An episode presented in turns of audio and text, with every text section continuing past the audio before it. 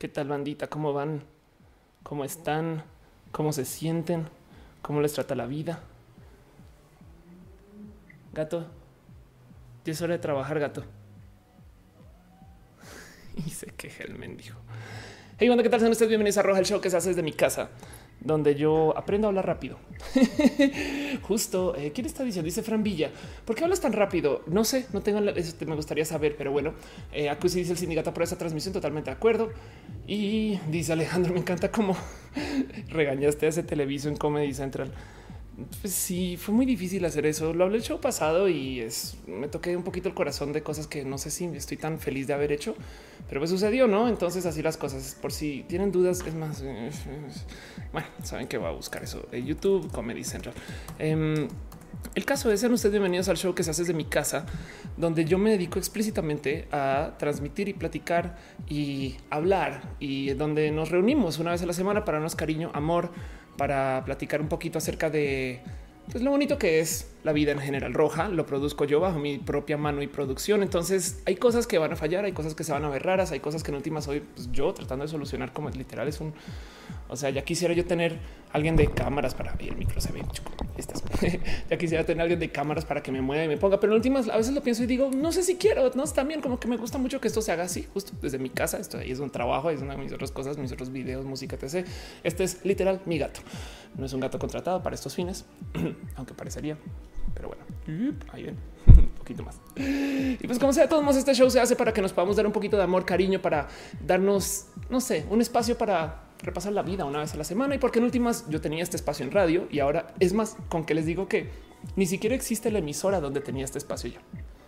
Entonces, pues qué bonito que se hizo roja. Me alegro mucho de poder estar acá con ustedes. Muchas cosas suceden en este show, como se está transmitiendo en Internet. Hay un chat. Estamos en vivo en twitch.tv diagonal of course, en eh, youtube.com diagonal of course, mixer.com diagonal of course y en facebook.com diagonal of course. Muchas plataformas a la vez, motivo por el cual el chat a veces es muy movido y de paso los diferentes chats tienen sistemas diferentes de monetización y eso espero que lo sepan. Primero que todo porque yo aprecio desde el fondo de mi corazón este, que me dejen sus abrazos financieros. Todos sus abrazos financieros yo me los traigo al reuso para que este show siga y siga creciendo, se siga haciendo. Mientras más me apoyen, pues más rojas puedo hacer. Pero el otro lado también trato de mejorar la calidad de entrega, trato de tener más, por lo menos, por lo menos que se vea bien. Saben, es como que también, no sé, como que me da un poquito de rabia a veces que hay gente que tiene tanta tecnología y, transmite como si tuviera, no sé, una papa digital. En fin, como sea. Em, justo como hay sistema donativos, cuando se dejan abrazos financieros, nos damos las gracias pasándonos piñas entre nosotros. Por eso de repente aparecen piñas en el chat. Eh, no se asusten, no hay nada para mí, no hay nada más bonito que regalarnos piñas. Punto. A menos que usted viva en Argentina, en cuyo caso, pues lo siento, porque es probable que todo el mundo piense que usted es una persona arrogante en cualquier otro lugar del planeta que se hable el español, solo por ser de Argentina. o lo siento por su hermandad eh, rival con la gente de Chile, aunque Chile, Argentina o al revés.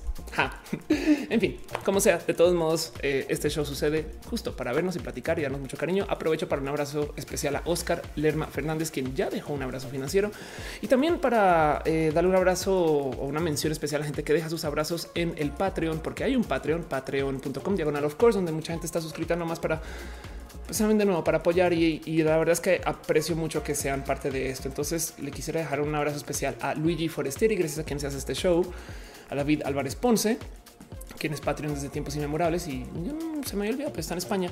A Ana, lógicamente, Gabriel O, a Daniel Bundonista, Trini Patacoins, a Carlos Adrián, el artista formalmente conocido como Camorales, a Maritza Bernabé, a Alex Melo, alias El Alets, a que Rubio, Alejandro Alcántara. Creo que a que Rubio está cumpliendo años hoy, Caro. No sé si puedas corroborar eso, pero bueno, em, a que seguramente no está viendo esto, a que, pero igual un beso, un abrazo. Ahorita te escribo en Twitter porque en roja se me fue.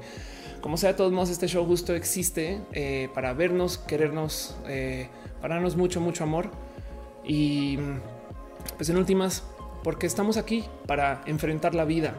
Pasaron muchas cosas esta semana y ahorita quiero platicar un poquito de eso, pero pues no sin antes eh, darles un pequeño recomendar. Ofelia, darles una pequeña recomendación que manténgase tomando café para que no les pase lo que le pasa a Ofelia, ¿no? O que no tomen tanto café quizás. Dice Monserrat, a ver, ya jalo la máquina. Dice eh, Adriana, eh, Tobias, abrázame, te puedo dar un abrazo si quieres. Jimena dice, me encanta, me encantó verte en el Pride. Viajé desde Morelia para verte, había mucha gente, por eso no me pude acercar. Estuvo muy difícil el Pride, ahorita hablamos de eso, de hecho tengo una sección entera para eso. Em, dice Ángel Licea Godínez, eh, te mando abrazos y yo tengo ganas de una piña en mi pizza, yo también, siempre siempre sin importar donde sea. Em, pero bueno, Bruno dice, das un mensaje muy especial eh, y eh, es interesante sobre el uso por de la red social, la gran fuerza que tiene sobre nuestra voz. Chingón, qué bonito. Muchas gracias por estar acá. Y en últimas, aprovecho también para decirles em, que si pueden darle un tuitazo a sus amigos, primos, tíos, abuelos cercanos o un mensajito en WhatsApp a alguien diciéndole que Roja está en vivo, lo apreciaría, sobre todo porque el tema que elegí hoy Em, tiene un, un, una mención que es bien, bien, bien compleja de mencionar eh, acerca de las nudes. Y como puse esto en las palabras clave, automáticamente ya me, ya me notificó YouTube que este video eh, no está siendo desmonetizado, sino simplemente que está bajo revisión para ver que no diga groserías, que seguramente ya que revisen se van a dar cuenta que igual. Pero el punto es que cuando suceden estas cosas, YouTube entonces no muestra el video tanto usando su algoritmo. Es una lástima, es un pequeñito castigo eh, al, digamos que al lenguaje limpio aunque en este caso en particular yo sabía que iba a ser así, lo cual quiere decir que entonces es muy probable que no mucha gente se tope este show gracias a las recomendaciones de YouTube. No pasa nada porque estamos acá. Entonces, eh, si ustedes llegaron, yo estoy feliz con eso. Pero si pueden ponerse un tuitazo o un mensajito a alguien, lo agradecería. No está de menos. Y si no, pues no se preocupen porque de todos modos para acá estamos los que estamos, como sea. Em, veo que están dejando piñas otra vez, entonces eh, eh, no más me quiero asomar un poquito y darle un abrazo a Joel Reyes, quien dejó un este abrazo financiero. Gracias por ser parte de esto.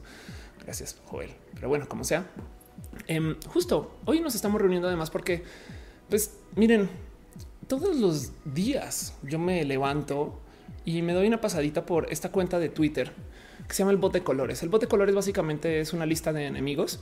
Es em, una lista en orden alfabético solamente que a veces se le va a otros, lo recuerde y dice, ay, deberíamos de incluirse también de todos los colores que no son el color roja de la roja. El rojo de la roja es el único color válido en la existencia todos los otros rojos, digamos que pues como son familia, pues hay que aceptarlos una vez al año y estas cosas, pero el resto la verdad es que yo no le hablo ningún color que ni siquiera sea rojo. Y pues pasan muchas cosas, ¿no? Son estos colores que saben, no sé si a ustedes les pasó que cuando eran pequeños y llegaban al colegio y el profesor les decía que tenía que tomar las notas en amarillo anarquista y pues no sabían qué hacer o eh, saben o, naranja de pacas, es como pues qué hago? Yo yo traje mis colores, pero pues no traje el amarillo, a veces no entiendo, me explico, es que la verdad es que también es como los colores son bien difíciles en general eh, y, pues he visto gente, o sea, pasan tantas cosas y nos traen muchos recuerdos. Me acuerdo que una vez llegué a casa de un amigo y él tenía la sala pintada de amarillo cinematográfico y abajo la cocina que se veía desde la sala estaba pintado en violeta mordisco y no mames, güey, es como cómo se ocurre, cómo se les ocurre hacer eso, no?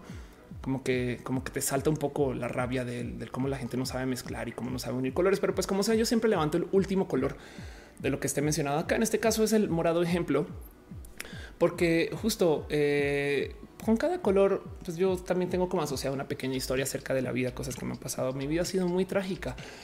Y pues yo por eso soy trans, porque todos los colores que aparecen en la vida, pues ninguno es rojo de la roja. Y un día dije, ni modo, pues me va a tocar transicionar por eso. Pero pues justo todo eso está documentado en la cuenta del bot de colores y me gustaría nomás invitarlos a que repitamos un poquito esta historia, la historia del morado ejemplo. Morado ejemplo, de hecho, eh, Estaba encargado que lo pongan así porque ubican como PHP es, es procesador de texto hiper preprocesado, o sea, pre hypertext processor. No, o sea, es un acrónimo mal escrito, pero como es pre, entonces está bien escrito eh, porque es hypertext preprocessor, pero entonces ahora es pre hypertext processor. Pues el caso de Morado, ejemplo, tiene algo así. Me acuerdo que cuando hablaba de esto eh, hace unos ayeres en la escuela de la Roja, por si no saben, esa es la escuela a la que ustedes tienen acceso cuando pagan Roja Premium. Em, y les decía que está este cuento de un compañero en el colegio que justo siempre me daba los ejemplos de matemáticas para estudiar, no como que no, era, te hago la tarea, sino es te doy los ejemplos para que medio entiendas. Era, una bonita persona. Y en este caso en particular no se me olvida que en quinto primario yo tenía un examen del cual eh, le había prometido a mi novia, porque tenía novia en quinto primario, le había prometido a mi novia que al salir del examen la iba a ir a buscar, era muy cercano a su cumpleaños y no nos podíamos ver, saben cómo ir a su casa, estas cosas, porque están en quinto de primaria, ¿no? Y me, acuerdo, me acuerdo mucho que yo confiaba mucho en mi amigo para estas cosas que tenía que ver yo en clase. Mi amigo Roberto, de hecho, Roberto González, ni lo busquen. Eh, pero bueno, como sea, eh, me acuerdo que justo ese día en particular me había dicho de que sabía lo que venía en el examen. Y el problema es que su ejemplo que me daba, eh, no se me olvida que ese día llegó demorado. Eh, motivo por el cual yo entro al examen a solucionar cosas, no? O sea, ¿entiendes? él como que se percató de lo que era y, como que todavía no me quería decir cómo solucionarlo. Es una triste historia acerca de mi aprendizaje en matemáticas. Mucho tiempo después yo aprendí a estudiar bien, no? Pero pues en ese entonces yo era muy confiado. Yo, yo, era, yo era esta persona que como que dependía también de sus amigos para salir adelante de estas cosas. Y pues es como una lección de vida es que toca aprender de vez en cuando. Pues no se me olvida que, que el pinche Roberto güey llega después del examen y me dice, mira, aquí está, yo, güey, lo acabo de hacer, salí tarde y justo no alcancé a ver a mi novia en ese momento, cosa que me llevó a una gran pelea. Fue mi primera eh, gran ruptura amorosa. De hecho, eh, se debió, o sea, no fue ahí en ese momento, pero se debió a eso definitivamente, porque ya comenzó a pensar que pues, yo no quería estar con ella, no? Pero yo nunca le había dicho que tenía examen y, está como que muy en ese entonces confiada de que me iban a dar las, pues no la solución, pero el cómo solucionarlo. Y, está este cuento, o sea, es, una bobada porque era un ejemplo de un examen, no era un ejemplo de una prueba, de una cosa muy tonta para matemáticas. Y, pues justo acá me ven pues metiendo las patas socialmente horrible, no? Y, y, para ustedes que dicen que para qué sirven las matemáticas, pues justo para aprender a lidiar con la sociedad, porque estas cosas pasan, no? Así que me ven y es esta triste historia de cómo yo corté una vez porque un gran ejemplo de matemáticas llegó tarde o más bien demorado. Y pues es una lástima porque pues aprendí también de paso lo que es que te rompan el corazón. En fin. Sigamos con el show. Morado ejemplo de paso el enemigo de la semana, por si cualquier cosa, les pasó esta semana que ustedes tengan mucha rabia o que hayan dicho esto es sin sentido. No, claro, por supuesto que es con mucho sentido. Es con el sentido del mismísimo morado ejemplo. Es el peor de los morados de paso, porque, porque, porque entre todos los morados da el ejemplo, saben? Y, pues nada, es, como que ay, qué rabia, qué rabia que estas cosas pasen pues ni modo. Perdón, un pequeño abrazo financiero eh, por parte de Esther Gasca. Esther, gracias por ser parte de esto. Besitos, gracias por apoyar. Em, y pues nada, seguimos con el show. El gato creo que sigue acá. Sí, el gato está jetón. En fin, dice Daniela Vaya que ahora comenzó, acaba de comenzar, no pasa nada, todavía tenemos tiempo. Em, ya hablamos de la marcha de las marcas. No, ahorita hablamos de eso, Dani, no pasa nada. Angelic dice las matemáticas sirven para todo, todo en la vida son números. Eh, Bardak dice los exámenes y amor, una combinación muy difícil, es verdad, una combinación muy compleja y muy difícil y eso pues sucedió. Pero bueno, y la otra vez antes de arrancar formalmente les quisiera explicar cómo es este show, porque en últimas pues es parte de no. Mucha gente dice Ophelia, no entiendo cómo funciona Roja. Primero que todo, Roja no es como ningún show que hayan visto en la tele porque es interactivo, hay chat. Yo sí voy a parar el show para leer el chat, lo siento. Em, pero bueno, de resto lo que voy a hacer es voy a levantar un tema en particular que quiero hablar a fondo, que es el tema de la fotografía. Ahorita ni siquiera hemos llegado allá, ni siquiera hemos llegado allá. Eh, dice Jay Rocks que moraba moralino, si sí, tienes toda la razón. Pero ahorita voy a hablar de un tema en particular, luego vamos a hablar más adelante acerca de un tema de ciencia y tecnología, luego un tema de vida y lo LGBT. Ahí vamos a hablar de la marcha. Entonces yo sé que todos quieren hablar de la marcha ahorita, pero no se preocupen, guárdense eso en su corazoncito porque es un tema largo y creo que he aprendido que es mejor dejarlo un poquito más hacia el final y luego después voy a tomar preguntas de ustedes libres. Lo que sea que me quieran preguntar, no pasa nada. Normalmente la gente hace streams para tomar preguntas de todo el mundo. Yo prefiero tener como temas, platicar temas y luego, luego después de hacer preguntas. Este show en mi cabeza es más que un show, es como una conversación con ustedes. Entonces siéntanse libres de decirme lo que quieran en el chat eh, y yo trataré de leer todo lo que pueda. Caro eh, estará por ahí. Caro es el mejor martillo del Internet y es quien se encarga de básicamente de que nos comportemos, no incluido a mí. A veces Caro me regaña por WhatsApp y me dice Ophelia, ¿qué haces? Y pues sí, Caro mantiene, Caro mantiene todo en orden. Así que tengan mucho cariño a Caro. Em, y ella también me hará saber si de vez en cuando pasan cosas que sean así como súper urgentes que debería de estar viendo y, se me pasaron. Entonces no se preocupen. Eh, la verdad es que eh, aquí estoy para ustedes. Como sea, dice Alison Salazar Morado, ejemplo, me rompió mi corazón cuando no dejó verte en la marcha y como consecuencia me quemé mis boobs. ¿Por qué te quemaste tus boobs? Dice yo Max, paseo a mi perrito, pero te veo que con internet en el celular. Ambris Max dice por culpa de morada, ejemplo, ninguna de mis amigas pudieron mi primera exposición de pintura. Lo siento, lo siento, lo siento, lo siento. Ay. Pilupina dice solo te pude ver de lejos en la marcha, aún así me emocioné. Muchas gracias, muchas gracias. sí dice tu blusa es de color morado, por ejemplo. Mi blusa es de color blanco con dorado, blanco con dorado. Ambis, eh, perdón, ya te había leído. Nani González dice: Morádame que este fin de semana, oh, ejemplo de marcha. ¿Estuviste en la marcha, Nanis, de paso? Eh, yo estuve, corre, oh, bueno, ya les hablo de eso. Y dice Verónica Roche, qué asustada. Y mi profesora de canto dice: Voy a cenar viéndote, aunque no me hagas caso. Sí, te hago caso, Verónica, ¿qué te pasa? Em, pero bueno, en fin. Quiero que vean esto que está pasando. Em, a ver, ya sé gato. Sí, sí, todo bien. Ajá, ya despertó el gato. Dice Iván Paloma Morado, ejemplo, me tiene harto con su pi, con su qué. eh, yo sé, tú dices, eres una gran mujer, por supuesto, mide 1,90 sin tacones. Eh, y Pepe García dice, yo no fui a la marcha porque me ponen malos grupos grandes de gente. No pasa nada, no te preocupes, siempre y cuando no. O sea, una cosa es ir, otra cosa es permitir, me explico. Pero bueno, en fin. Y Francisco dice, ¿qué está haciendo el Michi? Nada, quiere protagonizar porque es un Michi protagónico, es lo que es. Y dice Pablo Ampa, entonces morado ejemplo es ángel o demonio. Uy, es una buena pregunta esa. En fin, pues bueno, y no quisiera arrancar este show formalmente sin darme una pasada por un poquito de, perdón, promoción desvergonzada, cosas que pasaron en mi semana que igual y mucha gente me pregunta, eh, porque pues si hago un show y no hago menciones de lo mío, pues para qué hago show. A fin de cuentas, eh, muchas de estas cosas igual espero, espero se las puedan llevar ustedes también a su corazoncito eh, como algo tan especial, pero pues son cosas que son especiales para mí, como sea de todos modos. Pues sí, acaba de pasar la marcha. Hay mucho que hablar de la marcha. Eh, la marcha fue espectacular para mí en muchos modos y sí les voy a decir algo que puede sonar un poquito feo, pero es no marché, marché. Fue muy complejo porque me dieron en la posición de inaugurar la marcha en el Zócalo. Entonces, primero que toda la marcha estuvo espectacular. Entonces, eh, parece que fue la marcha más visitada de las marchas. Eh, punto.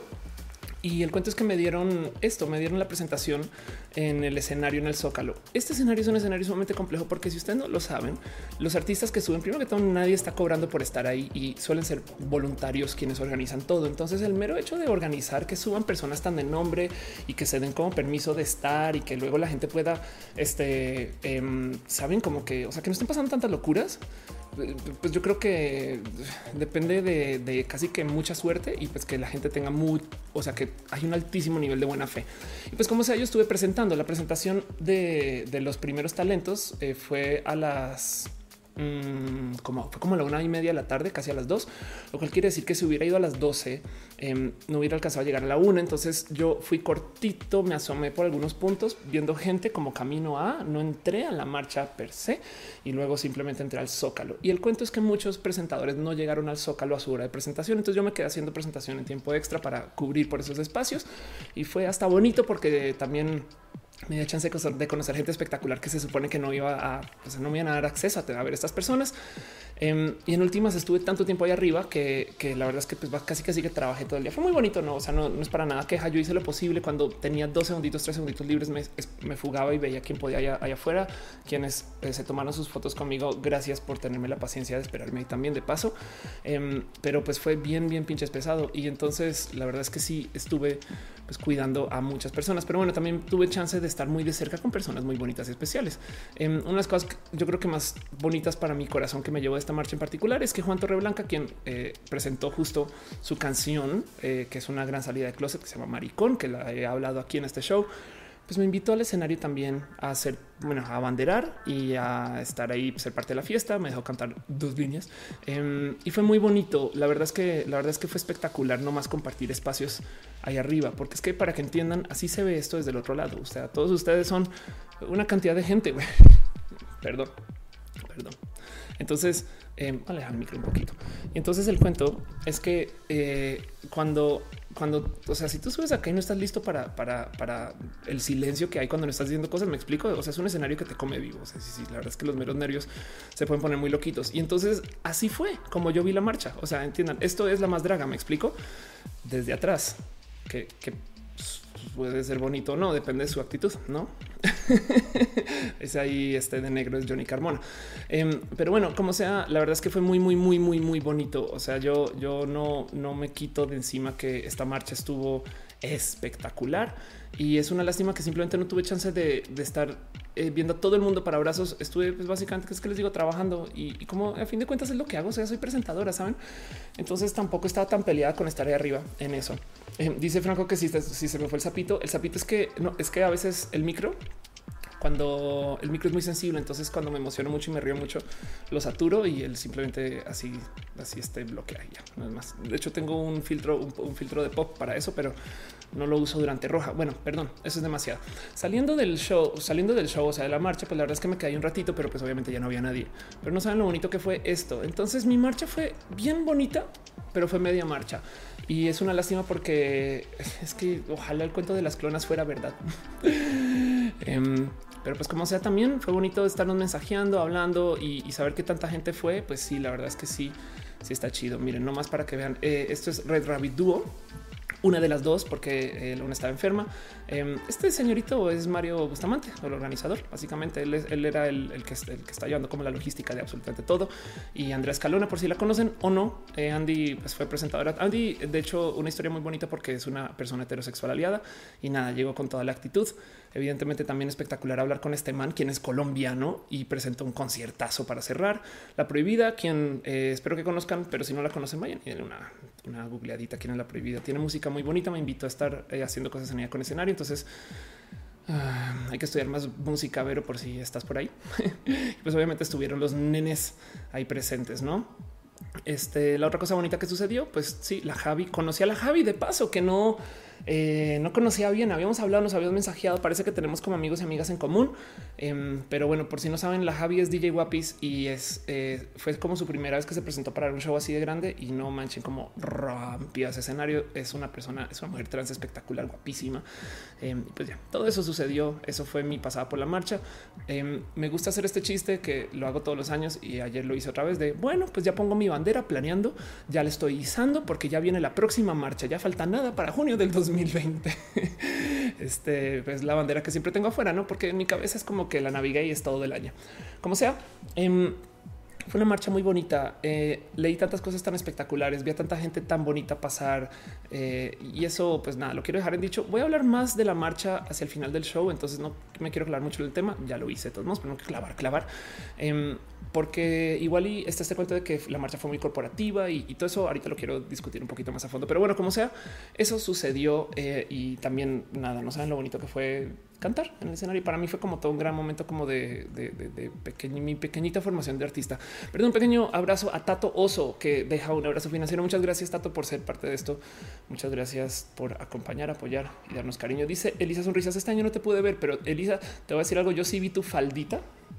Este Ofelia Style. Bueno, es Ofelia Style, la mejor falda del mundo. Eh, eh, sonrisas. Eh, yo sé que tú, como yo, te gozas mucho andar con bandera. Chido. Em, y pues bueno, eso es lo que es eh, eh, para lo que pasó como durante la marcha. Pero pues ya, en fin. Y la otra cosa que sucedió de paso esta semana, y esto fue el día antes, el día después de, bueno, ya no, el día fue un día antes de la marcha, dos días antes de la marcha. Em, estuve haciendo impro otra vez. Esto para mí es muy importante porque en julio, ya que se acaba la Navigate, vuelvo a los escenarios y esto trae unos grandes y raros y, este, especiales como pesos de lo que hago. Mucha gente se pregunta todo el día qué hace Ophelia. Yo también. Em, y les he hablado mucho el tema de música y como que gente que no sabe aterrizar bien dónde estoy, qué estoy haciendo yo tampoco. Y la verdad es que a mí se me olvida o dejo pasar mucho que yo tengo una como carrera de hacer cosas en escenario. Em, técnicamente estoy ensayando para o estudiando, si quieren verlo, para poner música en escenario. Entonces en julio, pues ya obligatoriamente voy a estar subiendo música al escenario. Entonces voy a estar haciendo dos shows, pero como sea, todo esto comenzó eh, con un pequeño jalón de orejas haciendo una improvisación el 26 de junio. Fue mucha gente. Si ustedes fueron desde acá, muchas gracias. Muchas gracias de verdad. Em, hice una pequeñísima presentación en escenario, eh, pero pues como sea, este tipo de cosas, pues para mí fue un pequeño jalón de orejas porque es de oye, Ophelia, que no se te olvide que pues estás mamaloneando, pero güey, tú tienes que volver a los escenarios. Y es verdad. En julio, de hecho, tengo tres escenarios, ninguno en la Ciudad de México, pero es que ya les digo, como lo que estoy haciendo, primero que todo quiero que sea como, ¿se acuerdan cuando yo les decía, o si no sabían, que yo quería hacer roja en vivo? Porque yo quiero que roja sea como este espacio donde podemos colaborar y hay audiencia y demás, y acaba siendo roja en mi casa. Pues lo que sucedió es que hice un nuevo show de stand-up y lo presenté como por unos buenos nueve meses, todos los meses, y viajé con ello se volvió un poquito más grande de lo que quería. Entonces eh, luego yo decidí volverlo show de impro y esa como migración a la impro fue un poquito muy difícil. Em, y ahorita justo pues ya que vuelvo traigo mucho más por presentar. Entonces, ¿qué voy a estar haciendo yo en julio?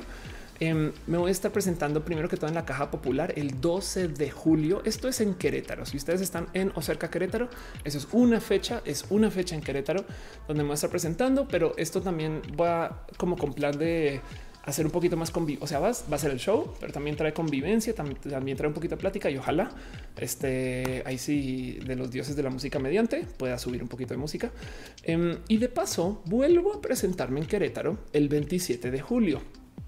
Eh, la idea es que para el 27 de julio ya lleve un show mucho más completo. Em, el cuento es que voy a grabar el 20 de julio, o sea, una semana antes en Monterrey. Esa grabación no es mía, es con un productor que él quiere que yo dé un show y ojalá eso se pueda poner una plataforma digital. No voy a decir nombres porque no es para la N en rojo, sino quiere que se grave como si fuera para una plataforma digital y ojalá acabe en una eh, distribución. Y si no, pues es un buen show grabado. Se pondrá en YouTube, me explico.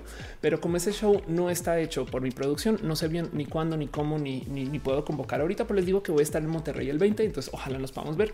Em, y evidentemente cuando sepa más, estaré tuiteando. Entonces, nomás por repasar, el 12 me presento en Querétaro, el 20 me presento en Monterrey y el 27 me presento en Querétaro otra vez.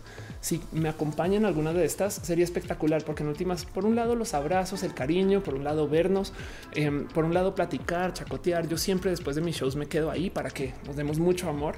Em, pero si no, pues también el que ustedes estén ahí, pues por un lado aprecio mucho su apoyo porque van a mi show, em, pero del otro lado también, pues me dan chance a mí de forjarme como esta persona de escenario. Entonces, eh, nomás les dejo la invitación por si quieren darse una pasada. Pero como sea, eh, esto es el inicio de lo que pues viene a ser la próxima como etapa de Ofelia, no esta Ofelia impro musical, escenarial y estas cosas raras, pues que les vengo diciendo desde hace mucho tiempo, pero que ahora sí obligatoriamente tengo que ejecutar. De paso, justo en este tema de oye, Ofelia, pero la neta, neta, neta, ¿qué has estado haciendo y por qué has estado tan desconectada? Si estuve en un show em, de comedia donde me fue misteriosamente bien eh, y esto se los comparto como con medio un poquito de dolor de corazón, un poco, un poco, pero pues porque también como me fue bien, pues te estoy orgullosa de que me haya ido bien. O sea, fui malvada y me fue bien. Pero el cuento es que estuve en un, no en uno, sino en dos roasts. Estuve en esto que se llama el duelo de comediantes, donde básicamente te subes al escenario a maltratar a otros comediantes, a insultarlos eh, y ellos, eh, pues nada, te responden y pues básicamente estás improvisando sobre el odio, no un poquito. Tienes que estudiar un poquito quiénes son, por qué, cuándo, qué y burlarte de ellos. Em, y pues en ambos casos me fue bien. Se, se, me dio la victoria en ambos, en ambos eh, roasts, lo que quiere decir que yo gané el duelo de comediantes ese día. Y, aún así em, me da mucha risa porque los comentarios salen cosas muy divertidas. ¿Qué nivel de kaiju es Ofelia? no, este acá dicen Drake versus Boy George. Y pues nada, la verdad es que no estoy muy orgullosa de lo que se hizo acá como comedia. Me queda claro que no quiero hacer roasts en la vida. Este, como que no me quiero enfocar en esta comedia como del odio, pero como pues me fue bien, entonces pues hay un poquito como de orgullo de lo malvado, ¿no? Así que eso está en Comedy Central por si lo quieren ver. No es mi comedia, les voy a decir 100 veces, no es lo que yo hago en mi comedia, pero si no es más bien Ofelia en escenario. Y entonces pues eso me va a perseguir por un rato porque ya lo hice ni modo. Pero pues como sea, em, eso es lo que es y eso es como lo que sucedió esta semana un poquito, dejando de lado que la gran mayoría de cosas que pasaron esta semana pues fue este la marcha, ¿no? Entonces no hice más que hablar del tema LGBT, fue la Navigay y así. Entonces con eso eh, me gustaría ahora sí eh, arrancar formalmente el show. perdón, eh, dos abrazos financieros, uno de Carelli que dice no te vi el fin, te extraño. Yo también te Cari, pero lo bueno es que podemos seguir hablando y estás aquí. Lo mismo con Nani, que tampoco pude ver a Nani porque estuve que sube, que baje, que pone. O sea, fue mi semana más difícil. El mero viernes antes de la marcha tuve 15 llamados. Entonces ya, ya, o sea, no literal salí de la marcha y me exploté y todavía tenía una cosa que hacer que fue el domingo. Pero bueno, em, el caso, lo bonito es que acá seguimos, nos seguimos hablando y gracias por estar acá y, eso. Y, yo sé que, o sea, si les dijera cuántos mensajes atrasados están por responder, está, está, fuera de control y seguro hay cosas importantes ahí, pero pues, en fin urge, urgen clonas de verdad. Y también, perdón, un pequeño abrazo a Desiree, que deja también un abrazo financiero. Muchas gracias por apoyar, de verdad, de verdad. Dice Gustavo Vázquez, porque no me gustó nada, ofreces mejor que eso. Estoy totalmente de acuerdo. Yo lo tomé como un pequeño reto literario, si lo quieren ver así, saben como que eso, eso fue, no, no, no es, no es, no es algo que quiero perseguir mucho. Em, dice eh, es que no fue tanto como un roast, fue como shade es raro. El mundo de drag es bastante popular esa dinámica. Sí, me queda claro, me queda clarísimo, me queda clarísimo. Em, Dice Suriel, lo único que puedo decir respecto al rostro es sangre, muerte, sangre y muerte. Sí, así es, ¿eh? así es. De hecho, está muy loco porque em, el show es tú te estás presentando con el, otro comediante enfrente, le te estás diciendo insultos, pero hay audiencia y la audiencia literal, güey, zapatean, trata, trata, trata, trata. Entonces, sí es como muy primal, como que de repente así le dices al güey, estás bien pendejo y todos, uh, no manches, güey. Como que sí te puedes dejar llevar mucho por esta dinámica del odio em, porque te la celebran mucho y no sé, es como como les digo, porque gané, siento orgullo. pero ya supongo que puedo ser malvada si lo quiero.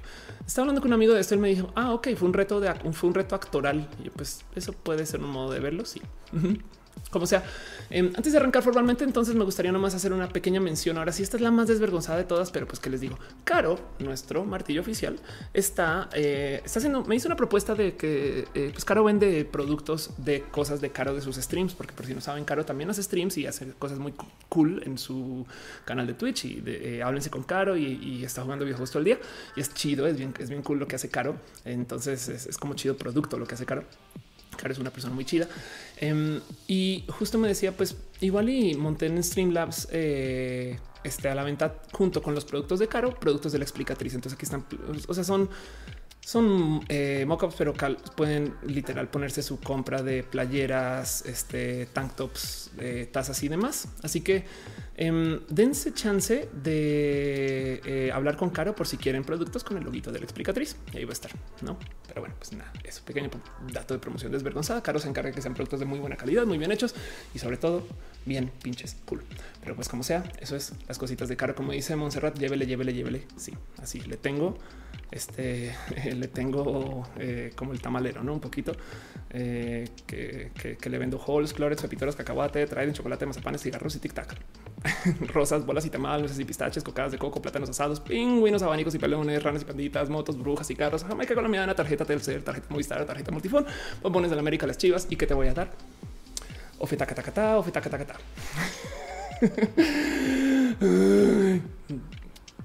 En fin, perdón. Para los que lo entendieron, lo entendieron. Los que no, perdón, lo siento por ustedes. en fin, bueno, vamos a hablar un poquito acerca de lo que viene este show. Ahora sí, eh, de nuevo, nada más por, por, repasar, vamos a hablar un poco de un tema en particular. Vamos a hablar acerca de la fotografía. Nada más por dejarlo claro, me tomó 50 minutos llegar al tema. Tanto me toma presentar, pero em, eh, va a hablar, yo creo que más largo de lo que pueda de este tema y luego el otro ya cada vez va volviendo más cortito. Y este es un tema que yo prometí hace como unos tres o cuatro rojas, pero es que me trae con tanta pasión que yo dije lo quiero cubrir bien. El cuento es estamos hablando, y me acuerdo de qué, pero como que me saltó el güey. ¿Cómo va a ser la fotografía del futuro? No, ni siquiera es que saben que ni siquiera es que lo estuvimos hablando, es que alguien literal de plano lo preguntó cómo va a ser la fotografía del futuro. Y entonces em, recordé yo hace ya cuatro años di una conferencia en un, en un, evento muy, muy pinches bonito que se llama el Fotofestín acerca de la fotografía eh, que viene, no? Y esto está, cagado porque ahí estoy güera, pero para que entiendan es el round uno de estar güera. Me explico. O sea, entre esa conferencia y hoy, toda la roja. Entonces ya pasó hace mucho tiempo. Pero pues como sea, de todos modos, eh, yo presenté en este evento el, como una predicción un poco de futurología que me no saben cómo me encanta la futurología de, por dónde vamos, a dónde vamos, estas cosas. Mm, y pues esto, la verdad es que ya tiene tiempo. Entonces, cuando me dijeron eh, en el show, en, este roja, hace unos que cuatro semanas o tres semanas, que porque no hablo del tema, yo dije no le quiero dedicar un roja a eso. Y, es que hay muchas cosas enredadas con este tema en particular. Primero que todo, de lo que yo hablé en 2015, curiosamente, nada se cumplió con la velocidad con la que yo predije en ese entonces que se iba a cumplir. Eh, entiéndase, la predicción en últimas fue acertada, solamente que hasta ahorita está pasando. Y, no, miren, eh, investigando para el show de ahorita, como que no me quedé con un, mensaje claro de, ah, ok, fue por este motivo. Sí, sí, siempre es como que no se dio, como que nos dimos un detour para investigar Instagram y Snapchat y de repente hasta ahorita estamos volviendo a esto. No sé si pasa un tema de acceso a la tecnología, precios, economía, no sé, un poco complejo, pero pues como sea. Em, el motivo por el cual esto me gusta es porque de lo que voy a hablar ahorita no solo es de la fotografía como el producto, o sea, el tomar no fotografías y tener marcos y fotos dentro de esos marcos, estas cosas, sino es porque en últimas, de nuevo, yo sé que lo he dicho 100 mil millones de veces, pero yo vengo de la impro. Entonces, eh, yo en la impro, para los que no saben, básicamente todo el día estás contando historias que no se han contado antes. Em, la idea es eh, eh, que, tú te subes al escenario, no nada está planeado y cuentas una historia que no existe, que no se ha planeado, que no se ha organizado y la improvisas. Entonces, hay muchas cosas en la impro que te hacen sentar cabeza y pensar en cómo van las historias y por qué van las historias y de dónde va, no como que cómo se arman y estas cosas. Y, mm, y, pues lo que viene con la fotografía, yo creo que le rasca mucho a eso y por eso es que me apasiona tanto, porque lo que viene es un modo de documentar nuestra realidad que podría ser llamada fotografía, pero no sé necesariamente si sea eh, parte del rubro, pero yo preferiría decir que sí, ¿no? Eh, dicen las Rodríguez, ¿cómo te hiciste, güey? ¿Y por qué lo decidiste? En mi canal Diagnosis, en mi, último, penúltimo video, justo se lo dedico enteramente al tema del color de cabello y el cabello. Entonces ahí puedes ver esa historia, pero pues güera es porque por Alicia, de hecho por ahí tengo un cuadro de Alicia en el País de las Maravillas y así las cosas. Dice Marta, yo creo que la fotografía va a regresar a lo vintage, eso se dice, Néstor, eso se dice en varios lugares, Néstor está dice siempre güera, nunca ingüera, aunque sea roja, ándale. Em, dice... Eh, Manciadoni que si los robots van a permitir ya eso ya pasa, está preguntando por robots sexuales, eso ya súper existe. Eh, y dice Nani González, me parece que los ejercicios de comedia dan una agilidad mental, una chimbita. Es verdad, si sí, te obliga a trabajar comedia, o sea, nada, pues sí. Suriel dice: Siento de hecho que hace falta eh, la comida culera, incómoda y agresiva, en especial en estos tiempos en los que se nos acusa a los millennials de nenas. La culera es chida cuando estás en un lugar seguro. Es un, es un raro ejercicio, pero pues sí, a fin de cuentas es parte, la comedia incluye parte de eso. Miren, arranquemos con esto. Si, si ustedes van ya a cualquier sitio del futuro de la fotografía, porque hice ese ejercicio un ratito, em, van a topar que como que las predicciones son bien tímidas. Em, está este cuento de pues sí, es que del 2005, esto por ejemplo es eh, lo que sucedió con el cambio de el cambio papal. Em, esto fue eh, creo que cuando subió el Papa Ratzinger, si mal no recuerdo, en 2005 y luego el Papa Francisco en 2013 y la diferencia en cómo se cubrió pues es o sea, inmensa, ¿no? Una foto que se volvió pues muy famosa de, cómo hemos cambiado, que ahora todo el mundo está tomando fotos de todo a todas horas. Y eso es verdad. Em, la verdad es que eh, la fotografía en sí ha cambiado un chingo y mucho se debe al tipo de cámaras que tenemos y las cosas que vienen. Pero, pero la mera tecnología, eh, pues es que pues son cosas que tenemos hoy. Saben como que hoy es que, claro, el futuro de la fotografía son los filtros. Están hablando ahorita acerca de una serie que creo que está en HBO, donde parte de la promo de la serie aparece una chica que se pone un filtro de mm, este de venadito, no? Y entonces lo ponen como ¡Uy, qué escándalo! Em, y es de sí, sí, pero eso ya tiene años, no? O sea, los filtros no son para nada. No, de paso, esto es, esto es Modiface, un filtro, eh, un sistema, perdón, una app eh, que mucha gente usa para ver cómo se pueden ver con el cabello otros colores y funciona re bien. De hecho, Modiface es muy pinches bonito, pero pues como sea, esto ya pues, no es el futuro. ¿Hace sentido? Eh, también es este cuento de, por ejemplo, no sé si ubican que ahora venden cámaras con lentes súper, súper, súper, súper buenos. Eh, esto, por ejemplo, eh, vean nomás, es un, es un zoom de lente de una Nikon que se vende, pues, no quisiera decir de uso comercial de calle, pero pues casi, ¿saben? Es, quiero, quiero, quiero nomás repasar eso. Es esta foto, se puede tomar desde acá, ¿no? Y estos son eh, como que estas mejoras en el cómo se hacen los lentes, porque el costo de hacer esos lentes, el software, eh, porque los lentes, que la curvatura, que tienen algunas imperfecciones, pero ya podemos compensar por ellos porque tenemos software, etc. Em, hay gente que está hablando de cómo los eh, sensores de cámaras ahora a lo mejor podrían usar sensores curvos. El motivo es muy simple, pues los lentes son curvos, entonces pues si usamos sensores curvos nos ahorramos un buen también en como procesamiento y demás costo, etc. Sí, todo esto es verdad. Em, eh, las cámaras eh, pequeñas, por ejemplo, se acabaron gracias a los celulares. Esto, esto sí, si lo preguntan, esto es lo que todo el mundo dice, es el futuro de la fotografía, no como que enfocándose en lo que tenemos ya a la mano. Pero eso es como decir el futuro del iPhone es un iPhone más cool.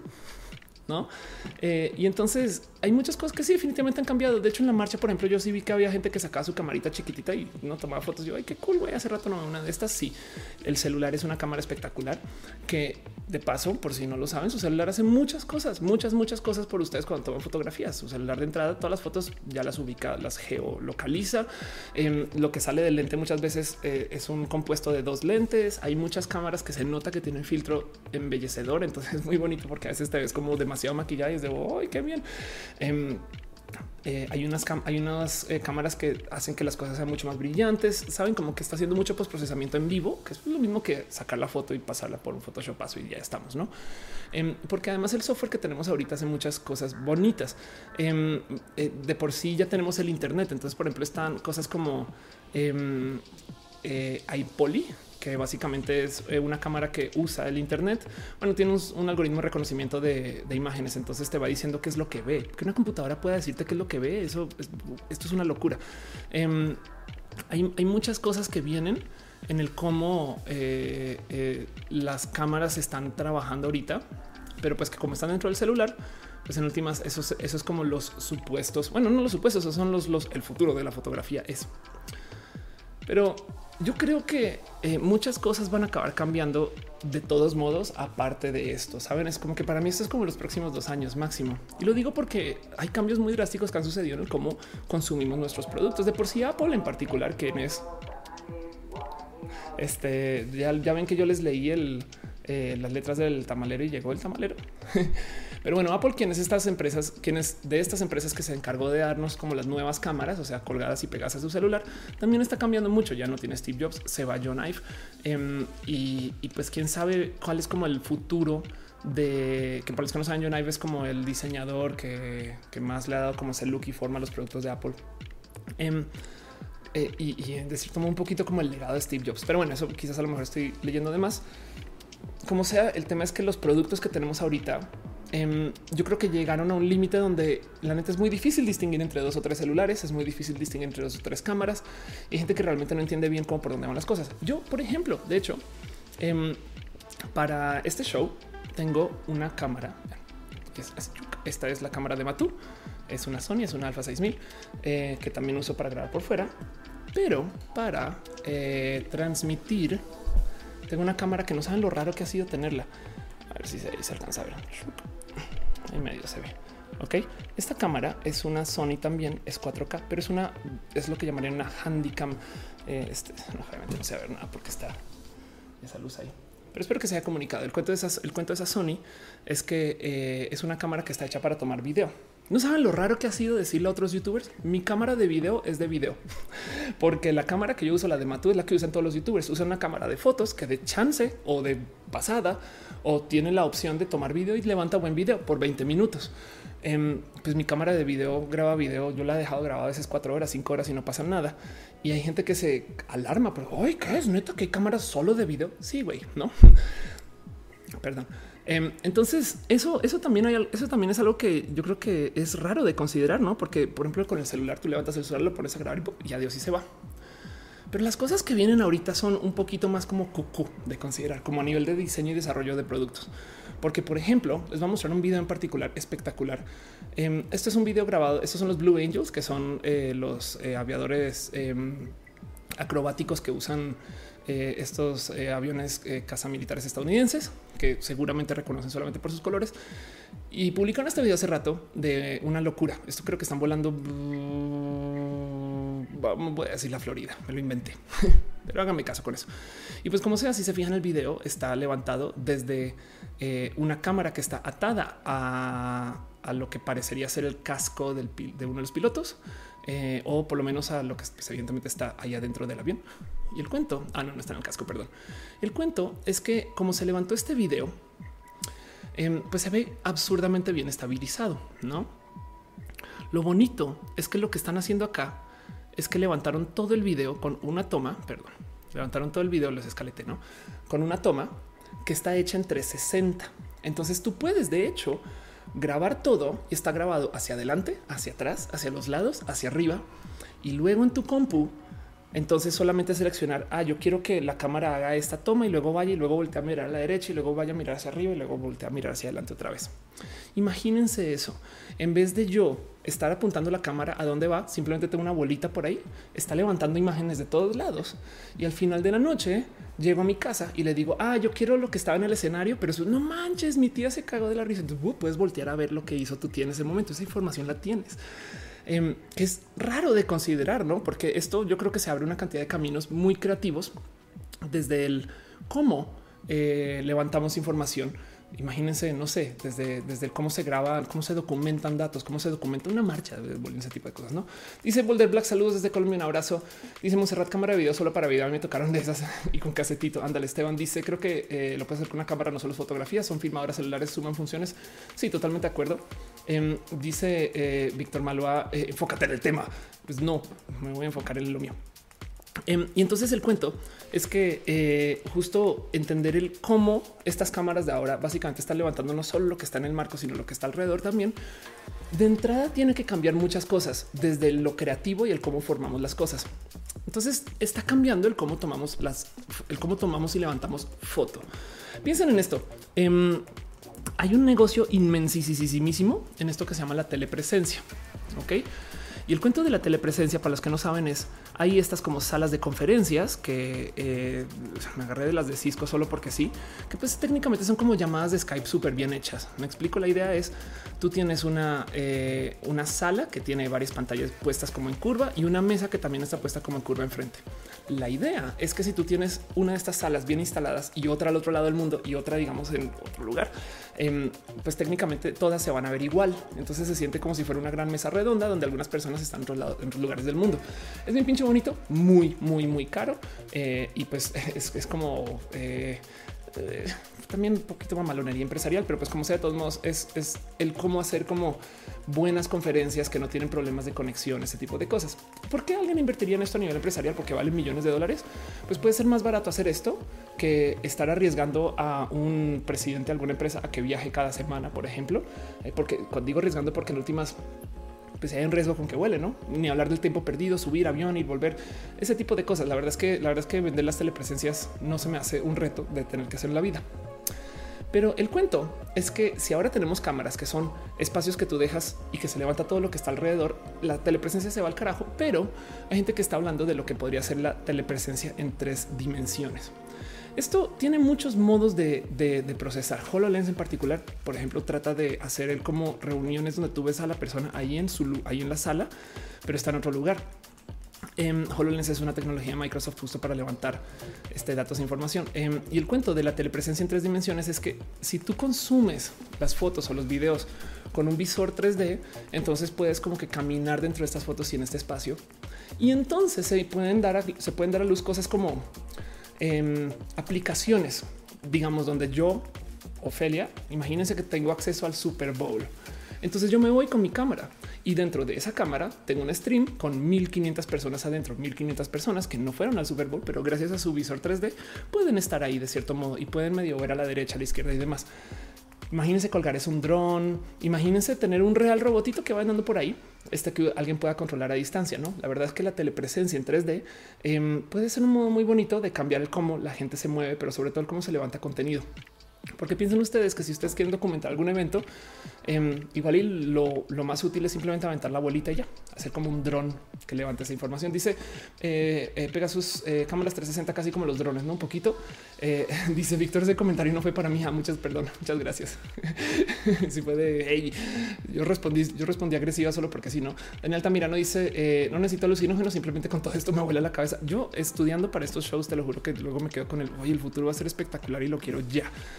El cuento de nuevo con la telepresencia en 3D es que va a ser un negociazo porque va a haber mucha gente que la neta, en vez de vender acceso a, los eventos en vivo por cable, va a vender acceso a los eventos en vivo para que estés ahí en, en, VR. Me explico. Yo sí, yo sí. Imagínense que una de las sillas de los Oscars, una, una así, POC, sea para los que quieran consumir el stream en 3D, no? Y lo digo porque este eh, porque el tema, el tema de los robots les, parece a, les parece eh, eh, broma quizás, pero déjenme decirles que yo he visto varios. De hecho, yo he, yo he tenido conferencias donde llamo a gente y entonces hoy te puse en el robot y el robot literal es esto. Es em, ahí les va. Eh, esto es un, eh, un, iPad casi casi balanceado en una como Segway y tú desde la app, desde la llamada puedes decir, ah, sí, llévame a la sala B o ir caminando. Está muy. Por ahí tengo una foto de uno en particular donde le puse una peluca güera eh, y era yo. Pero, pero el cuento es que saben, ahora imagínense esto en 3D, no donde no solo está el robot, sino que puedes voltear a ver etc. Y ahora que ustedes puedan tener en su sala de conferencias a gente de varios países, no sé, eso puede suceder, no? Y ahora piensen ustedes en el cómo se va a levantar esta información em, desde el cómo se fotografían los eventos, cómo se fotografía, es como en últimas limita o, reduce la necesidad de que la gente vaya a lugares aún más porque puedes sentir que estás ahí. Y del otro lado, la otra cosa que está pasando y lo importante aquí es que si tenemos cámaras en 360 está levantando información de todo, pero solamente está grabando hacia allá. Eso también es muy importante porque para quien eh, se fija en quién está grabando y quién no, pues una cosa es estar en el marco. Otra cosa es de si de repente pasa una cámara 360 por ahí en tu oficina, güey, te está grabando a ti también. Y eso entonces, ¿qué haces? Dice Monserrat es como Sheldon. Ándale, ándale, total. Sheldon Cooper lo hizo primero. Y dice Francisco, la dice como la película del círculo. Sí, total. El cuento es que, em, según yo, esa todavía no es la revolución de la fotografía. Una de estas cosas que me encanta mostrar acá es eh, esto. Para los que usan Photoshop desde hace mucho tiempo saben que esto ya existe y pues entienden que esto pues ni al, caso. Pero Photoshop tiene una funcionalidad, denme chance para explicar eh, nerdos de la imagen. Tiene una funcionalidad que se llama Content Aware. Básicamente eh, tú este, seleccionas un trozo de una imagen. En este caso van a seleccionar el trozo con el perrito y luego tú dices a Photoshop, puedes por favor em, eliminar eh, ese perrito y Photoshop lo que va a decir es sí, por supuesto, yo voy a levantar toda la información que hay alrededor de él y estadísticamente voy a llenar estos píxeles con lo que yo creo que debería ir detrás de él. Entonces, aquí va en este tutorial. Ahí está. Ahí está. Levanta la imagen de fondo y dice quítalo, ahí calcule dos segundos y adiós perrito. ¿Cómo lo hizo Photoshop? Pueden ver que hasta metió las patas un poquito con la sombra, pero en últimas lo que hace Photoshop es que se fija en el resto de la imagen y usa una pequeña inteligencia artificial, que ya esto existe hace muchos años de paso, em, para tratar de crear que hay en el fondo. Esto de paso es lo que hoy en día ahora formula la existencia del GAN, esto que hemos hablado mucho de cómo se generan imágenes y sobre todo de las deepfakes también, porque las deepfakes no es que estén tomando muchas, digamos, caras sino que están tomando todas las caras que tiene y luego se trata de inventar otras y tiene un sistema para verificar si es medio válido lo que está dibujando.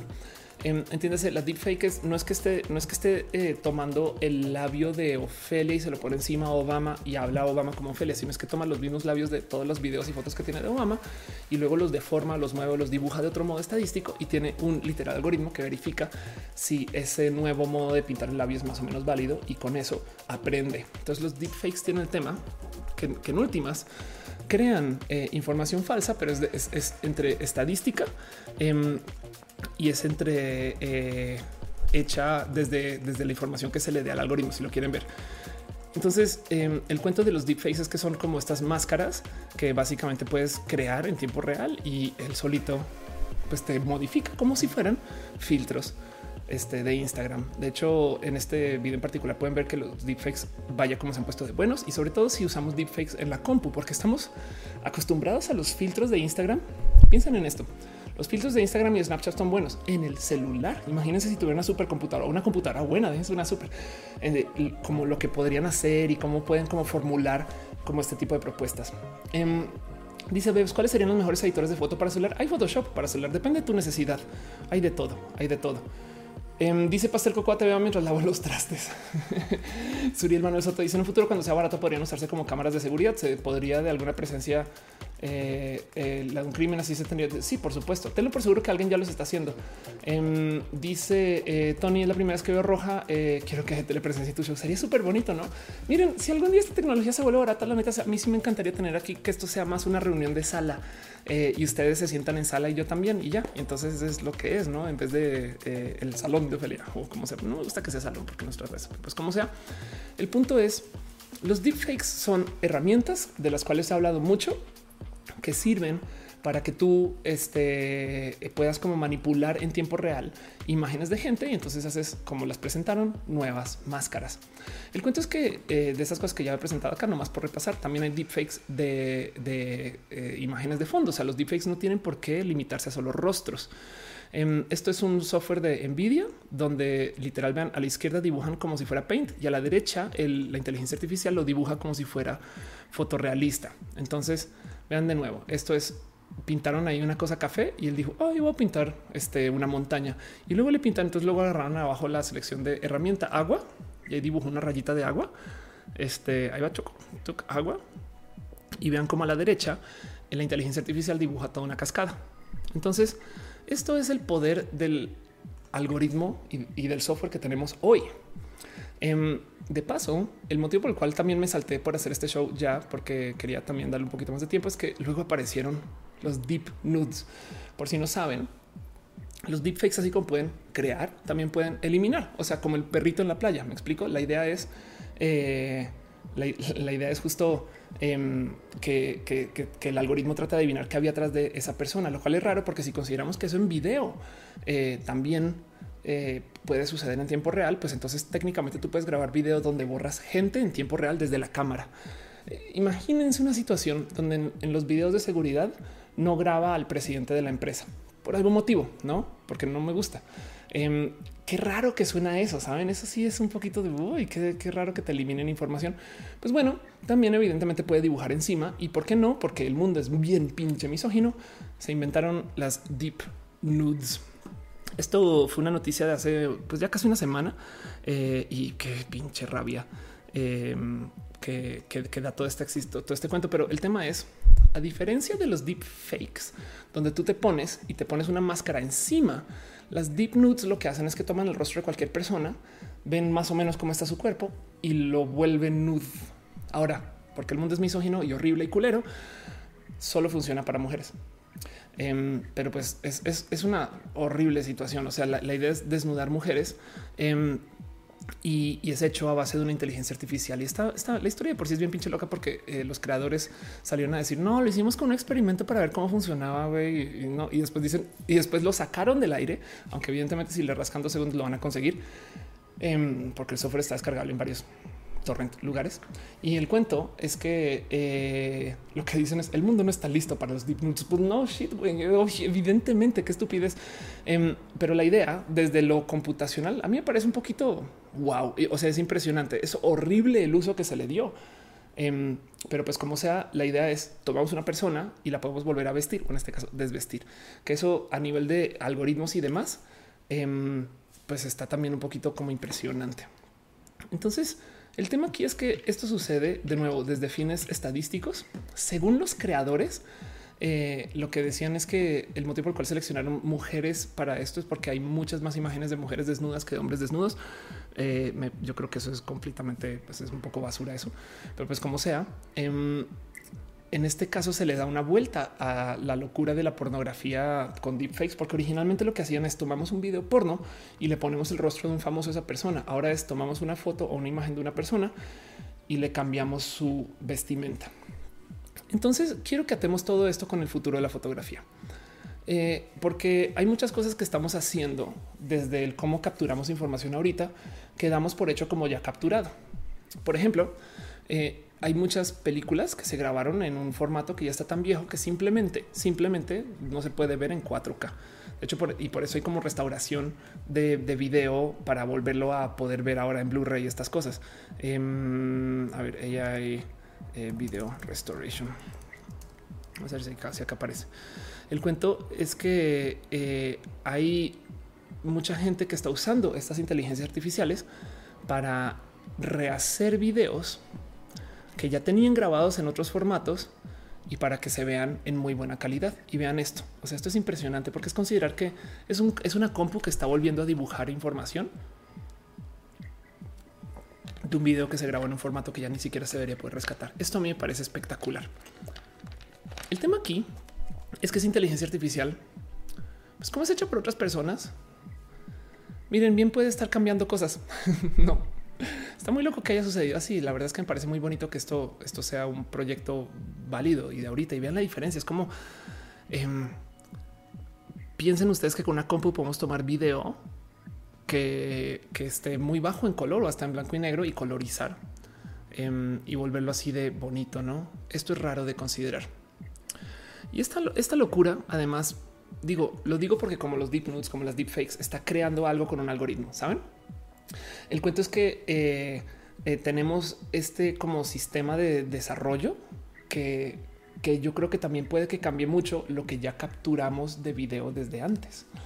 Dice Esteban, es remasterizar. La verdad es que sí, pero es que en este caso es una computadora la que está tomando, la que está adivinando. Mm, yo creo que esto aquí es un vestido, ¿no? Y lo vuelve a dibujar. Y es que hemos hecho muchas cosas y muy raras con las imágenes que tenemos ya. Por ejemplo, así de entrada, a mí no me deja de sorprender esto. Yo, yo no sé por qué, porque no es como las grandes maravillas eh, del como de la ingeniería humana, eh, del cómo funciona Google Street View. O sea, para los que no saben, em, Google Street View tiene fotos de toda su ciudad, toda, toda su ciudad. Voy a decir eso otra vez. Tiene fotos de toda su ciudad. Google Street View básicamente es eh, una serie de fotos de todo lo que se pudo haber grabado desde un coche eh, andando por su ciudad y la ciudad vecina y a veces entraron a centros comerciales ya no con coches em, porque tienen cámaras bajo agua, triciclos, etc. Piensen en esto. Imagínense la, primera persona que le propuso a su jefe este proyecto. Oye, quiero hacer, no sé, sería como chido tener fotos como de la calle aquí enfrente y pues que puedas como ver cómo se ven los negocios. Ay, ok, qué chingón y dónde vas a sacar esas fotos. No, pues vamos a mandar un coche a todas las calles del mundo. y no solo eso, sino que vamos a mandar el coche a todas las calles del mundo y lo vamos a hacer recurrentemente para que las fotos sean nuevas, no es de ¿Cómo se te ocurre eso? Y lo hicieron y lo han hecho varias veces. Y no más para que queden claro qué tan eh, eh, cuánta información están levantando por cada pasada. Estas cámaras son un chingo de cámaras. Son cámaras en 360, 15 cámaras. Em, desde una posición elevada y para rematar también tienen sensores en láser para medir distancias. Entonces tienen un mapa eh, este, eh, con, con, ¿cómo se llaman? Range scanners. Tienen un mapa hecho también de, de eso. Acaban siendo con mapitas de puntos de dónde están las cosas no? Y esa información está ahí guardada. Y para rematar, porque es Google, también te la deja navegar. O sea, bien que puedes ir a Google Street View y verlo en cualquier momento. Y además, ¿por qué no? Pues obviamente toman, la información de la gente que sube fotos usando la app de Google o usando todas estas fotos públicas y demás. Y pues también las añade a sus propios contenidos. Entonces Google tiene una cantidad ridícula de imágenes desde este proyecto que ya tiene ya casi 10 años, casi si lo piensan Igual quiere decir que los últimos 10 años del mundo han estado, por lo menos de las calles del mundo, han estado documentados. Y si ustedes entonces ahora le suman a eso que con, muy poquito video y con los deepfakes podemos recrear situaciones, tenemos una rara, rara, rara propuesta. No sin antes meternos también en que hemos estado capturando video aparte de los coches desde de modos muy especiales. Este cuento que todo el mundo tiene celular. Sí. Ahora hay cámaras en 360. Sí. No sé si ustedes vieron o si saben de esto, pero esto fue una patente que puso Samsung para unos lentes de contacto con cámara. Voy a decir eso otra vez. Samsung tiene una patente para unos lentes de contacto que tiene una cámara dentro ya piensan en eso, no es, viendo a alguien, esa persona capaz y les está tomando una foto. Em, y eso, esa tecnología pues está patentada. Y la otra cosa que me parece muy espectacular de considerar también es este cuento justo de los drones. Decía yo el otro día que me encantaría yo, todo el día me tomo fotos y video y, a donde sea que voy, porque la verdad es que sí me gusta es compartir dónde estoy. Hay mucha, o sea, no más a nivel de mi familia, por ejemplo, es como mira dónde estoy, a nivel de ustedes, me preguntan la marcha, todo esto. Pero pues yo pensaba durante la marcha, no puedo presentar la marcha y al mismo tiempo tener el teléfono arriba. Y siempre decía, no, pues no hay algo de tener un dron que pueda volar alrededor mío. Y alguien me dice, sí, pues obvio, como sucede en Blade Runner, no? En Blade Runner en particular, este ah, voy a un momento vacío para este video porque esto me va a dar un copyright strike en 3, 2, 1. tiene esta imagen que envían drones y los drones están siendo controlados desde otro lado, están siendo volados eh, en cualquier momento desde, desde otro lugar para ver qué está pasando. Pero lo bonito eh, es que en algún momento tiene una persona que están dando que tiene como cuatro que parecen piedritas que están volando alrededor. Y yo decía, güey, qué chingón poder tener cámaras así. Y para que entiendan eh, qué tipo de, de material consigue un dron que no consigues tú, Em, esto es un dron, este es un dron piloteado, obviamente. Espero que esto no me va a levantar un copyright strike, pero bueno, eso es un dron piloteado que le está dando vueltas a un coche que está pues, andando en una pista de carreras. No, em, este dron no tiene por qué ser piloteado de paso con una bonita inteligencia artificial o, un buen software que dé seguimiento. Ahora, un software que dé seguimiento no, no va a levantar tomas tan buenas, pero a fin de cuentas, esto puede suceder desde un dron que esté pasando. Entonces, consideren ustedes cuánto material se puede conseguir hoy con la tecnología que tenemos para eh, este, pues para que tengamos como documentado el momento donde hemos estado viviendo, no? Dice Nifel, imagina las implicaciones en el ramo de la investigación policial. Sería más fácil resolver crímenes. Estoy totalmente de acuerdo. Dice María Murillo, lente Samsung versión Black Mirror. Sí. Eh, dice eh, José Carranza, el futuro se parece mucho al libro de The Circle de Dave Eggers. Ándale. Y dice Luis M. Torres, precisamente vi pasaron esos coches en mi ciudad. Qué chingón. Tonia G dice sería genial que todo lo que hacen con este tipo de proyectos se utilizara para combatir las desapariciones, se propusiera como objetivo erradicar tantas fechorías. Puede ser, sí, total. Bueno, de hecho, la verdad es que sí se ha hecho propuestas así. En China Survey Lens Cameras en China en particular hice una cosa loquísima. Este social score, donde también del otro lado, eh, no sé si esto es tan bonito, ¿eh?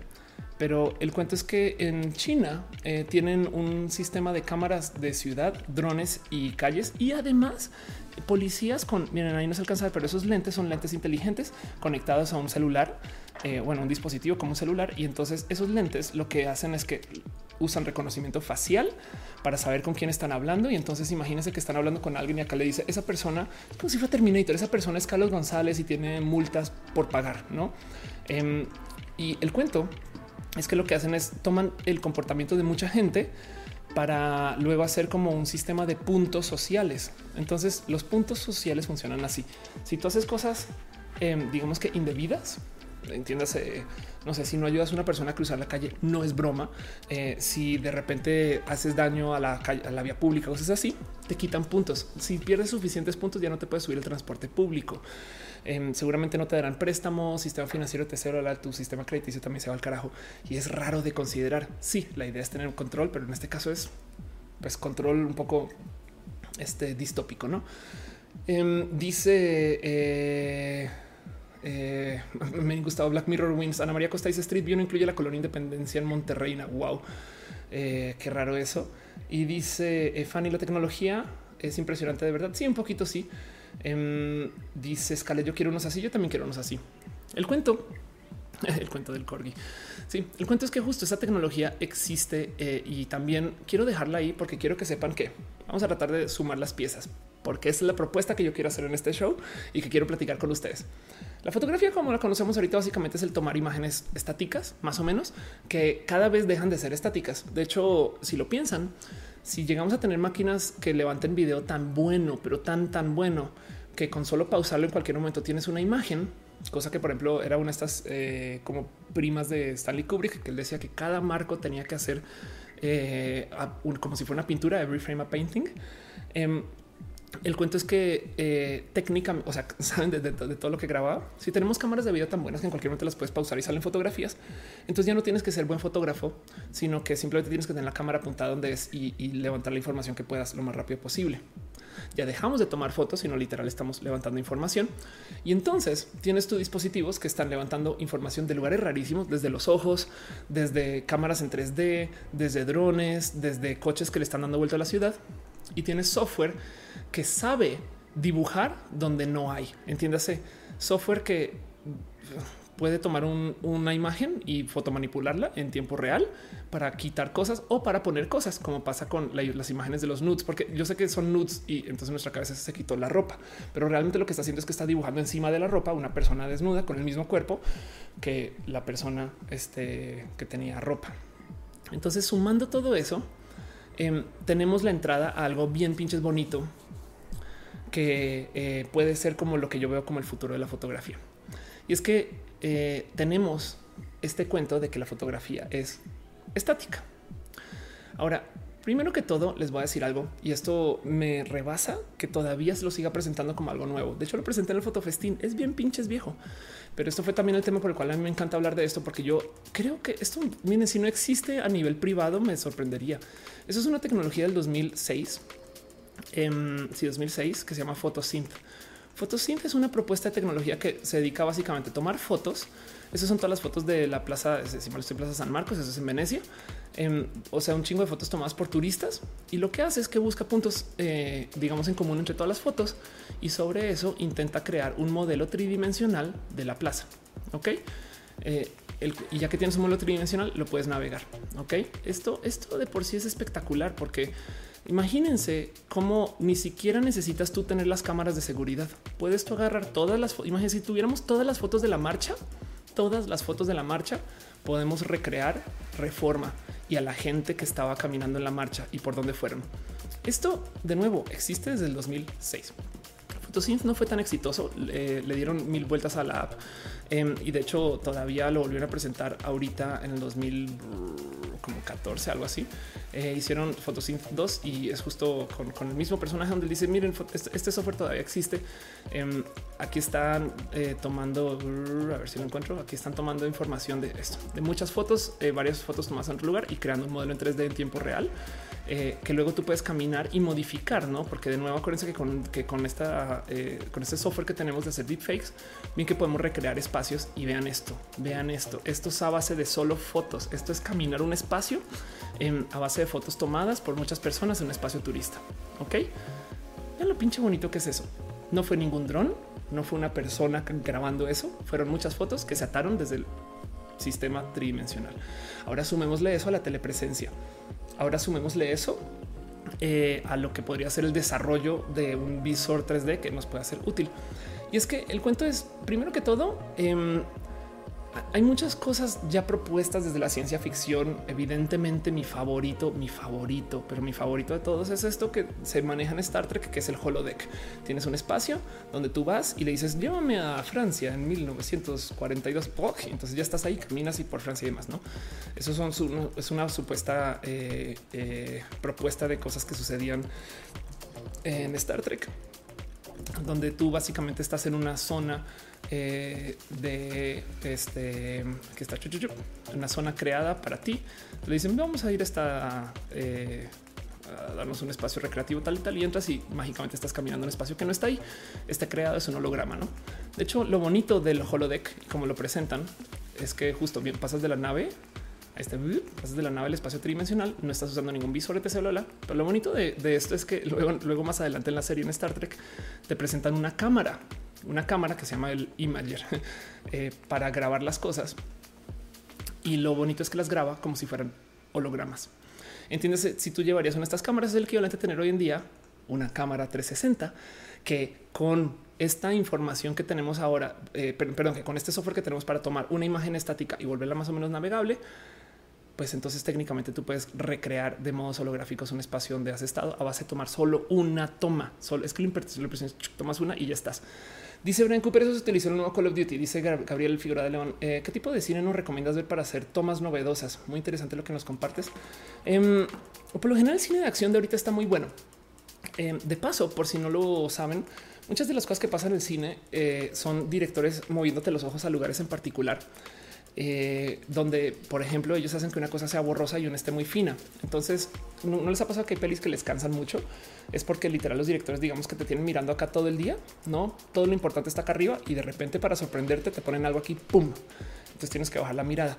Hay muchas cosas que pasan desde lo psicológico cuando cambias de mirar de derecha a izquierda, de izquierda a derecha, sobre todo en este lado del mundo. Hay muchas cosas que pasan cuando te sacan las cosas de foco y hay muchas pelis de acción que lo que les, les encanta hacer como un patrón como tipo este desbloqueo de Android. Entonces te hacen mirar arriba, luego abajo, luego arriba, luego abajo, luego a la derecha, luego a la izquierda y tú sales como una persona cansada. Em, pero es a propósito. Los directores quieren que te canses y, mucho de cómo manejan esto es justo manejando el enfoque, luces, brillos, etc. Y te hacen mirar y voltear a veces. Y eso se va un poquito al carajo cuando hay subtítulos. Por eso hay gente que no le gusta los subtítulos.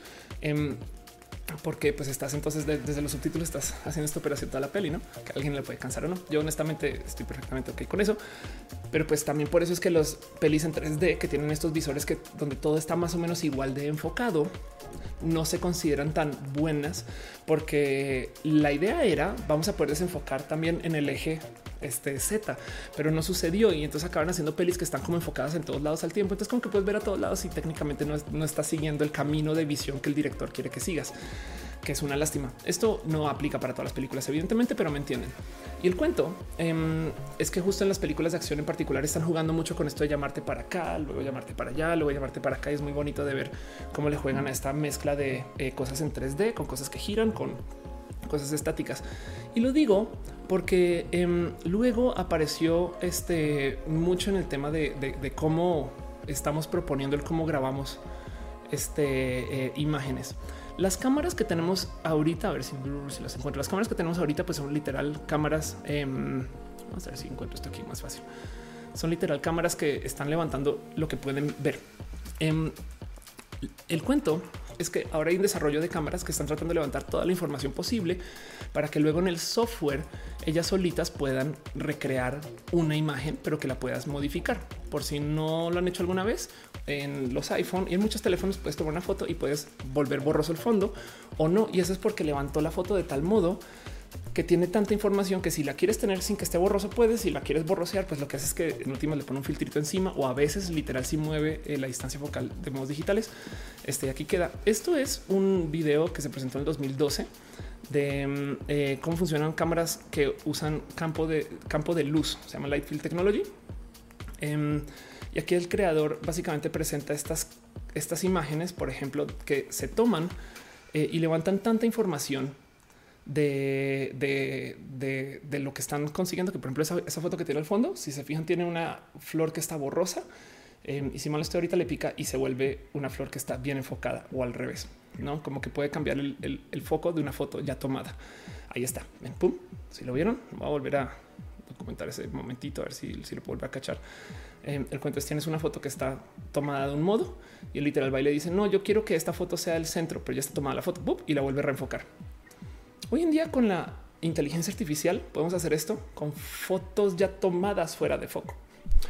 Entonces piensen ustedes qué le hace esto a lo creativo. Imagínense ustedes de repente, eh, no sé, poder enfocar fotos tomadas en 1940 eh, y trabajar sobre eso. Pero el punto de cómo funcionan estas cámaras de, campo de luz es que luego, a ver si lo encuentro, eh, aquí está.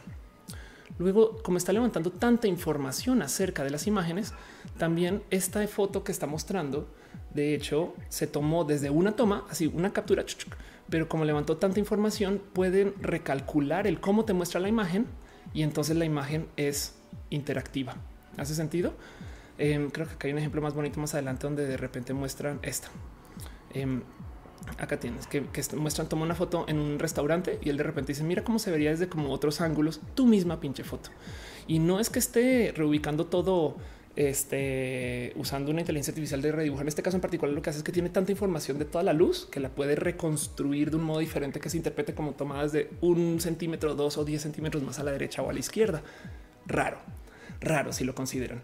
Em, porque, porque el cuento es que eh, la fotografía pues solía ser como el güey, es que tengo la única foto, ¿no? Y ahorita es como si tengo la foto, pero pues ahora podemos ver cómo sería lo que hay detrás de esta persona, cómo sería lo que hay alrededor y entonces podemos ahora construir un mapa tridimensional si tenemos fotos suficientes de una persona haciendo algo de un salto, imagínense todas las fotos que hay de Michael Jordan haciendo su famoso salto donde abre las patitas y se clava. Pues ahora y hay video también. Pues ahora podemos hacer eso en 3D que lo podemos visualizar con visor 3D.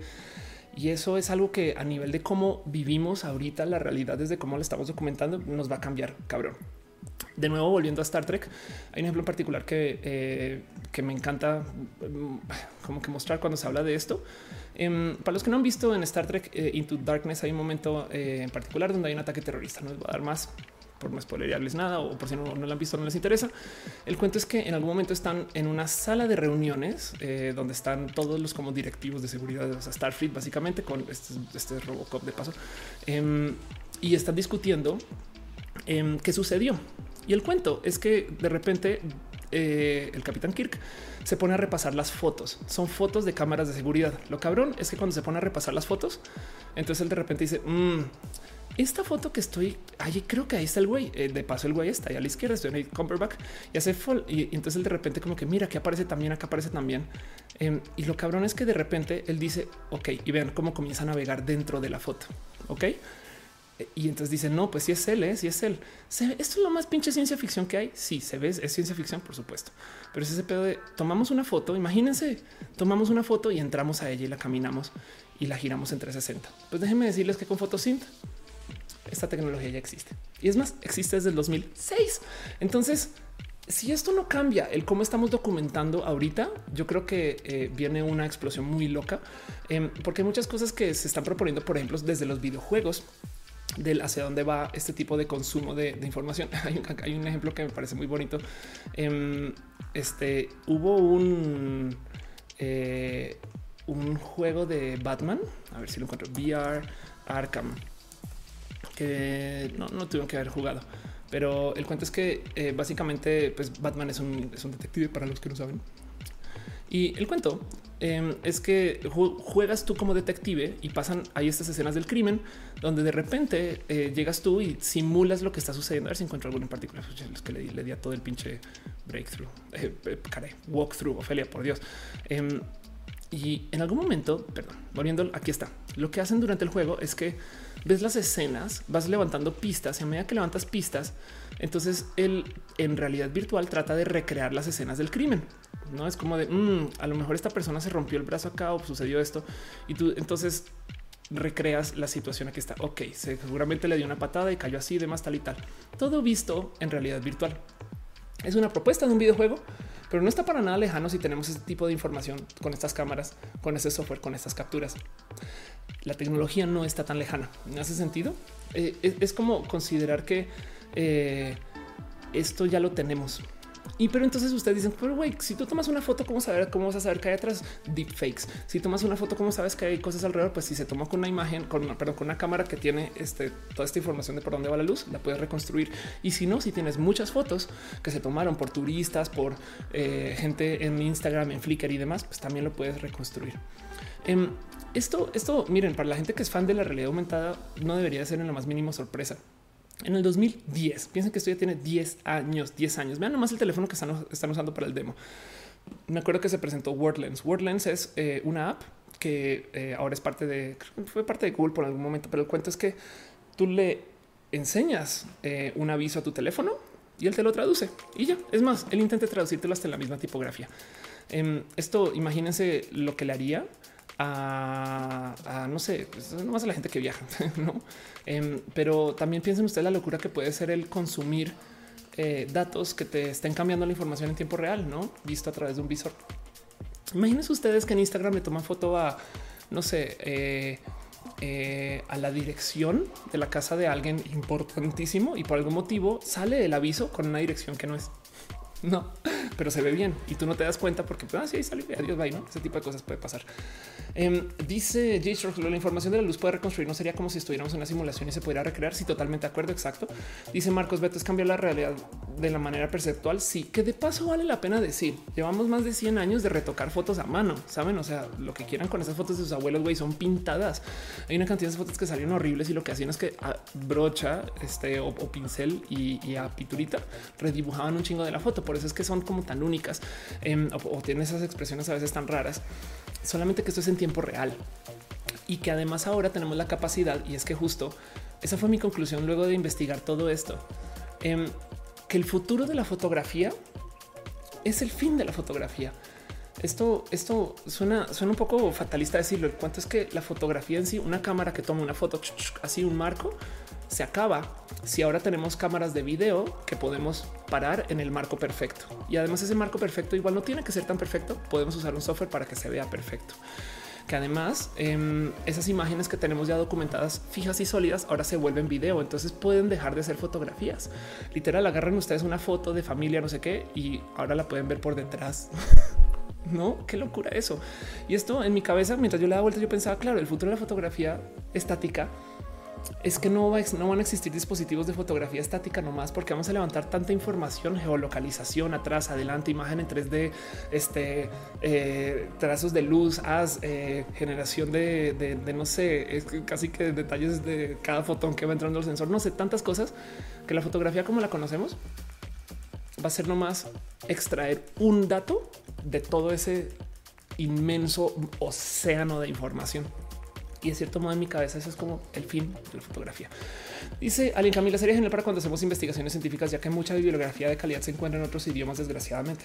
Sí, exacto. Y ahí la única pregunta es si tú confías en el traductor, pero pues evidentemente en algún momento vamos a tener que superar eso como personas. Yo creo que eh, el mero tema de, las inteligencias artificiales aprendiendo otros idiomas y aprendiendo lo que nos dicen, pues nos va a tocar porque no hay, no hay cómo, no, no, podemos eliminar las inteligencias artificiales.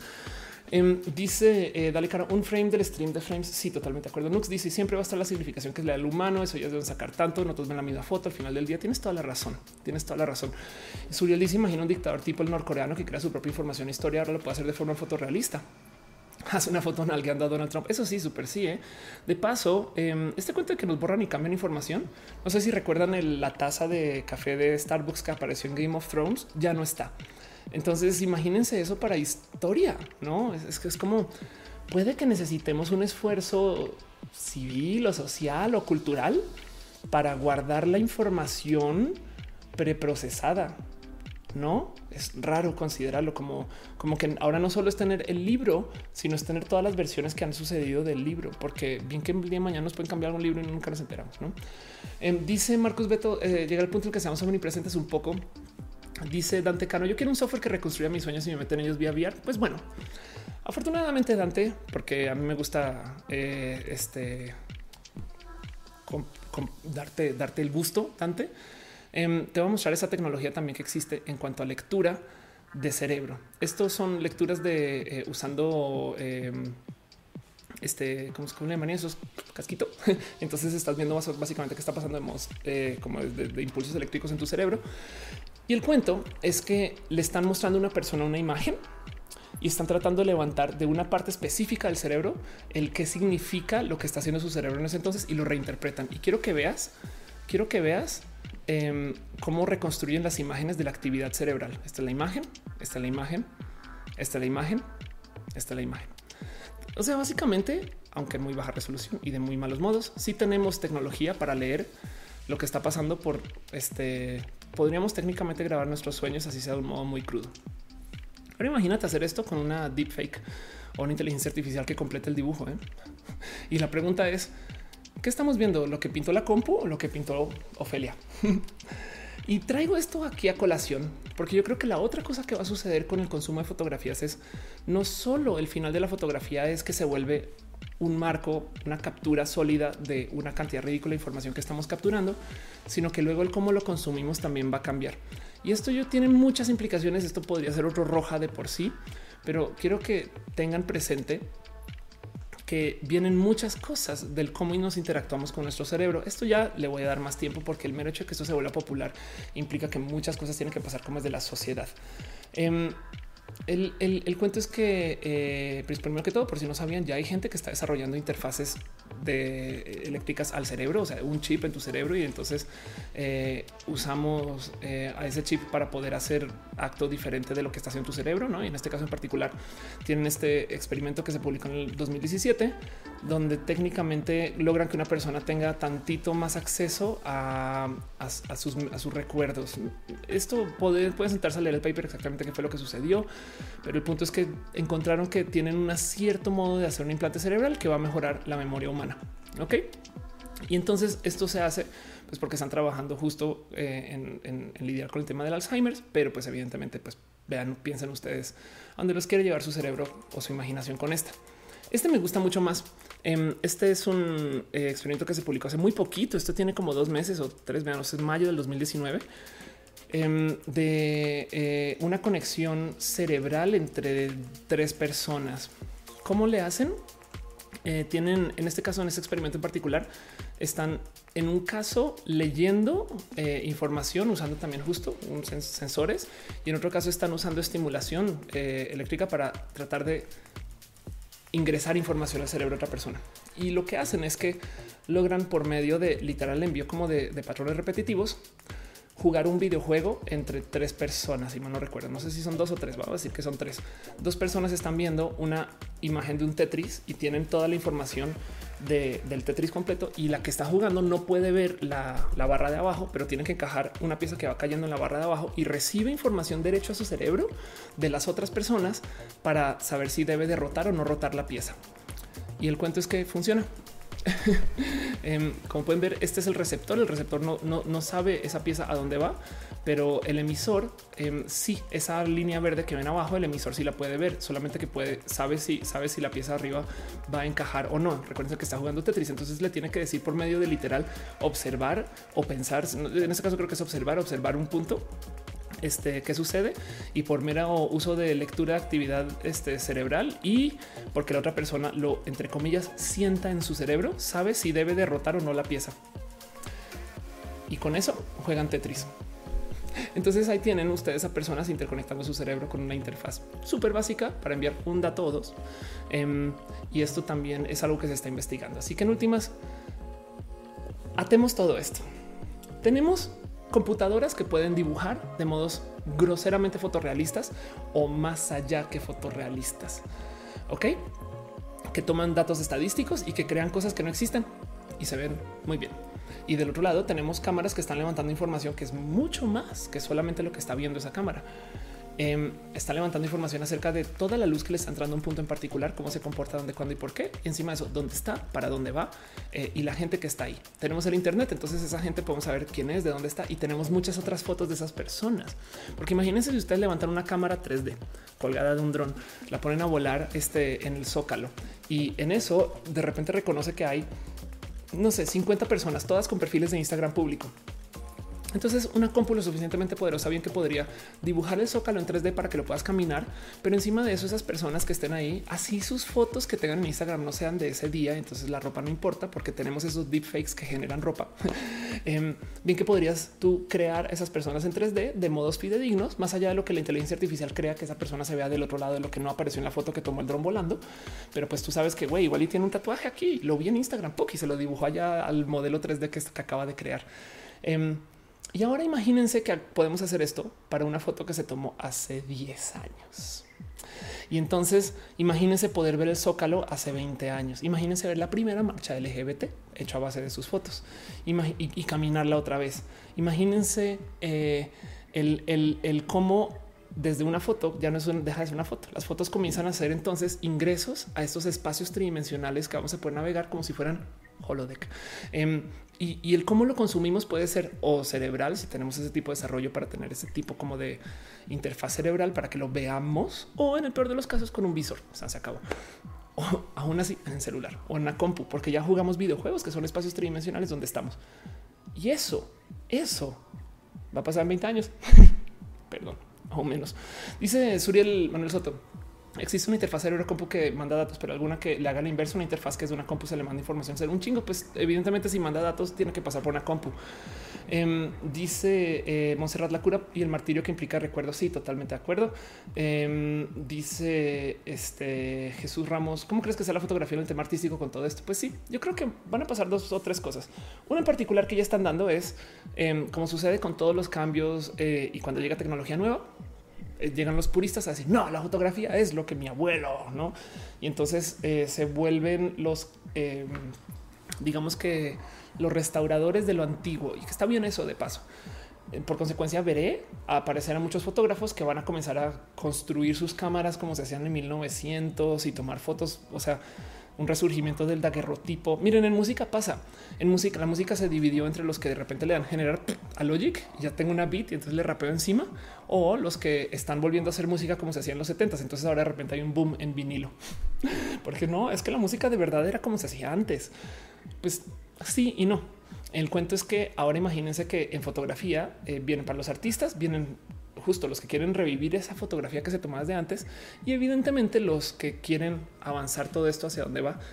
Y yo creo que lo que viene es un nuevo modo de videobloguear. Los realities este, las cuentas de Instagram, el cómo consumimos las vías de los demás, que, son contenidos que queremos consumir. Hay mucha gente que sigue a influencers porque quieren ver cómo es la vida de un influencer y ya, y son parte de esa vida y no pasa nada. Es, un contenido que quieren consumir. Entonces ahora imagínense un influencer que siempre tenga una cámara 360 en su casa y entonces técnicamente ustedes pueden estar ahí también. A mí me parecería chido. A mí me parecería espectacular poder tener un visor y verles, ¿no? Em, y, verles en 3D y sentirles. Ojalá sería bien bonito también. Pero, pero eso, eso para muchos yo creo que le va, le, va a llegar como una patada en, el, en sus fundamentalismos, no como no, yo no quiero que esto sea. Evidentemente, el cuento aquí es cuando lo que, lo que se va a debatir es cuánta realidad vamos a tener que mantener. De nuevo, Photosynth va a poder levantar muchas fotos de cualquier evento histórico y recrearlo, no? Em, ¿Cuántas fotos creen que existen de, no sé, de las elecciones de Donald Trump? O bueno, de políticos. O sea, ¿cuántas fotos existirán? viejas guardadas que no son digitales, pero pues cuántas fotos existieron de las elecciones de Vicente Fox, no? Y entonces poder me inventé eso, pero me entienden, no? Y, lo digo porque también no solo se trata de recrear espacios ya existentes, bien que podemos ir a cualquier espacio ficticio también, evidentemente. Em, también está este cuento justo de la realidad aumentada. Google Maps ahora sí eh, está trabajando este cuento de te, dibujo encima y demás. Esto em, yo creo que tiene un problema de visor, pero pues a fin de cuentas esta información ya la tenemos y todo eso eh, pues puede cambiar un poquito hasta el cómo socializamos. Dice Caro, imagina no olvidar lo que recuerdas nunca. Les digo algo, imagínense nomás hablar con alguien y tú saber esa persona es Luis González. Así, solo el nombre, güey, ¿no? Puede que nos haga raros o raras, de cierto modo. Dice Caro, ya llegué a México. Hola, Caro, gracias por avisarme en el show. Cosas de familia, te amo. Dice, este, Susi, pero, pero ya no vamos a querer salir al mundo real. Pues es que el tema aquí es que el mundo real viene a nosotros y nosotras también. Entonces eso puede ser un poco raro de considerar. Pero no más para recapitular un poco. ¿La fotografía cambia? Sí. De hecho, en mi opinión, la fotografía se acaba. Y lo que tenemos ahora es con las fotografías existentes, entradas a mundos eh, que van a ser eh, compu generados o, generados en tiempo real a base de deepfakes y este tipo de, tecnologías. Em, y, vamos a vivir la fotografía como algo muy diferente a lo que conocemos ya que deja muchas preguntas, porque si tú puedes entrar a una fotografía y volver a ver cómo eran las elecciones de Vicente Fox, ¿qué nos detiene de entrar a un cuadro? ¿Saben? Eso va a ser muy divertido de considerar. Em, ahora, para los cuadros y el arte en particular tenemos muy poquita información estadística. Para las fotografías tenemos mucha. Entonces eso eh, sucede, pero si existe, si hay una inteligencia artificial que hace eh, intercambio de estilo, se llama style transfer. A ver, style transfer. Em, el cuento de, de, lo que hacen estas inteligencias artificiales es que toman el arte de un artista y se lo aplican a otro artista y le dibujan encima. Entonces ahora puedes tener tú, vean esto, esto es em, un video tomado en alguna villa y le están plantando encima el arte del dibujo de otro artista. Y entonces técnicamente sí estás haciendo eso que yo les digo. están entrando un cuadro. Vean eso. Así que todo esto viene para la fotografía y digo la fotografía y no el video porque primero entonces la pregunta para dónde va la fotografía, pero segundo porque creo que eh, el video seguirá siendo video. La fotografía es quien está, quien está amenazada aquí, ya que me impresionaría a futuro si todavía mantenemos dispositivos que solo tomen una foto. De hecho, ya no existen. Los celulares no están tomando una foto. Cuando ustedes toman una foto, una live foto con su iPhone, este realmente lo que hace es que está tomando un video de tantos segundos y captura el mejor marco. Es más, a veces captura un pedacito de uno, otro pedacito de otro y los pega HDR y ya. Entonces dice, pues ya quedó y usan algoritmo para eso. técnicamente dispositivos que levanten una foto ya no se usan hace un rato, a menos que sean cámaras hechas explícitamente para eso. Y esas las veré desaparecer cuando tengamos cámaras de video tan buenas que nos den el equivalente de esto. Va a ser raro de, procesar, creo yo, pero pues eso era lo que, quería, lo que quería platicar con ustedes. Dice Esteban, la fotografía se acaba. Me gustaría pensar que evoluciona y evidentemente van a haber esfuerzos de preservación, pero pues yo veo la fotografía, o sea, volverse esto. De nuevo, estos son muchas fotos atadas con un software em, que permite que tú camines dentro del lugar. Y entonces la pregunta es, ¿es esto una foto? ¿O es esto un video? ¿O es esto un render? ¿Saben? Tantas, o sea, de nuevo, la pregunta aquí es, que es, es una son muchas fotos. Estoy es un, es un navegador inteligente de fotos, porque acuérdense que esa información que, que se ve como en a la izquierda, eso es photosynth. Bien que la puede llenar una, una, una este, deepfake. Pero bueno, dice eh, Suriel, básicamente la fotografía como la conocemos ahora servirá como una rama de algo más grande, como experiencia consumible, esfuerzo de documentación. Sí, eso puede ser.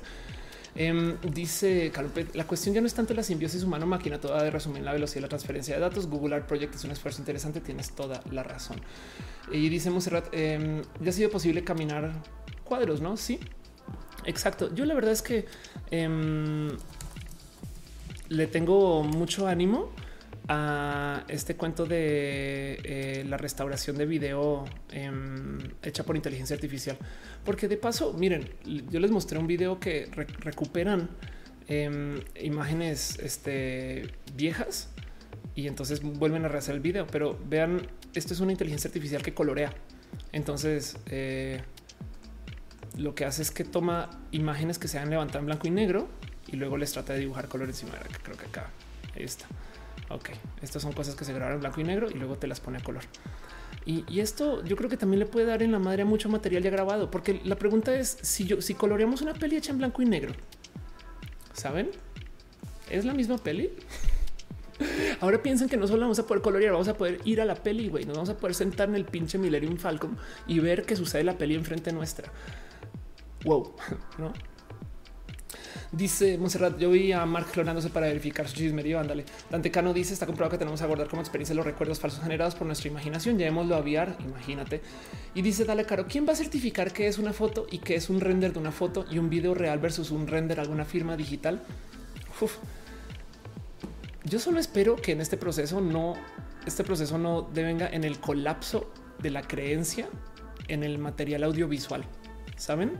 Porque bien que puede pasar que ya de repente la gente se vuelve muy fundamentalista de güey, si eso es una foto, yo no confío en ella.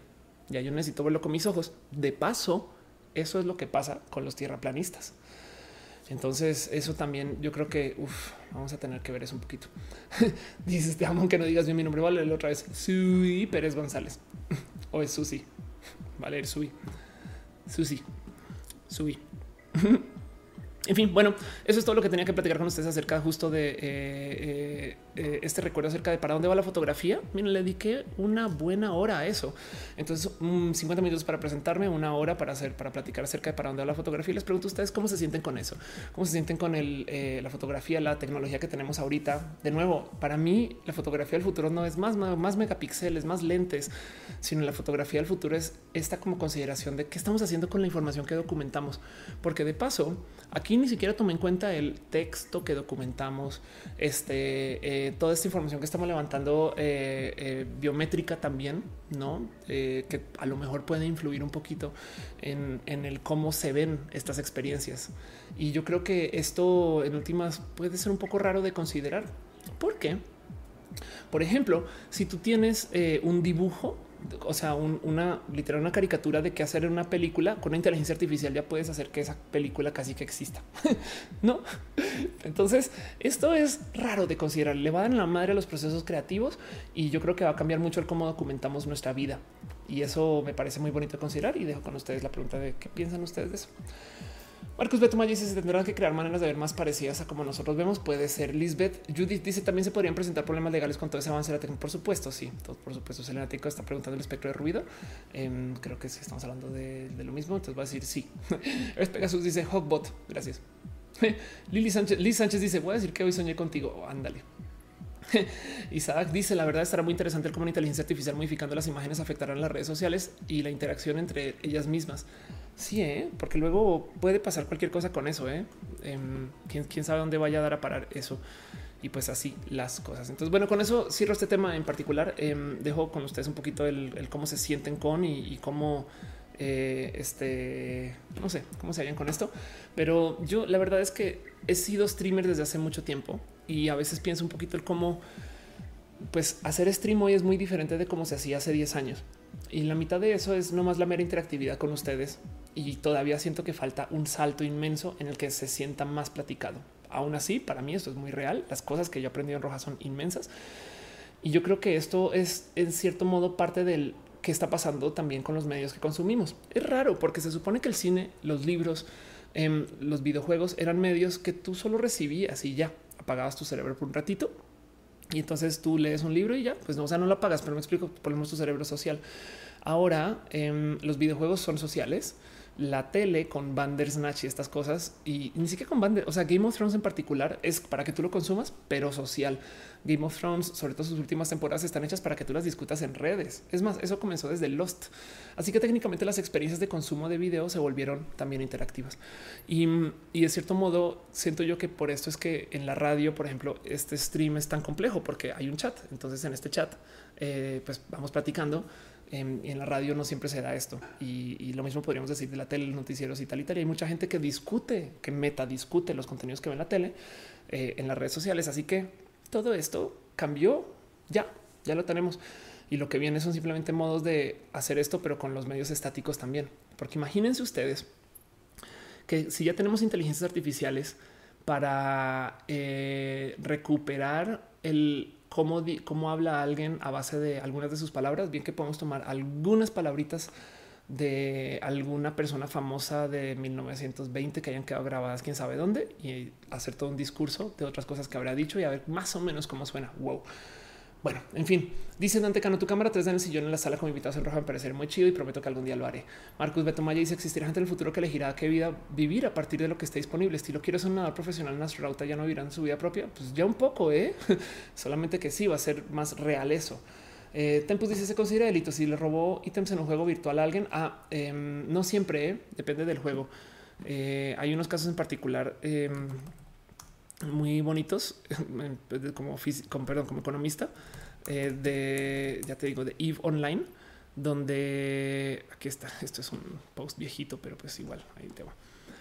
donde en varios casos la gente se organizó para robar o para hacer cosas em, bien, bien complejas. En Eve en particular, mira esto.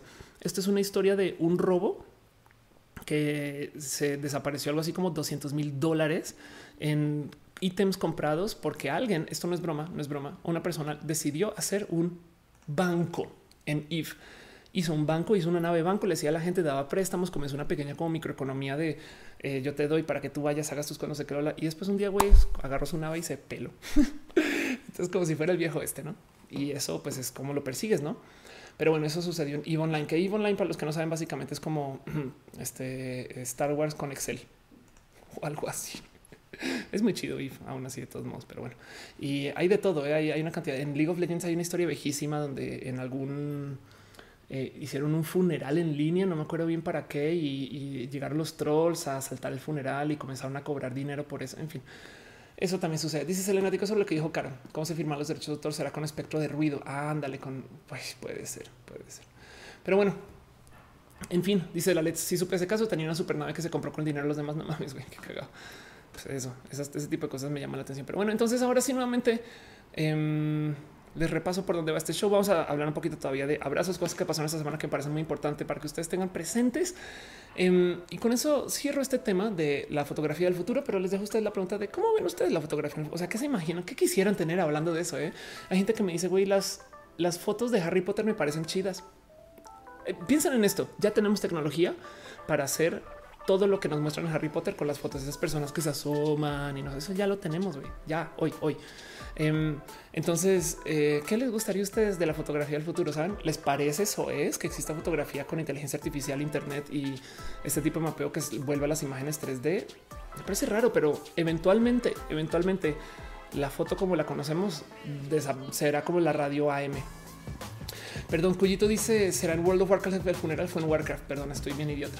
Y sí, es verdad. Selenático dice eh, eh, que ah, están hablando de ofensas. Javier Miranda dice eh, te conocí en el programa Las Sagas. Entonces te admiro mucho. Gracias por estar acá, Javier. Gracias por acompañar este show. Es muy chido. Gracias a que vienen acá y nos, nos damos mucho, mucho cariño. Perdón, un abrazo a Isaí Chato que dice para los que llegamos tarde, podrías decirnos un resumen de la marcha. Siento que ya hablaste de ella. Todavía no he hablado de la marcha. Isaí, no te preocupes. Em, vi que ya escribiste hace ratito, perdón, pero este la marcha voy con eso. Primero que todo, y antes de son las 10 aquí, entonces tengo un abrazo, una cosa importante que pasó esta semana y se las quiero dejar ya urgente, pero urgentísimo, porque esto es de ya. Esto es de en este momento, de en este instante. Eh, y resulta que Alan, que por si no ubican a Alan, eh, es Mr. Pokémon eh, de México, Mr. Pokémex. Es una persona bien pinche cool. Hace muchas cosas en el mundo de Pokémex. De hecho, aquí está Growth Scout en Niantic. O sea, hablen con Alan si quieren hablar de cosas de este de Pokémon, pero un día se le ocurrió a Alan y esto ya lo, había presentado en roja que en Lego hay días tú puedes proponer eh, cosas que no se venden a, forma de Lego. Tú la puedes diseñar y decirle Lego, ¿por qué no hacen esto? Aquí están las piecitas y pues sería chido tenerlo. Y propuso hacer el ángel. El ángel es eh, pues nuestro, nuestro monumento en la Ciudad de México y lo puso y queda hecho, queda puesto a votos. Hoy es el último día para votar, el último día posible para votar por el ángel. Em, entonces, eh, aquí está ideas.lego.com, diagonal projects, diagonal 190785. Voy a ponerlo aquí en el chat CCC. A ver, espero que funcione bien. Em, a ver cómo funciona esto desde Restream, pero creo que salió. Espero que sí, pero bueno, si no, em, ahí lo pueden ver de todos modos. Ideas.lego.com este diagonal project diagonal 190785 y solo lo que tienen que hacer es registrarse y dar un voto. Yo sé que suena un chingo, pero pues si quieren, si quieren que Lego venda un, un ángel, pues nada, sería chido. Y ya entonces me escribió Alan y me dijo, güey, por favor, Ofelia, ayúdame a pasar la palabra con esto. Y como es el último día, son las 10, tienen dos horas. Eso es todo. Pero bueno, en fin. De resto, eh, otros abrazos, cosas que pasaron esta semana que yo creo que son muy importantes, que vale la pena que platiquemos y son muy poquitas cosas las que tengo mientras me van contando ustedes acerca de la fotografía y demás. Em, también le quiero dar un abrazo especial a Kevin Tobaragui, quien le tengo mucho amor y cariño eh, y quien hizo un proyecto que se llama el documental LGBT em, y se lo llevó a Colombia y ganó, ganó ganador mejor documental LGBT y mayor impacto social. ¿Qué es el documental LGBT? Es em, un documental de dos horas 34 minutos hecho alrededor de eh, cómo sucedió todo esto de la marcha del Frente Nacional por la Familia en León, donde además Kevin bien listo y el equipo de Kevin y la gente documental, gente muy, muy pinches bonitas, em, grabaron a toda la gente que podían grabar para esto, desde como suele ser cuando se hacen materiales LGBT, toda la gente que está a favor, pero en mi corazoncito yo creo que lo más importante es que también graban entrevistas con toda la gente que está en contra. Em, no soy yo, evidentemente, pero eh, se fueron y, sí, levantaron material como con los conservadores y qué piensan y qué opinan y cómo se sienten y, por qué piensan esto y por qué piensan aquello. Y, la verdad es que eh, sí es un poquito como rudo de ver porque trae estos recuerdos de ay, la gente que está en contra, qué ruda que es, pero también despierta un poco de hoy no saben nada. La gente de Frente Nacional les, hacían preguntas. ¿Sabe usted qué es tal? Y no, eh. Em, entonces, eso, eso también, este, eh, yo creo que no sé, añade mucho. Em, y pues estrenó ahorita entonces, ¿por qué lo menciono primero que todo? Porque Kevin es un chulo y le tengo mucho cariño y amor y me ha cuidado mucho Kevin y pues yo también a Kevin. Pero del otro lado, el documental es un documental muy bonito, pero además el documental em, que está en arroba documental LGBT está monetizado y eso no es la noticia. La noticia es que está monetizado y el dinero de la monetización se va a donar. Entonces, si le regalan un view al documental, sería chido. Si no, no se preocupen, sepan que esto existe, pero pues nada más les quería compartir. Por eso es un abrazo, cosas que pasaron esta semana que me parecen importantito de mencionar. Pero bueno, Felicidades a la gente bonita del documental LGBT. Eso es uno de los otros eh, notas. Dice eh, Andrew yo cuando aprovechas ver roja en Facebook para no gastar datos porque lo tienes limitados. Qué bonito. Por eso pongo ahí. A Sol Valen pregunta que, que, si yo soy mujer trans, soy mujer trans. Ulises Maldonado dice eh, saludos desde Querétaro. Un abrazo a Querétaro. A, Querétaro. Querétaro. Acuérdate que voy en dos semanas y luego voy el 27. Dice eh, eh, que si está completo en YouTube, está completo en YouTube. Ya lo puedes ver. Lo subieron, o sea, se transmitió y lo subieron hasta ahorita. Entonces vayan a verlo. Cósense mucho eso. Y pues bueno, eh, otras cosas, abrazos, cosas que pasaron esta semana, así por encimito.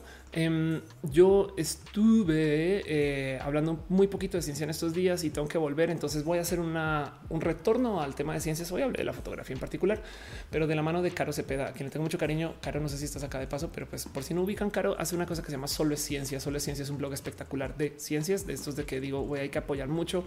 Em, y levantaron una nota acerca de Sassy Science. Esto en particular...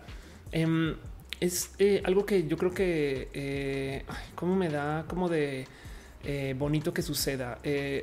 Doctor Sass, activista LGBT, abiertamente bisexual, drag queen, amateur y estudiante física, em, está en YouTube también de paso. Y el cuento es que hace ciencia en drag. Esto suena a y, suena como súper poco importante, pero no saben lo difícil que es el campo de la ciencia para sus misoginias, como para que luego vaya alguien en drag. Entonces esto hasta me rebasa un poquito que ha sucedido y les quería compartir no más a calidad de abrazo. Sepan que eso está pasando. Todo esto está en soloesciencia.com. Claro, como siempre está eh, trae esta nota em, y se las quería compartir. Eh, sépanlo, sépanlo. Es algo muy bonito. Me parece como espectacular. Las meras, la mera, o sea, ver, ver imágenes de un científico en drag me, rebasa y yo creo, güey, porque el mundo no es así, saben, es como que chido, güey. Pero bueno, evidentemente, pues porque el mundo no solo es eh, eh, una persona haciendo cosas, em, me encontré como nota relacionada y también se los comparto también eh, este ingeniero de Google que también enseña a programar este en drag. Entonces, esto de por sí, luego me, pregunto, está cagado porque se llama Analytical. Luego me pregunto si esto será un bonito nuevo patrón. Será chido, güey. Aunque el otro día yo le decía a alguien, es que si tú le dices a la gente que estás haciendo cosas en drag, las cosas espectaculares se vuelven más espectaculares. Saben, como presenté mi disertación de tesis en drag, me aventé de paracaídas en drag, pues hace las cosas cool, más cool. Pero bueno, dice Alan Plain, ¿cómo está la gente de Guadalajara? Espero que bien. Dice Byron, me resiente difícil pensar el mercado de la fotografía del futuro, los soportes o el coleccionismo. Sí, ¿eh? de paso. Eh, Ciencias Naturales dice, hola, buenas noches. Off, hola, buenas noches. Esmeralda dice, cuando voy a Guadalajara, yo creo que lo más probable es que sea eh, si no en julio, en mes después. Pero bueno, si las cosas, Néstor Piedra y te dice un saludo de Colombia, un abrazo a Colombia. Y pues bueno, eso justo lo tengo ahí en calidad de abrazos, eh, cosas que pasaron esta semana. Otra cosa que pasó esta semana que mucha gente me ha estado, pero, pero mucha gente me ha estado preguntando. Liz Sánchez dice: Necesito hacerlo, soy bióloga y apenas me dejan entrar con uñas largas al laboratorio. Ya ves qué locura. Pues búscate a Sassy Science. Veo que están dejando eh, piñas. Entonces, Cristian Alberto Mejía Medina deja un abrazo financiero y se pone el link del ángel del ego en Twitter.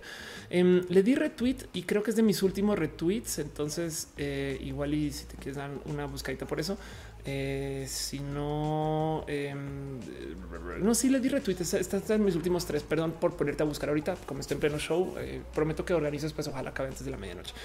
Pero bueno, para seguir con eso y mantener el ritmo todavía. Em, otra cosa que eh, pasó esta semana, esto justo tengo una sección que debería ya llamar formalmente. Me explico. ¿Cuánta gente me ha preguntado por esto? Esta es una foto viejísima. El cuento es yo juego mucho con mi color de cabello. Para los que traen dudas de por qué Ophelia es güera, como les dije, hay un video en diagnosis donde hablo de eso. Me encantaría volver a ser roja. Mi color de cabello evidentemente no es güero. Luego el otro día es que güey, Ophelia, ¿por qué no te arreglas tus cejas? Y yo es de pues güey, si viera lo difícil que es coordinar los cejas con la raíz, güey.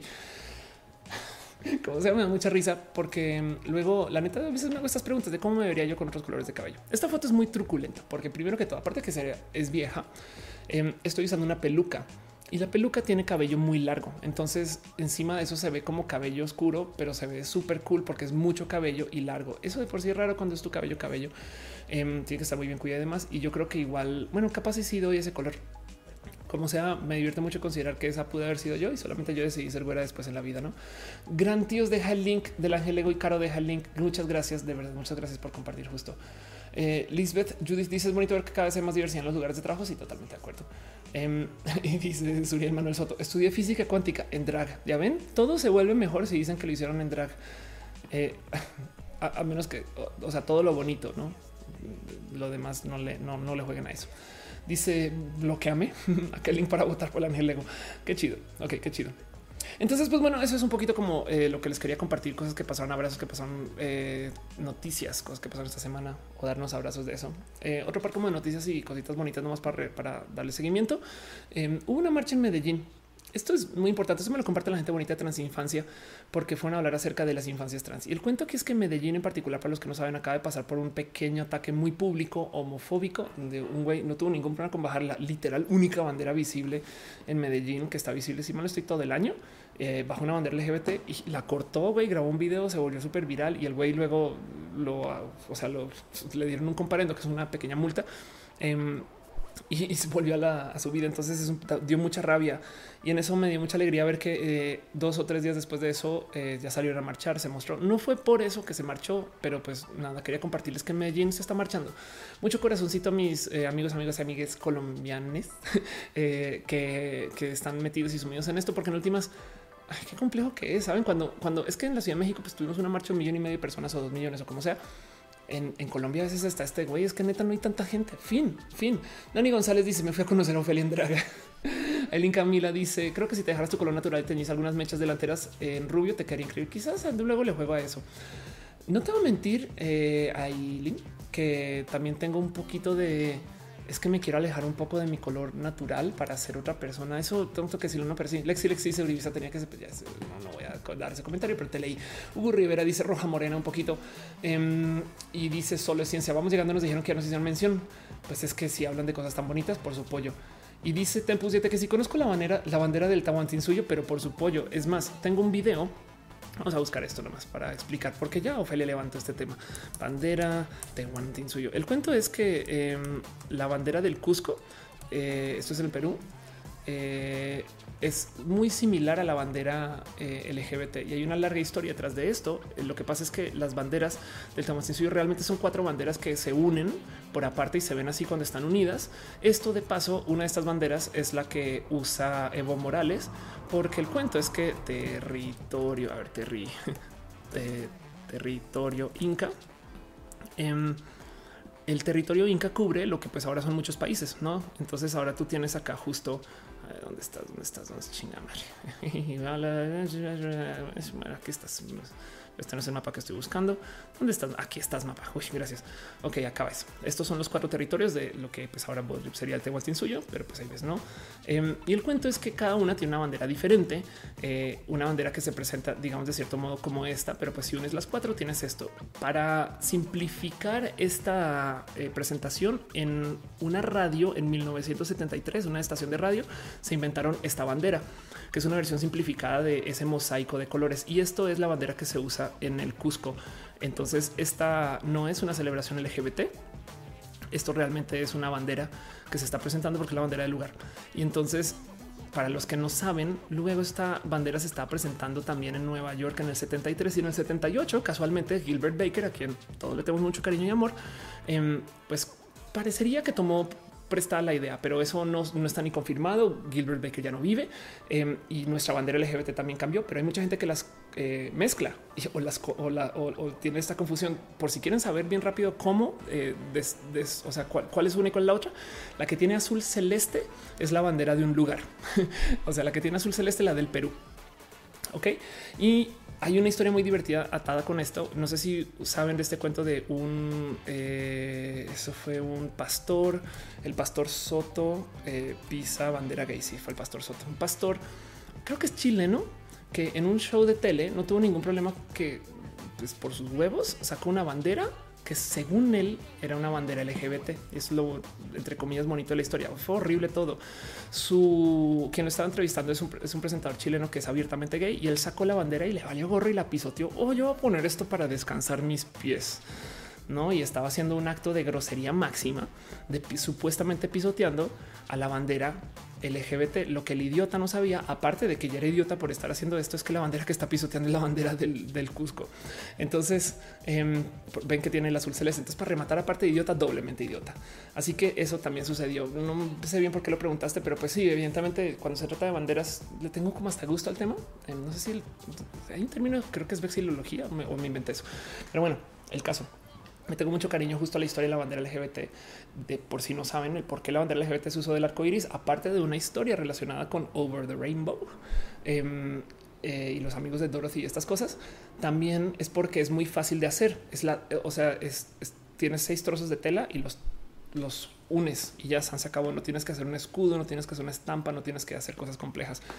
Y también por eso, de paso, por eso se desarrolló tanto en el Tehuantzinsuyo como eh, en la marcha en este en Nueva York en el 78. Dice, pues que soy del Perú y siempre me causó curiosidad el parecido entre ambas banderas. Sí, hay una larga historia. De hecho, esta, esta, esta historia la conté también en un diagnosis. Em, de nuevo, busca mi canal Diagnosis y ahí está la historia de las banderas y la conté a detalle con quién y cuándo pasó. Pero básicamente el cuento es, fueron dos esfuerzos de hacer banderas muy cercanos y ambos en Nueva York. Entonces no me sorprendería si fue que se realmente se conocieron, pero estoy inventando. Lo que pasa es que es muy casual, ¿eh? Como sea, em, dice solo es ciencia. Me recuerda a Sheldon Cooper con su canal Phone with Flags. No, bueno, me moriría por eso. J Strokes dice en el episodio de hoy de Phone with Flags con Ofelia. Qué cagado, güey. Mildred Matilda Acevedo dice: Yo pienso ir a mis recitales de piano en drag. Ay, sería lo máximo. Por favor, manda fotos de eso. No sería lo máximo, máximo, máximo, máximo, máximo. Dice Liz Sánchez, es lo mejor cuando llegan turistas y creen que todo tiene que ver con el LGBT. Sí, totalmente de acuerdo. Nagato dice, disculpa, un chico me preguntó por qué las personas transgénero piden que las acepten tal y como son, si ellos mismos no se aceptan tal y como son. Em, dile que yo, yo sí me acepto tal y como soy. es como tú también puedes cambiar tu nacionalidad. Hay gente que eh, hay gente que nace y, se jura y, son japonesas y ya así son, así son. Es que yo quiero que me acepten tal y como yo me acepto, sabes? que de paso es como todo el mundo se, debería vivir. No es como que, oye, yo, yo, yo soy feliz así, güey. Entonces, ¿por qué chingados tú no puedes ser feliz con que yo sea feliz? Y ya, así las cosas. Porque además esto es una modificación a mi cuerpo. Pues muy simple. Yo soy trans porque puedo. Pero ya, el caso. Em, dice Dale Caro, creo que es en la caja popular. Sí, el show de Querétaro, el, el 13 es en la caja popular. Ariel Rosas dice un Newton y un Leibniz de las banderas. Onserrat dice, eh, ¿eres tú? Te secuestró la crona del Big Bang. Dos Sheldons, ya quisiera, ya quisiera este ser Big Bang worthy. Pero bueno, en fin, desvíos. Em, eso eh, acerca de las banderas, lo que pasó en Medellín, de paso, de nuevo, solamente me tocó mucho el corazón este cuento de que en Medellín no se pudiera mostrar bandera. No mamen, si ustedes tienen una bandera LGBT, déjenla a la vista, no como que los invito a que seamos transgresores todo el año, quizás. Em, y ya, así las cosas. Pero bueno, en fin, no más para acabar esta sección y poder ir a las secciones formales, eh, de lo cual tengo cosas muy cortitas, excepto el tema de la marcha, que va a ser bien larguito. Solamente les quiero dejar tres recomendaciones en particular. Una de alguien que está en el chat ahorita, porque vino hasta mi casa y me dejó esto. Entonces, eh, les quiero más dar esta pequeña recomendación. Esto es, uno de esos proyectos que digo, benditos ustedes que ven roja y se animan. Eh, les presento Proud to Be. En Proud to Be es, de hecho, como me lo dejaron aquí, eh, uno de estos proyectos de los cuales yo me he quejado mucho, eh, estoy tirando todo al piso, em, que me parece muy bonito que exista. Entonces, Liz, gracias, gracias por dejar esto en mi casa. Básicamente es un proyecto de estos de hacer eh, swag. Proud to Be en particular, como, como ha sucedido antes en este show, em, tú estás en Tabasco, ¿no? La idea eh, está hecho para justo aquí está eh, vender productos alrededor de la bandera. Yo me he quejado mucho de esto. Saben, la verdad es que ah, es que me rebasa que cuando vas a un lugar que está por fuera de la Ciudad de México es difícil encontrar banderas. Hasta en Guadalajara me pasó que en algún momento tenía una sí, tiene dos años, a lo mejor ya cambió, pero aquí en la Ciudad de México hay un lugar que se llama Rainbow Land, donde tú puedes ir y comprar una bandera y te la llevas. Adiós, bye. se acabó. Así regalado un chingo de banderas. Cuando algún amigo sale del closet, voy y saco una toma. En Amazon ya las puedes pedir, pero llegan, se mueren un chingo y son caras. Entonces, como que siempre me he comentado acá que si alguien quiere aventarse este eh, proyecto, sería una bonita oportunidad, porque mucha gente, la verdad es que, pues, sobre todo en sus respectivas ciudades, no tiene acceso a este tipo de productos. Y se los juro que si hay jotería, güey, si hay marcha LGBT, hay demanda por esto, saben? Y mientras más bandera mostremos, yo creo que más ayudamos a normalizar el pedo. Es, como piensen ustedes en estos lugares, en otras ciudades que vas andando y de repente llegas a un barrio que todos tienen la bandera LGBT afuera en su ciudad existe tal barrio, no piensen en eso. Y si no existe, güey, hay que hacerlo. Así sea tenerlo en un lugar. Em, justo Proud to be Liz, gracias por dejar el regalo. Está espectacular. Me parece requete mega bonito. Y entonces está en proud.to.be.official. Dices próximamente gran apertura, pero tienes tienda en línea en Proud to be official en Facebook. Entonces, nomás quiero mencionar que esto está pasando. De paso, esta historia eh, también le sucedió a la gente bonita de, Somos Queer, quienes también están vendiendo todo tipo de cosas alrededor de la bandera, productos diferentes, pero de todos modos sepan que esto existe. Em, ahora que me acuerdo, también existe eh, feral.store. Feral es eh, también me, han enviado un chingo de cosas y hacen cosas bonitas. Siguen vendiendo de todos modos. No sé si me han visto con, estos pants por ahí andando por la ciudad y estas cosas. Un chingo de cariño. Y evidentemente, pues vean aquí no me das a delicia sonrisas posando para Feral. Entonces vean esto, güey. Ya tenemos Proud to Be, somos queer y feral. Eh, cada quien vendiendo productos diferentes de bandera, pues apoyemos desde donde podamos, no como que también, aparte, no solo recomendar y darte las gracias por dejar este eh, eh, todo este como cariño y amor, em, sino que también a fin de cuentas, pues apoyémonos para que estas tiendas sean grandes. Me explico y, tengan proyectos. Siempre pasa, siempre pasa que cuando hacen esto faltan banderas, por ejemplo. No, ¿por qué no tienes la bandera de la gente? no sé, gris sexual, no una bandera bien difícil. Em, y pues eso es porque si vendes muy poquito, pues te vas como con los grandes, por así decir. No, así que a veces toca mandar a hacer, a veces toca, pues sabiendo que si van a hacer este playeras de uno, pues bien que pueden hacer playeras de otro. Es cuestión de simplemente acercarse y decirle, oye, me puedes hacer una de estas. Sí, súper sí, claro que sí. Y en eso, pues no me queda de menos mencionar también que, que no se les olvide que Caro está también vendiendo swag de su canal y de este canal, de eh, proyectos y productos de cosas de las cosas que hace Caro y de las cosas de la explicatriz. Por si quieren tener una de estas y llevarse a casa, adelante, por favor. Em, hablen con Caro y aquí está en su streamlabs.com. Digo, dale Caro. Entonces, todo esto eh, se los dejo a nivel de recomendación. Sepan, no tienen que comprar nada, pero pues si quieren, siempre es bonito mostrar banderas. Saben, em, yo tengo eh, una cantidad de banderas por aquí a la vista. les muestro. De hecho, es, la bandera que tengo afuera en mi terraza, estar ahí por mucho tiempo. Y también está mi señorita esa que está ahí atrás, que es una banderota. La bandera esa fue la que llevé a la marcha. Es una monstruote de dos metros que puta, cómo, cómo me es de importante esa bandera en mi vida. Pero bueno, en fin, dice Monosaurio, este año sí vi mucha bulla con el orgullo eh, y eso que, que soy básicamente un hongo. A mí dice, yo tengo bandera colgada dentro de mi cuarto, pero sí me gustaría tenerla fuera de la casa. Este dice Monserrat, llévele caro, llévele, llévele, llévele, llévele. Dice Monserrat, busco accesorios bisexuales, aretes en específico, soy cero creativo, pues háblate acá con, con aquí con mis ojos, ¿no? De hecho, em, me dejaron un buen de datos acerca de, porque igual y a lo mejor me tomo la oportunidad para eh, irme un ratito también a muchas gracias. Ir un ratito también a Tabasco, a Villahermosa, que no he ido en un buen rato y ya tengo un ex allá. Y entonces antes iba mucho.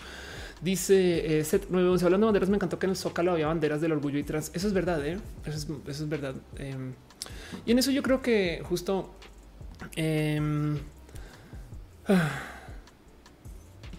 hagamos algo. Yo hoy en bueno, vamos a cerrar esta sección. Es que me quiero saltar una sección porque no quiero hablar mucho tiempo de un tema que igual y puede ser un tema muy largo. Entonces saben que voy a hacer la trampa más trampa de todas y es Vamos a nuestra próxima y a primera formal sección con eso y todo esto que les dije. Cierro ahora sí el tema del show, los abrazos, las cosas que pasaron esta semana, las recomendaciones, el me explico y todas estas cosas. Y ahora sí hablemos formalmente acerca del tema de ciencia. Va a ser muy cortito porque nomás les voy a mencionar algo que yo creo que va a ser un roja entero. Pero pues para ver cómo se sienten con esto y desde ya me vayan diciendo, Ophelia, estás de la chingada o me gusta el tema y vamos a, a clavarnos más en esto y demás. Todo comienza por un tweet Em, hablando rapidín de ciencia, la verdad es que eh, hoy hablé un buen acerca de temas de ciencia, entonces no me siento tan mal saltándome este. Em, pero esto es eh, un tweet que pone vacuno. Eh, es un politólogo, pero pues que documenta esto es para Estados Unidos, cómo la gente hoy en día ya ve más contenido en su teléfono móvil que en su tele. Por si no saben, en México, por ejemplo, hay muchas más, perdón, hay muchos más internautas que lo que hay teles pero esa estadística casi nunca se refleja porque las estadísticas de tele están súper truqueadas en México y suele ser que eh, la tele por hogar se multiplica. Ven 1.9 televisores por hogar. Entonces todas las estadísticas que hay acerca de tele siempre multiplican por dos, pero en el Internet no. Entonces, bueno, por 1.9 saben como que de repente dicen no, y la gente ve tantas horas de tele, pero hay 1.9 teles. Entonces eso quiere decir que es 1.9 personas que no sé qué significa. Quizás una persona más chaparra. Em, y entonces, y los números salen muy, muy truqueados. ¿Por qué hacen esto? Pues porque es que así son en los medios tradicionales. Luego, la, semana pasada hablamos un poquito acerca del print y las revistas y esta cosa que se llama el pasalón, que es supuestamente cuánta gente ve las revistas y hacen exactamente lo mismo. Pero de todos modos, dejando eso de lado, quería compartirles un poquito el cómo el dónde estamos desde los consumos de los medios em, y de cómo eh, dentro de todo y todo, eh, vean esto, los mexicanos prefieren noticieros en TV abierta, em, la tele es reina para los medios audiovisuales, y pues nada, que la tele sigue siendo como el rey. Y esto es algo que reporta el economista. Pero de todos modos, aún así, lo que más ve la gente con la tele eh, por fuera de la tele abierta es pelis. Entonces es bien raro, es bien raro de ver como estadística en general, porque no sé si se han dado cuenta que Netflix hace muy poquitas pelis hoy. Netflix se volvió un espacio de series. Es más, Netflix le hizo el feo a muchas pelis, las comenzó a esconder, mostrar en el algoritmo, porque sus como series son como mega pelis y entonces tienen más espacio de mantener a la gente retenida dentro de la plataforma y por consecuencia buscan hacer como super pelis de 10 horas partidas en varios episodios. Em, y es raro porque, porque eh, en eso de cierto modo rompe un poquito con este cuento de que la gente sale de la tele abierta para ver pelis. Em, pero bueno, como sea, de todos modos, lo que se consume en el Internet hoy en día, y esto no debería sorprender a nadie, es video. De hecho, a mí me sorprende mucho que la época de los blogs ya se acabó. Es un hecho. Hay gente que todavía escribe cosas en blogs y todavía se ven cosas y es muy chido, pero es de nicho, como la radio AM. Me explico. No quiere decir que murió del total. La radio AM sigue ahí. Se los prometo que los blogs van a seguir ahí también y va a haber quien los lee, los lee en texto y demás y no pasa nada pero lo que más se consume es video. Y acuérdense que esto es en el agregado a medida que va subiendo más gente. Entiéndase que igual y la gente que lee blogs ahorita es muy estable a comparación de cómo era hace cinco años, solamente que pues el Internet creció y entonces quien consume video hace ver como eso algo pequeño. No acuérdense de eso. Y luego em, del otro lado es este cuento de cómo la gente, eh, pues sí, sí, sigue viendo tele abierta. Evidentemente, pues es un producto gratis, entonces no me sorprende lo más mínimo. Em, y, de paso, mm, hasta en la marcha se sintió esto. De repente en la marcha eh, yo vi una cantidad de fans de Aristemo que decían yo no soy gay, pero vengo porque Aristemo. Así Dice Lucas Barrera, yo veo YouTube en mi tal y no tengo un cable. Ándale, yo no tengo un cable hace mucho, ya ni recuerdo cuándo fue la última vez. Dice Eric López que si yo cuento con una persona y media, puede ser. Dice José Antonio, yo no veo tele desde hace 10 años. Ándale, Monosaurio es admirable que comparte y comunique tan profesionalmente, es un gran servicio. Eh, Estás hablando de mí. Gracias. Em, dice Erika Fonseca, una off y yo. Ándale, Daniela Valle dice mi tele ya no más está de adorno en la casa, solo aprendemos para jugar Play 4. Pues sí, y, en eso ya no es de, o sea, es ahora un parte de tu consola de videojuegos si lo quieres ver. Em, entonces, esto, esto es un poquito como la realidad. La última estadística que tengo acá, porque no me quiero clavar en esto y no lo quiero volver el tema ya, quiero que esto sea otro show, otro roja, em, pero se los quiero presentar a ver un poquito como qué sienten con esto y si les gustaría que lo haga. Es esto, el Internet resulta, esto es una eh, realidad eh, de encuesta, entonces pues las encuestas ya saben, eh, hay que hacerlas muchas veces, básicamente, y entonces se pueden mover, pero el cuento es que al parecer según quien encuesta Forbes, el Internet resulta ser una fuente más creíble que la tele. Y eso me parece tan grande de decir, porque pues en el Internet sabemos de los deepfakes, los bots, tantas cosas. Y aún así, al parecer, la gente sabe más o se siente que le están diciendo más la verdad. Quizás puede ser que nuestro círculo social está empapado de lo que es los deepfakes y los bots y la gente que está cayendo en, los en clickbait, en, todas estas cosas, no se da cuenta que está cayendo y siente que es información confiable. Eso puede ser posible. O del otro lado, simplemente aún con todo este desmadre dicen sí, pero güey, es que la tele ya está ya más allá del bien y el mal en lo desconfiado que es. Puede ser. Em, entonces eso, eso puede ser. Ah, están preguntando quién es la gente grisexual. Exacto. Te leo. La sexualidad como concepto es de color blanco, la sexualidad de negro. Las personas que no se encuentran en ellas mismas en ninguno de estos colores están en el espacio del espectro gris, o sea, grisexuales. Exacto. Sí, total. Dice Dale Cara, los millennials somos la generación de no creas a la TV. Creo que de ahí deriva. Puede ser también. Puede ser también del hecho que eh, eh, tenemos dispositivos diferentes para consumir. Es que antes saben como que teníamos tele y cable en casa y ya no. Y, hasta ver una peli era cosa ir a rentar, no? Y hoy en día tenemos todo en el celular y el celular se consume diferente ya. O sea, Billie Eilish lanzó una canción en video vertical. No mames. Em, qué bonito de ver, saben? Es como, como, que a mí me parece muy bonito de observar que eso suceda, pero pues como sea, eso es lo que tenía aquí como calidad de cosas de ciencia. Em, voy a dejar eso para un show entero y más bien les pregunto a ustedes cómo se sienten con ese tema en particular. Y quiero clavarme en el tema que realmente mucha gente quiere que platique y que yo también quiero como que cerrar y no quiero decir sacar de mí, pero pues quiero que ya se haya atendido bien para que luego no nos persiga mucho por los otros shows, aunque si lo hablamos en otros shows no pasa absolutamente nada, solamente que hay muchos temas de los cuales hay que platicar, em, porque a mí me enorgullece mucho poder hacer esto, pero pues simplemente me gustaría hablar un poquito justo acerca de pues, temas de lo LGBT. Y el cuento de la vida y lo LGBT es que hay mucho de lo que hablar y justo vengo hablando de esto desde hace unas semanas ya. Pero el cuento es que se acabó la marcha. Ahora sí, se acabó la Navigay. Entonces, primero que todo me gustaría preguntarles a ustedes, dejando el tema de la tele y esto y los medios, eh, y los voy leyendo a medida que vaya pasando el tiempo, eh, o ahorita en esos minutitos. Pero dejando eso de lado, me gustaría preguntarle a ustedes cómo les fue la marcha, cómo se sintieron, estuvieron, han estado marchando en sus ciudades, vieron eh, otras cosas, les gustó, no les gustó, cómo se sienten ustedes para tanto cuento que hay con la marcha. La verdad es que tuvimos una marcha sumamente especial. Primero que todo, la marcha LGBT este año fue una marcha muy, muy, muy visitada y, hay mucho que decir acerca de eso en particular. Este es un video, este video no lo, levanté yo, lo levantó este eh, Mario Bustamante, quien es uno de los organizadores de lo que sucede en el Zócalo. Em, pero yo estaba ahí, o sea, estaba ahí al ladito. Esta persona que se ve ahí asomando la cabecita es Diego Loyola, él es un DJ y ahí no se alcanza, eh, pues no, no le pongo audio, pero básicamente Chapu Garza, quien es un presentador espectacular que por si no conocen, vayan. Em, a medida que Diego les está poniendo música, Chapu los está guiando. Uno, dos, izquierda, derecha. Entonces parece como una gran clase de aerobics, pero con cuánta gente entró al Zócalo, 70 mil, 80 mil personas. Esta locura me parece espectacular de observar. Y esto, esto en esta marcha, pues de entrada es muy bonito de ver porque parece que justo fue la marcha más visitada de nuestras marchas. Punto. Según yo, eso había pasado hace dos años con una marcha que tuvo más o menos un millón y medio de personas. Ofelia, ¿cómo que un millón y medio de personas? El tema es que, eh, y estaba preguntando un poquito de esto, en la Ciudad de México les gusta medir el tamaño de las marchas según cuánta gente entra al Zócalo. Entonces el Zócalo lleno, si mal no estoy, es algo así como 130 mil personas.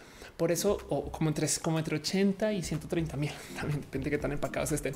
Entonces por eso muchos medios siempre están dicen, ah, llegaron 80 mil. Y tú dices, güey, 80 mil, o sea, en mi brasier, güey, viendo la cantidad de gente que hay nomás alrededor del ángel. Porque si lo piensan, esto es gente para desde el ángel, es más, desde antes del ángel y luego salen cruzan, pasan enfrente de Bellas Artes, pasan enfrente, pasan por todo el centro histórico y llegan al Zócalo y es gente constante todo el camino. Entonces, em, ¿cuánta gente llegó? Lo que hacen algunos activistas es que miden la marcha en socalazos. Es como cuánto tiempo desde que llega el primer contingente y ven cuando va llegando el tercero y dice, ok, si ya está llegando el tercero, quiere decir que los primeros, que son más o menos 70 mil personas, este, ya, ya se fueron o, se mezclaron y entonces ya llegaron los tres. Entonces, como que miden eso según cuántos contingentes hay, calculan, multiplican por tanto y dicen, listo, 800 mil, ¿no? Em, eso, pues evidentemente es una medida bien difícil que tampoco bien se puede hacer. Pero el cuento es que en Brasil están hablando de la marcha más grande de Latinoamérica con 3 millones de asistentes. En México justo se habla de una marcha de un millón y medio y este año dijeron primero que era una marcha de dos millones de personas y dijeron que era más o menos un millón trescientas mil personas. Como sea, es una cantidad ridícula de gente y hay algo muy bonito que está hablando con este, bueno, ayer en Twitter em, de cómo parece que es la única marcha de todas las marchas que suceden en la Ciudad de México que ha crecido a lo largo de los años. Y eso es como un pequeño apunte acerca de cosas de que pasan en la 4T. Pero del otro lado, también si lo quieren considerar, em, es pensar que la verdad hemos hecho mucho trabajo con la diversidad. Entonces, es una marcha espectacular. Miren, este escenario a mí todavía, eh, se los juro que yo a veces cierro los ojos y, recuerdo como nomás el ruido. Es bien raro, güey. Es, como que... Eh, yo sé que ustedes estaban allá y, yo también, y, nomás la energía de cariño y bonito que se siente estar ahí para mí es única. Em, dice Daniela Valle, fue mi primera marcha en la Ciudad de México. Estaba acostumbrada a cosas más pequeñas en plan activismo, como es en Chiapas. Sí me sentí un poco sacada de onda por ver tantas marcas. Ya hablo de eso, ya voy. Em, Carlos Muñoz dice: ¿Qué piensas de la marcha eh, que quieren hacer los Estados Unidos? Siempre fallan las marchas hetero porque, porque la gente hetero no siente energía para ir porque no están siendo discriminados. Luis Eduardo Bema dice que el post de la pareja hetero con la pancarta, la pancarta apoya Pride. Ah, ya no lo tengo por ahí, pero creo que todos medios saben de que estoy hablando un post donde sale una pareja heterosexual con una pancarta que dice, güey, a mí no me discriminan y yo vine a apoyar, ¿no? Eh, yo voy a decir algo. y dice Marcus Beto Maya, síndrome de abstinencia de colores arcoíris, exacto. Eh, dice Bogotá nos llovió esperando el 05 de julio para la marcha trans. Sí, bueno, te digo algo. En la Ciudad de México siempre llueve. Este año llovió muy, muy poquito, pero igual y cayó agua un ratito. A mí me gustaba pensar que solo así se hace el arco iris. Y del otro lado en Bogotá siempre llueve, no te hagas. eh, dice me encantó el niño bailando a mí también. Eh, Seth dice yo no puedo ir, pero no pasa nada. Y Isabela dice que le gusta el tema. Muchas gracias. Bueno, Sabris, este es el primer año que le llaman un mes del orgullo. No, ¿eh? de hecho ya pasan tantas cosas en junio que ya hay gente que está pidiendo que se considere que desde el 17 de mayo se comiencen a tener actividades LGBT para que sean varios meses del orgullo, que me parece muy bonito de pensar. No es como que eventualmente que lleguemos al año del orgullo, pero sí. Eh, dice Nani, eh, jamás había una marcha, se fue en primera, creo que, creo que fue demasiado cool, qué chingón. Sí, la marcha de acá también es justo, es es, llena de gente y mucha gente. También México es un lugar muy lleno. Entonces, y llama gente del extranjero y entonces tienes a muchas personas o de, otras ciudades y, y, eso también se siente un poquito. Pero como sea, el verdadero cuento de esta marcha es pasaron muchas cosas que no habían pasado en años anteriores y que mucha gente se escandalizó un poquito con eso. Lo primero es el cuento de, la, de las marcas en las marchas. Eso se ha discutido por izquierda y por derecha em, y por un, un, un, es neta que esto es tema. Pues primero que todo para que lo sepan, eh, el tema es por qué hay marcas en las marchas, no? No es que se despierte el CEO de American Express y diga, sabes que sería bien cool comprar un anuncio en la marcha y ya. Em, más bien lo que sucede es que aparecen ahí esas marcas porque los empleados que están trabajando dentro de sus empresas están peleando con sus empresas para que la diversidad vaya allá donde trabajan y luego entonces como parte de estas actividades se les está pidiendo o invitando o enseñando o ellos por su propia cuenta lo hacen que vayan a la marcha también. Hace sentido como que esto, por ejemplo, esto ni siquiera es en, ni siquiera es en México. Esto sucedió en Estados Unidos. Esto es Pilar Pueblita, que para los que no saben, Pilar es la madre legítima de Matú, porque mm, ella fue quien me regaló al gatito eh, cuando era muy bebé.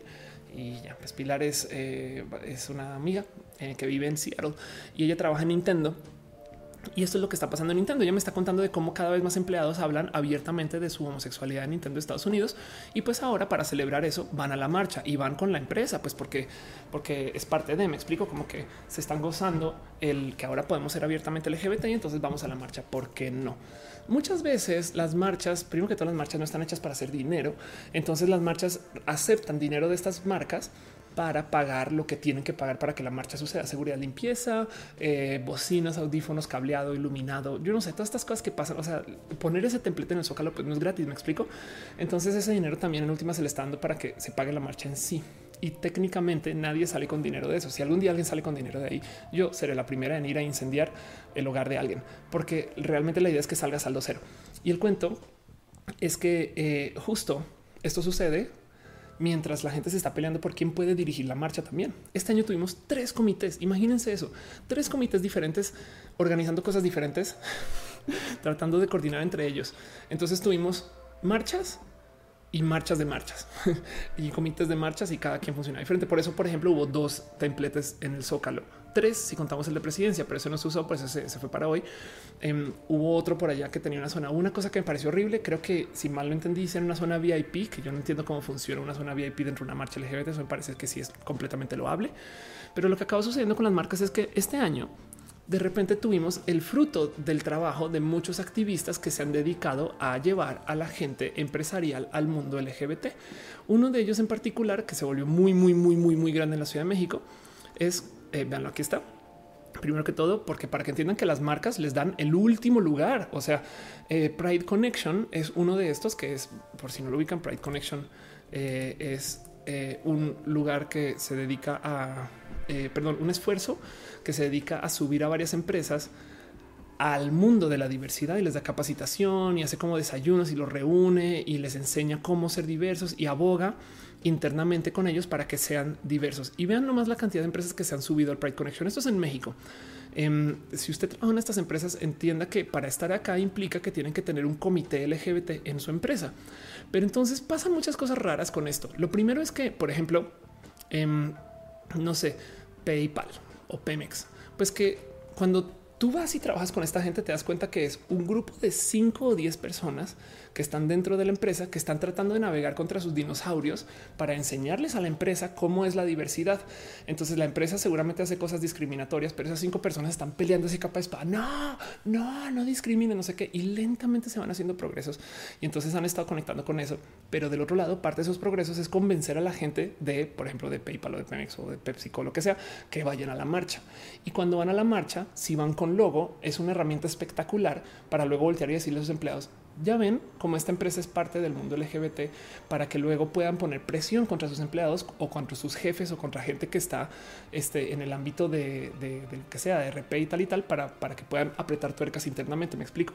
Yo he vivido mucho de esto porque este año vaya como me han llevado a empresas a hablar con toda esta gente. Las reuniones del Pride Connection son unos desayunos con una cantidad de gente. O sea, ya son 93 empresas que se sientan a discutir cómo chingados vamos a hacer para que nuestras empresas se vuelvan incluyentes hace sentido.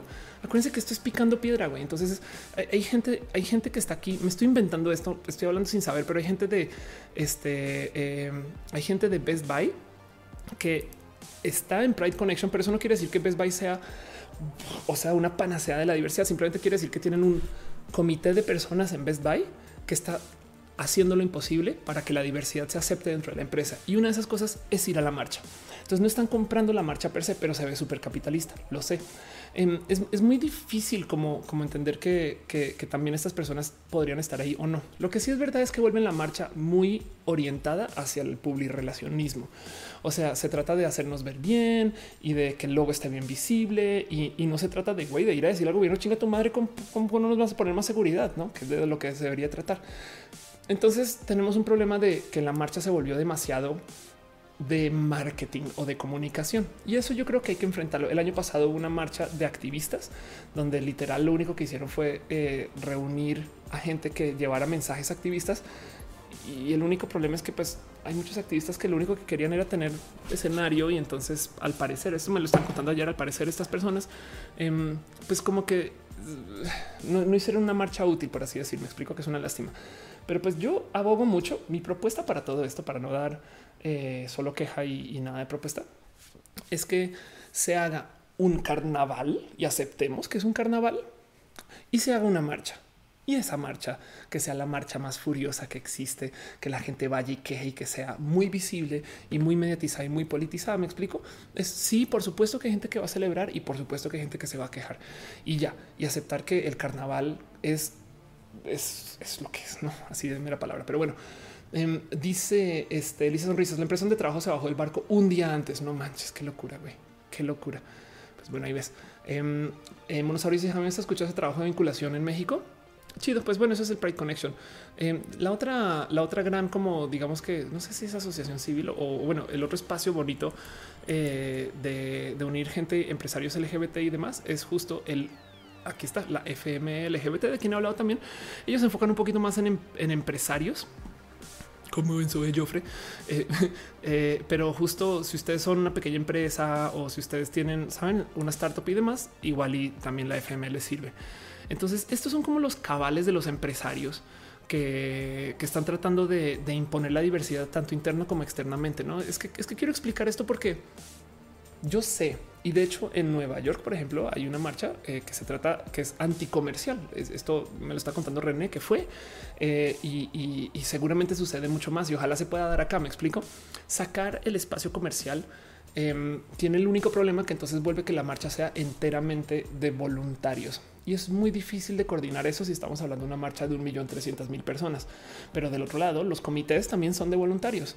Entonces, en algún momento algo vas a tener que pagar, no? Y, eso, eso yo creo que es un poquito lo que es bien pinches complejo de, de, solucionar acá, porque la otra cosa que se puede hacer es tener un comité que todos los años organice, que sea como el sindicato de la diversidad. Y eso sería también tan pinches difícil de organizar que ni me quiero meter en, pensar cómo sería el voto político de quién va a dirigir ese sindicato. Me explico.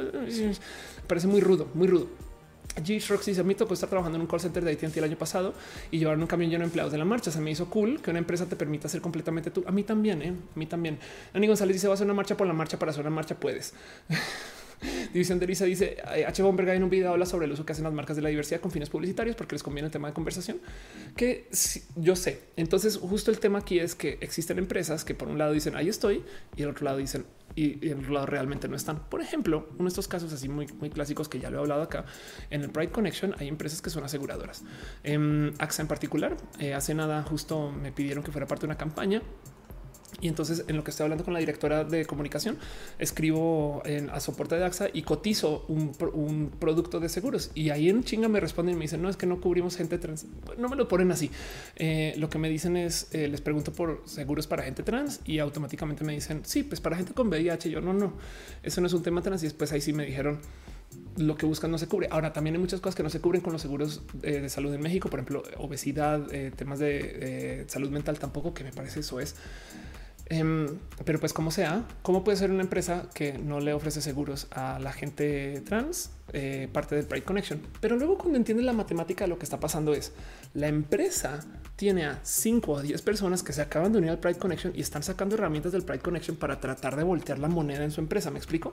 Ya hablando personalmente con estas tres personas, eh, ya, hablando directamente con estas tres personas a calidad personal, eh, te das cuenta que realmente le están rascando donde se puede, ¿no? Entonces, no los quiero quemar per se, pero sí entiendo mucho de cómo se ve desde afuera, que por un lado, aquí estoy yo celebrando, soy lo más diverso y por otro lado realmente no. Y eso yo creo que es parte de el cómo estamos viviendo ahorita la diversidad dentro de este mundo empresarial. Es el segundo año, creo que se permiten marcas o tercero. Es muy nuevo, saben? Entonces también hay que, hay que, yo, siento que yo prefiero tener esto. Yo siempre prefiero tener soluciones a medias que no tenerlos. A mí me gusta que todas estas empresas se estén mostrando ahí porque em, eh, de cierto modo vuelven el mensaje más grande. No, el problema es que si es a riesgo de invisibilizar algunos esfuerzos muy, muy necesarios, entonces yo creo que tenemos un problema de comunicación que solucionar y eso se debe o quisiera manejarlo desde otro lado. Pero en últimas, yo ni siquiera estoy en parte del comité, ni en ninguno de los tres comités. Yo soy invitada como presentadora. Entonces, muy poquito de lo que está pasando tras bambalinas acá, más allá de mi conocimiento de cómo funciona desde el mundo de lo empresarial. Em, entiendo, entiendo eh, que, se trate desde los activismos de algo más personal. Y quizás a lo mejor eh, si se prohíben logos no sé si eso le haría daño a la marcha, saben? Pero bueno, em, dice eh, eh, Fernando Calderón que las marcas se montan al show. De paso, yo creo que si una marca se presenta en un show y luego se les cacha haciendo algo, les es ahora eh, una, un hoyo relacionista. Me explico, les hace ver peor. Entonces se les puede usar en su contra que fueron a la marcha y que no están haciendo estas cosas. Y eso puede hacer, o sea, me explico, es, es un riesgo mediático que están tomando. Entonces, en últimas, no, no, sé por qué no lo veo tan tan malvado como lo que puede ser. Pero puedo, estoy puedo estar hablando desde mi cerebrito neoliberal. Este puede estar muy mal educada en este tema y en últimas puede estar siendo muy sensible también. Así que tomen esto con un kilogramo de sal, em, porque porque yo creo que eh, no sé, a mí me parece bonito ver contingentes de empresas, tanto como ver contingentes de movimientos políticos, tanto como ver cosas que representan grupos de gente, saben? Pero eso puedo ser yo. Dice Monserrat Morato, al rato va a ser un relajo de pagar la plaza del sindicato la jotería. No me gusta a mí tampoco. ¿eh? Fernanda Calderón dice, pienso que es un arma de doble filo. Si queremos visibilidad eh, potente, las empresas son un buen medio. Totalmente de acuerdo. Dani González dice, no entendí cómo contaron la marcha pasada literalmente frente a mi hotel y eh, desde las 12 hasta las 7 pasaron personas marchando y como yo muchas literalmente no pudimos llegar al Zócalo. No manches, nada. Yo, creo que tiran un dado. ¿Cuánto decimos? Lícalos dice qué onda con cómo andamos. Vengo al stream. Eh, me dijeron que hablas de cosas interesantes, que tenías un doctorado. no, no tengo un doctorado. Em, dice eh, Monserrat, vamos brincando un tema a otro. Barras el cinturón. Bienvenido al tema, al, exacto, al, tren de temas. Tempus dice alguna explicación científica de por qué te gusta alguien de tu mismo distinto sexo o es la magia de la vida. Hay, yo creo que no hay un, lo que sí te puedo decir es no hay un solo motivo. Me explico, no es así naciste y tu genética, sino es una combinación de genética, crianza, eh, predisposición, psicología, em, comunicación, lenguaje, eh, tantas cosas. Mm, eh, nivel socioeconómico es horrible decir eso, pero también em, educación de, tus padres. O sea, hay tantos factores, pero en últimas lo importante que hay que lo único que tenemos que saber de esto es que es diverso, es imparable y cuando lo tienes, lo tienes. güey. Es que cuando si a ti te gusta alguien de cierto género, de cierta identidad eh, de género, tú no te puedes obligar a erotizar lo que no erotizas. Eso es todo. Pero bueno, Ah, en fin, Alex Duro dice cuánto tiempo me he perdido. Un buen, porque ya vamos a acabar. Dice Nicolás Cars, eh, lleva tiempo, ya vamos a acabar. Vamos a realizamos por la marcha, vamos por la marcha. Exacto. Entonces, pues eso, miren, yo sí quisiera nomás recalcar los siguientes datos. ¿Cómo llega México al festejo del orgullo 2019? Esto lo publicó Político, que les tengo mucho cariño. Hacen una lista de toda la gente que, por ejemplo, ya aprobó el matrimonio igualitario. Falta aquí Baja California eh, Sur, Caro, no me regañes, eh, que justo eh, el mero día que se publicó esta em, esta infografía, publicaron, sucedió el voto, pero pues como sea, esos son los estados que ya ratificaron el matrimonio igualitario y digo ratificaron porque a nivel federal ya existe. Es solamente que estos son los estados donde ya no necesitas pasar por un proceso de un proceso legal extra para, poder, para poderte casar y son Chihuahua, Chihuahua, Coahuila, Quintana Roo, Ciudad de México, Campeche, Puebla, Morelos, Chiapas, Colima, Michoacán, Jalisco y Nayarit. Y además tenemos una cantidad de cosas que también han sucedido muy especiales y muy bonitas, como por ejemplo em, tenemos, eh, mira eso, protección por orfandad para hijos de matrimonios igualitarios, acceso a seguridad social a matrimonios del mismo sexo, pensión de viudez para gente LGBT. Eh, y tenemos también además eh, esto justo el Día Nacional de Lucha contra la Homofobia, más de 10 mil matrimonios igualitarios, más de 3 mil reconocimientos de identidad de género y además hay adopciones de niños y niñas por parejas del mismo sexo, muy poquitas, pero las hay. Dice eh, este eh, JC, ¿qué opinas de la coordinación en la marcha CDMX en contraste con otras, ciudades? Bueno, primero que todo, em, cuando tú ves las marchas en Estados Unidos, en particular, Estados Unidos tiene un enfoque hacia la seguridad inmenso que no sé si me gusta tanto, porque, por ejemplo, los policías delinean que solo puedes caminar. Literal, si es un parade, o sea, si es una marcha, o sea, entras por un lugar y sales por otro y se acabó.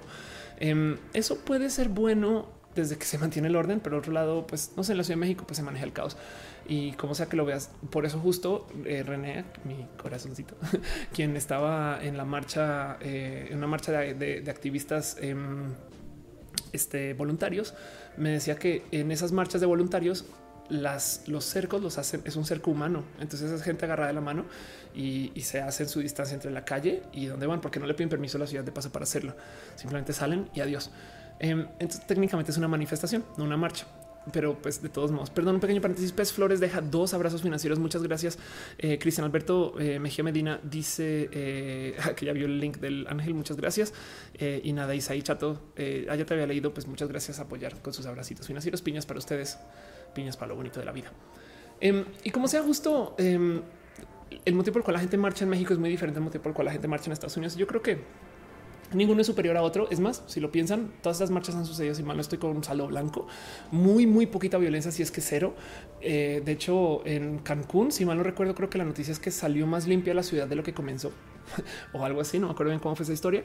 Acá tampoco fue tan desmadre. Y del otro lado es pensar, o sea, tú piensas en esto: mete un millón trescientas mil personas en una calle. así nomás coordinar eso ya me parece.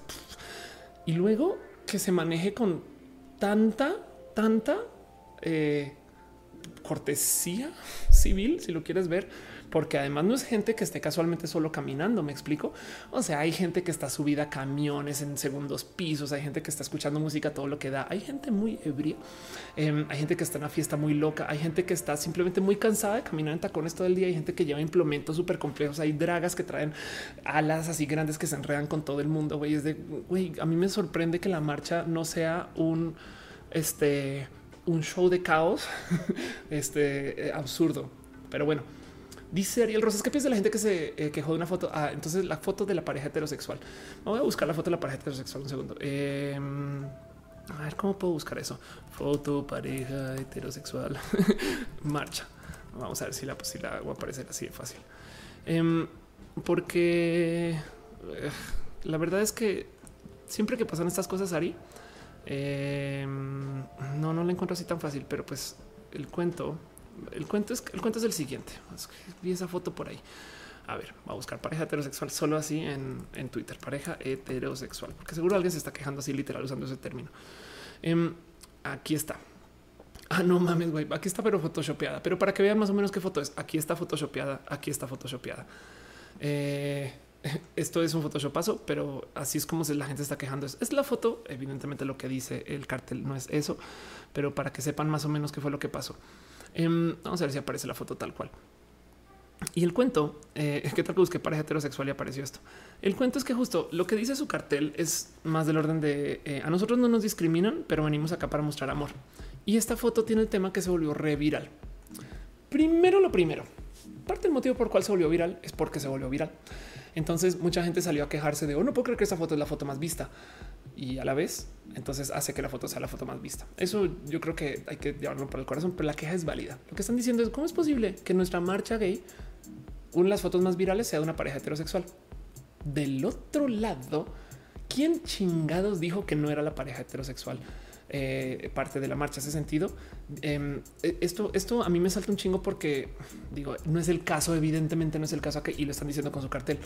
Em, pero pues bien que puede ser la historia de una mujer trans y un hombre trans y es una pareja heterosexual. Saben como que siento yo que entiendo el punto, me parece muy válido el, punto de es, es como eh, si se vuelve muy viral una marcha eh, en una marcha de digamos que de Black Lives Matter en Estados Unidos, ¿no? De la gente afroamericana.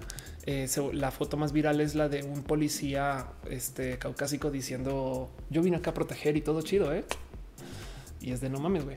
Así que em, no me parece sano eh, toda esta actitud como divisoria de, de ah, pinches heteros, no sé qué eh, y, creo que desde el otro lado hubo muchas fotos virales de gente que no es heterosexual. Solamente que esta se volvió este punto de queja de debería ir o no la gente heterosexual a la marcha. Hay mucha gente de la diversidad que es heterosexual, bien que pueden ser padres pronto de una pareja gay, bien que pueden ser, no sé, saben como que em, siento yo que se está poniendo la queja contra esta gente quizás también desquitando un poquito, un poco de rabia eh, del cómo, güey, es que es nuestro día especial, no me vengas a quitar el, trueno. Pero del otro lado, me gustaría considerar que parte del motivo por el cual se volvió viral es porque hay un poquito de hate marketing acá sucediendo. Entonces, el punto es muy válido. La queja es válida, es de güey, por favor, ayúdenos a darle luz a la gente gay. No de eso se trata. O sea, pues salimos a la güey, nos cuesta un chingo salir a la calle como para que ahora de repente salgas tú a tomarte esta foto y la pongas ahí. Pero no obstante, no sabemos, digo, su cartel comunica y da mucho contexto, pero no sabemos qué tan inscritos están en la diversidad. Entonces eso también me parece que es un poquito cruel con estas personas que fueron a apoyar y ahora salieron que más por eso. Eh, no, no, no, no creo que em, siendo muy injusta con la situación, o sea, hablando desde un mega privilegio a mi lado, porque yo estuve parada en el zócalo, eh, o sea, una cantidad ridícula de privilegio con esto, em, suena un poquito como a homosexualidad frágil. Pero del otro lado, del otro lado, eh, también me gustaría saber por qué se volvió tan viral esta foto fuera del hate marketing, no como que igual y igual y no sé, no, no sé bien qué pensar de esto, pero a mí me gusta mucho que sea algo masivo. Me explico como que yo, yo sí prefiero considerar que, se, güey, que mientras más, más y más es, en vez de, en vez de desgastarnos diciéndole a la gente heterosexual, deja de robarnos la luz, es viralicemos otras fotos, güey, ya no agarremos una o dos o tres entre nosotros y güey, movamos esta la chingada ya. Porque si se fijan de todos modos, su pinche cartel tiene la fucking bandera LGBT, saben? Entonces el esfuerzo no está totalmente perdido, pero pues como sea, entiendo, entiendo el punto y de dónde viene la queja, solamente que no sé si a lo mejor hemos sido como contingente o como grupo o como comunidad o como poblaciones demasiado castigados por el mundo LGBT, perdón, por el mundo heterosexual para que el mundo LGBT no nos dé esta confianza de decir, pues sí, güey, si estamos figurando, ¿no? Puede ser. Sal, eh, dice yo no lo veo mal. Yo siento que si hace falta más gente heterosexual que apoye y gente heterosexual que vea que hay gente hetero que apoye. Totalmente de acuerdo. Gracias. Este Relka y ah, es que ya vi de dónde viene. güey. No me digas que esta fue la primera que pusieron. Es que también lo puso, lo puso los white texicans de razón. Si es si, si esta es la que más, si esta es la que se viralizó, este ve aquí, justo Ari, como dice la marcha por la diversidad, los heterosexuales son parte de la diversidad, ergo pueden ir a marchar. Gracias, Ari, por decirlo. Sí, es que claro, de razón, vino de una cuenta de odio. Entonces, por supuesto que pues, el odio llama al odio, desafortunadamente, y eso fue lo que pasó. Ok, gracias, lo entendí todo. Rainbow David dice un ejemplo de mexicanos mexicaning. eh, ese mi Alex dice: Soy yo el stream de video y audio en ciertas partes a veces, a veces, o sea, ha pasado cuatro veces durante el stream sin culpa, le soplo el micro porque me emociono o me río o algo así. Entonces se satura y se calla. Eh, perdón, disculpas. Es porque no estoy usando pop de, o sea, pop, filter mal pensados. Los veo. Dice eh, Lucas, tengo una tía que es gay. Mi tía favorita me da de porque se alejó de la familia porque no quiere que le critiquen. Ella está casada desde hace años y se fue a Estados Unidos por lo mismo. La discriminación ahora separa las siempre ha separado a las familias. Solo te voy a decir algo, eh, eh, eh Arión, para que no te sientas tan tan mal. Igual y por algo más lo hubieran discriminado, que se casó muy tarde, que no tuvo un hijo, que lo llevó a un colegio católico, que no sabes, te lo juro, te lo prometo. Si algo he aprendido de las familias que discriminan internamente a la gente por ser gay, es que aunque no hubieran sido gay en la gran mayoría de los casos, algo hubieran encontrado para discriminar. pero bueno, en fin, este mm, dice Monserrat ya limpio el caché y intenté mejorar todo, pero la latencia está cañona. Lo siento. Y YouTube y estas cosas no manchen. Qué lástima. Se habrán caído drop frames. No, eh, ni modo. Bueno, em, dice Seth, creo que es otro tweet. Tiene muchos retweets y likes. Este tiene muchos retweets y likes. Este tiene 4800 likes. Eh, a veces dice eh, mi trabajo es el mural del mes de la diversidad, incluye los heteros eh, porque son parte de la diversidad. Sí, me gustaría considerar que miren, eh, sí, no sé, yo, yo, yo creo que no se trata de dividir, no? En fin, es, siento que enfocarse mucho en, en quién puede tener la etiqueta y quién no puede tener la etiqueta. Justo es activismo incorrecto, pero puedo ser yo. Ah, en fin, veo que están poniendo piñas, entonces aprovecho para nomás. Dice Nani, deja los cuantos intentos fallos de verte se le asignaron una clona. Nani, perdón. Este, pero la pasaste bien en México. Espero. Gracias por dejar tu apoyo, Nani. De verdad. Em, yo, pues porque vivo en la Lela y está. Es, este es mi mes más difícil. Punto. Lo juro que lo intenté. Dice a ver, en mi trabajo hice un mural del mes. Ah, ya te había leído. Perdón, perdón, perdón, perdón, perdón, perdón, perdón. Y a ver qué más tenemos por acá. Eh, eh, Nifel dice se necesita aprobación de la oposición para tener cierta validez. Ándale. Monserrat dice que está peleando con el frame rate. Uh, Aileen Camila dice buenas noches. Eh, verte escucharte es un placer. Muchas gracias. Saludos a Argentina. Un abrazo en mi brazo izquierdo por estar contigo. Quiero ir a Argentina o de perdiz estar en Sudamérica un ratito más. Daniela Valle dice no se dieron abasto. Cristina me dice lo malo, mucha basura sobre la sala Cárdenas al pie de la torre latinoamericana. Sí, es que de nuevo, miren, imagínense coordinar un millón trescientas mil personas de cualquier cosa, de cualquier cosa. Rekeshi Kennedy dice creo que no es el primer post, pero subió mucha gente la diversidad dando retweet. Eh, creo recordar al chico la foto que publicó. Andale J. dice yo te veo sin problemas, pero está viendo y leyendo que YouTube está teniendo problemas con los streams. Se asigna a una teoría de la conspiración, eh, pero tiene que ver más con los servers. Yo creo que sí. En fin, piñas coladas para todas. Coffee 101 dice Oli, Oli, Scarlett dice eh, más piñas. Sí, más piñas, más piñas y así las cosas. Pues bueno, eh, yo creo que con eso entonces ahora sí cierro todos los temas de todo lo que tenía para hoy. No era mucho, pero sí era mucho. Quería nomás hablar un poquito acerca de las marchas y del tema de las marchas y las empresas. Voy a nomás volver a recalcarles esto. Este es el orden que se le da por parte del comité a, como a las prioridades. Lo primero es arte y cultura.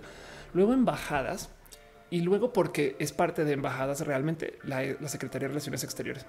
Luego salud, luego indígenas, luego personas migrantes y refugiados y luego familias. No estoy tan peleada con este tema, aunque sí podría verla las embajadas por allá con las empresas. La neta, yo, yo le daría en los primeros lugares a salud. O sea, yo arrancaría, bueno, sí, yo arrancaría desde pues, si acaso arte porque, porque abren y son los más visibles, pero pues bueno, en fin, Qué raro que población sorda esté tan lejos de salud, ahora que lo pienso. Pero bueno, me imagino que no más salir con este orden ha de ser una pelea campal, pero campal. Y como sea justo, amnistía, organizaciones, luego feministas, luego medioambientes, luego este, religiosos, espirituales, holísticos y hacia el, o sea, piensen que se le dio más prioridad a religiosos, espirituales, holísticos que a marcas. Entonces, nada, sepan eso. Em, y luego automotores, no? También porque luego toda la gente que llevó su camión y demás. Yo, por ejemplo, el año pasado marché en el último camión, literal, el último, o sea, el último camión, el camión de Tefi y de Ofelia. Y aún así estaba lleno de gente y pues fue muy bonito. Pero pues bueno, como sea, en eso cierro todos los temas de hoy. O sea, lo que tenía para platicar hoy era justo el tema de eh, las cámaras, la fotografía del futuro. Y me gustaría dejar con ustedes la duda de cómo se sienten con eso y cómo lo ven. Y a ver si podemos nerdear un poquito más con y ojalá se pueda hacer un roja como seguimiento.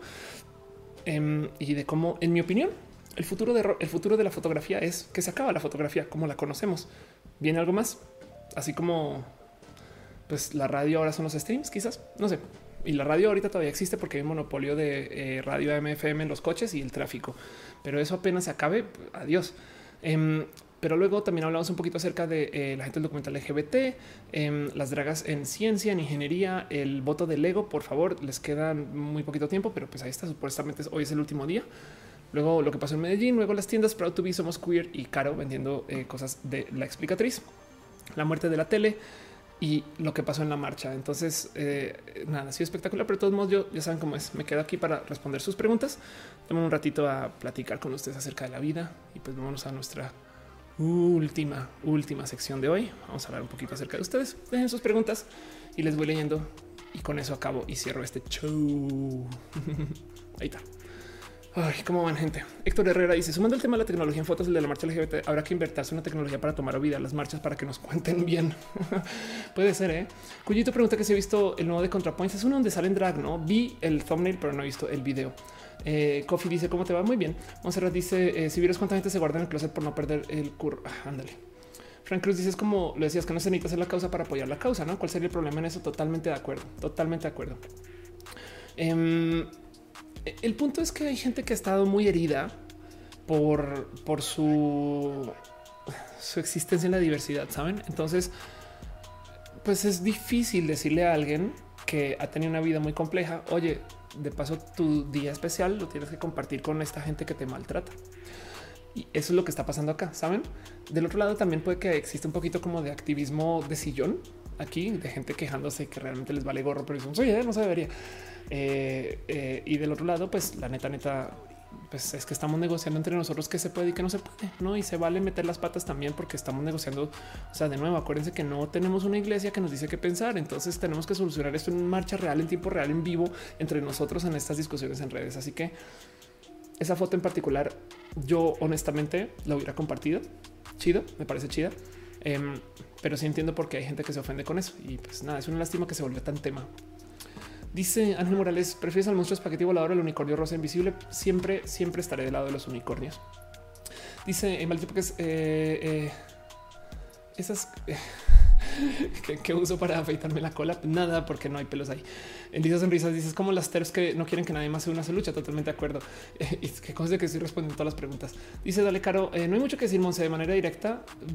se perdió el mes. Ah, de manera directa conozco áreas de RH que no saben qué es LGBT. Estoy totalmente de acuerdo contigo, Caro. A veces te unas cosas que dices, güey, qué pedo, por qué chingados no. Mirkulur dice, eh, Sé que es mucho pedir por sería un regalo el 28 de junio. Alguna sugerencia de nombre propio neutro. Él, ella realmente valoraría mucho tu opinión. Mi nombre neutro favorito más usado y lo discutí esta mañana con René es Alex, pero siempre está Sam, eh, que es un nombre muy bonito que siempre sirve en muchos idiomas también. Eh, este y por algún motivo la gente que elige nombres en neutro busca nombres con A. Eso también me causa mucha risa, pero pues sucede, no? Em, dice Overlord Pepe, eh, ¿analizarías Naked Launch? Se me haría muy bonito, se me haría, se me haría muy bonito. Screamer dice, el abrazo financiero de Pez Flores. Ah, perdón, perdón, se me pasó. Un abrazo financiero. ¿Dónde está Pez Flores? Dice, ¿cómo inicio el comité LGBT en donde trabajo? Wow, ok.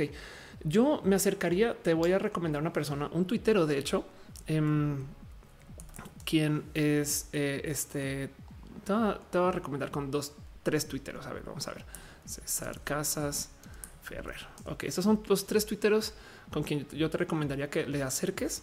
Eh, este, bueno, hay uno que en particular ya no, ya no está en redes eh, y está muy chistoso lo que puso, em, pero que te recomiendo que tengas, escríbele a estos tres. Son tuiteros, pero te lo prometo que te ponen ahí. El primero es nada más y nada menos que Alex Orue, quien lleva It Gets Better y es básicamente una guía de este de lo empresarial. Etc. Ha hecho muchas cosas. Fue a Nueva York. Ahorita no sé si sigue todavía en Nueva York. Em, pero nada, escríbele a Alex. Alex te puede guiar.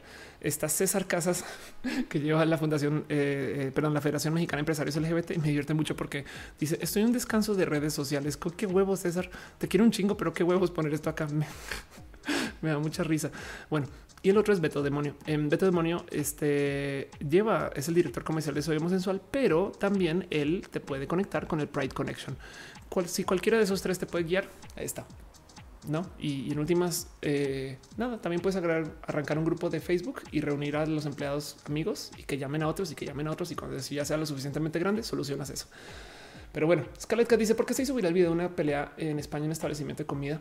Era solo troleo. Uf, ¿Por qué las cosas se vuelven virales? Para mí siempre es un reto de entender. No sé, ¿eh? la neta no sé. La neta no sé. Em, eh, y puede ser troleo. Lo más muchas veces sí es troleo y coordinado. ¿eh? Luego descubres en Ispachan o en 4chan o sabes que, hay gente diciendo Ay, hagamos que esto sea viral y de no mames.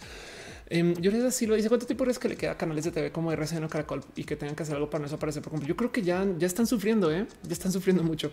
Em, porque si lo piensas en Colombia, los eh, contenidos más vistos no son colombianos. Uf, mis respetos. Em, dice un que sí sé que es la Ayurveda. No debería de saber. Estoy siendo muy mal activista por algo. Ayurveda o me estás troleando con algo. Eh, Ayurveda es una medicina tradicional de la India. Tiene como objetivo como una unificación de cuerpo, mente, espíritu. Ah, qué chido, qué bonito. Proclamando que la enfermedad solo es un resultado de la confluencia de tres. Qué bonito. Em, me recuerda un poquito como la gente que se medica con yaje, eh, con ayahuasca. Em, y bueno, no sé, pues me prometo que me investigo. Caro dice, creo que la TV renacerá el día que se quiten los filtros de censura y el control del lenguaje. Les voy a decir algo, la, la tele no ha muerto. Ven cómo, vean cómo discutimos Game of Thrones, cómo discutimos Casa de las Flores, cómo discutimos todo lo que está en Netflix y en el streaming. Lo que está muriendo son los canales. Piensen en eso. Dice Elisa Sonrisas. Incluso también Paco Robleo puede, asesorar. Ah, es verdad. Perdón, Paco es el otro. Uy, qué idiota que soy. Eh, gracias, eh, Elisa, por eso. Sí, Paco Robleo también es una persona muy bonita, espectacular. Tiene una cosa que se llama Adil, que justo también eh, Adil se encarga de unir a empresas desde lo LGBT y a capacitar y demás. Y qué bonito video. Em, pero pues nada, ese es Paco. Y también él te puede guiar. Entonces ahí tienes cuatro nombres de quién escribirle para esas cosas. Dice Monserrat Morato, es de medicina alternativa reduciendo el absurdo. Em, sí, bueno, prometo que me clavo bien y entero bien que me, empapo que es. Emma Sariñana dice, se necesita un diagnóstico psicológico en México para iniciar un tratamiento hormonal. Y de, hecho dices que eres de Baja California. Caro, habla con Caro. Em, no sé en tu estado como sea, en la Ciudad de México, en la clínica Condesa, te lo dan ahí mismo donde te lo dan. O sea, te dan el tratamiento y te dan el diagnóstico ahí mismo. Em, dice Brian Cooper que se vio la nueva película de Chucky, no, no la he visto. Dice Monserrat Morato y vivimos de la Rosa de Guadalupe. Eh, ándale. Em, dice eh, Emma Sariña, he visto que la transexualidad es mucho más visible últimamente. Sí, pues es que primero que todo el tema trans es para muchas personas inescapable. O sea, una pareja de mujeres lesbianas que se siente insegura en un espacio público, suelta la mano y ahora son dos amigas. Em, y puede que nadie se entere que son lesbianas, pero hay gente trans que, mira, es, muy visible. Entonces eh, el activismo lo trae puesto 24/7. Y yo creo que eso ha sido muy bonito para, los activismos trans. A mí me parece muy bonito traer un cuerpo diferente de la norma y me lo he gozado mucho. Entonces, en últimas, eh, pero de nuevo, porque yo vengo de un espacio de empoderamiento y, traigo, traigo un privilegio que no todas todos gozan. Así que, pues como sea, el punto es que de repente el tema se volvió muy mediático y yo creo que está bien, porque hasta que rompamos con esto, hasta que deje de ser tema, no? No lo dudes que en una época eh, el tema de la gente transnacional era igual de mediático. Estoy hablando hace 100 años, ¿no? Eh, y ahora ya nos parece lo más normal del mundo que alguien nazca en un país y ahora sea de otro, emigre o emigre. Miriam Sánchez dice: Escucha a varios youtubers opinar que la existencia de personas con género fluido, género no binario, negra, ridiculiza, ataca y minimiza a las personas trans. ¿Tú qué opinas? Sí, la verdad es que existe un chingo de odio a la gente no binaria y eso me parece que es poco. Perdón, me golpeé. Eso me parece que es poco sano. Em, ¿Qué es la gente no binaria? Eh, justo género, género fluido, eh, gente que, eh, a ver, yo como mujer, soy mujer y lo he dicho muchas veces, binaria más no binarista. Yo no obligo a que nadie alrededor mío entre al binario. No, no le pido, o sea, yo no le doy trato de hombre a una persona hasta que ya tenga una apariencia de mujer así, no irrefutable. No, al revés. Si me pide trato y respeto de hombre, porque sí, se lo doy. Si me pide trato y respeto de mujer, se lo doy porque sí, sin importar de cómo se vea de su apariencia, porque en últimas está aquí y me queda claro y lo he vivido. Pero hay gente que tiene em, binarismo frágil. Entonces necesita que la gente sea binaria también. Y eso es de nuevo, es que es, nuestra negociación pública. Es que el problema es que estamos aprendiendo cómo negociar, estamos negociando el cómo llevarnos en sociedad entre millones de personas en público y al tiempo. Entonces, pues por supuesto que hay problemas y pedos de falta de coordinación en algunas esquinas, pero creo yo que ahí vamos y eventualmente eso se va a acabar cuando ya la gente normalice que la gente no va a entrar al binario. Punto. No, no, no todo el mundo. O sea, sí van a, va a seguir existiendo un binario, pero va a dejar de ser obligatorio porque hay mucha gente que es no binaria en sus propias pinches familias. Hay muchas tías que viven como personas no binarias, pero como que no, no se lo celebran. Entonces, lo único que queda es que me entienden con ese punto, no? Aunque igual se identifican con mujeres y también es muy válido tener esa forma de ser mujer, no simplemente que no entra dentro del estándar de belleza. Y me estoy agarrando de las tías, saben de quién, de, qué corte de tía hablo, no? Em, pero eso es un juicio, no? La verdad es que en últimas depende de, de, cada quien el cómo se presenta y cómo se viva. Y cada vez hay más gente no binaria. Entonces eso nos va a cambiar el lenguaje, nos va a cambiar nuestros modos, nuestras formas y, ha funcionado bien. Yo, creo que todavía queda mucha como violencia contra la gente no binaria, pero, pero cada vez veo que hace, cada vez veo espacios más bonitos porque con el pasar del tiempo y los espacios mediáticos, ¿qué les digo? Hay una persona no binaria en Star Trek, ¿saben? En fin, Dani se salió el closet hace un mes como hombre trans y más duro ha sido llevar 24 años de mujer cis encima que no me permite que las personas respeten o le den credibilidad a mi caso. Ándale. Sí, de hecho, em, es bien raro porque uno de los modos de salirte de eso, eh, Dani, eh, es entrar en la masculinidad tóxica y evidentemente ni tú, tú no quieres y se siente incómodo, ¿no?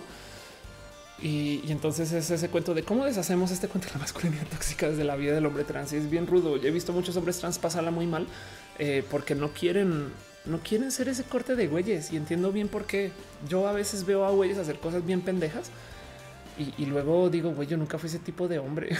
y alguien algún día me dice, pues que nunca fuiste hombre, güey. Ya. Entonces, qué complejo que es también, ¿no? Es que estamos enfrentando como 36 bestias a la vez y, y en fin, bueno, Jesús Padilla dice: Hola, bonita noche, bonita noche. Ariana Gaitán dice: Diciendo que sigue habiendo mucha desigualdad en la marcha, mucho para los gays, poco casi nada otras. Sí, exacto. Ahí, mira, ahí vamos. También hay algo raro con el tema de los feminismos em, y, la marcha LGBT.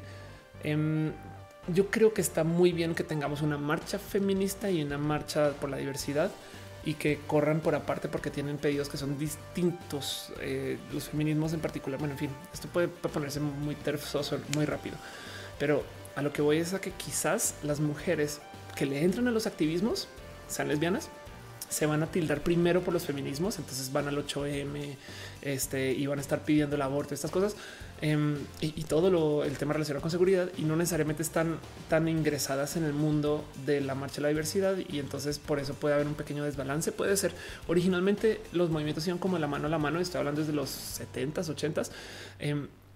hasta que apareció el tema de VIH-Sida y entonces pum, uno se fue por un lado y otro se fue por otro, pero, pero solía ser que eran como, como temas muy mucho más, por lo menos hilados. Entonces hay algo ahí. O sea, estoy totalmente de acuerdo con que de repente hay demasiada. Es más, entre todas estas reuniones, eventos, eh, todas estas como organizaciones y asociaciones, no me deja sorprender que hasta las asociaciones de mis amigos, que son personas que sé que son de mente abierta, woke, organizados, que, no están para nada, o sea, no son misóginos. Em, no, estoy hablando de Paco, no estoy hablando de Paco, le clic sin. Em, pero en las, en, las, en las organizaciones de mis amigos, de repente vas y miras y toda la gente que, o sea, tienen a una mujer en todo su esfuerzo. Saben, tenemos este evento pro diversidad, no sé qué. Ok, ¿quién es tu AC? Y vas y miras puros vatos. ¿Qué, ¿Cómo pasó eso, güey? Es raro, ¿no? Es bien raro. hay que desmontar eso. Y también, evidentemente, hay, eh, presión patriarcal. O sea, la verdad es que las mujeres que se prestan para ser activistas tienen que a la vez romper con el patriarcado y, luego romper con, con, un closet y luego romper con ser activistas. Entonces, es un chingo de no, como que entiendo bien por eso. Pero bueno, este dice Monserrat, eh, me toca hacer spam sorrenito ayuda. ¿Alguien sabe de albergues o espacios organizados para chicos que han sido arrojados de la casa por salir del closet? Sí, eh, eh, me va a urgir en unas semanas que hiciste o qué vas a hacer. Este eh, Kenia eh, ver, esto pasó en la Ciudad de México. Em, a ver si, si, lo encuentro solo con esto.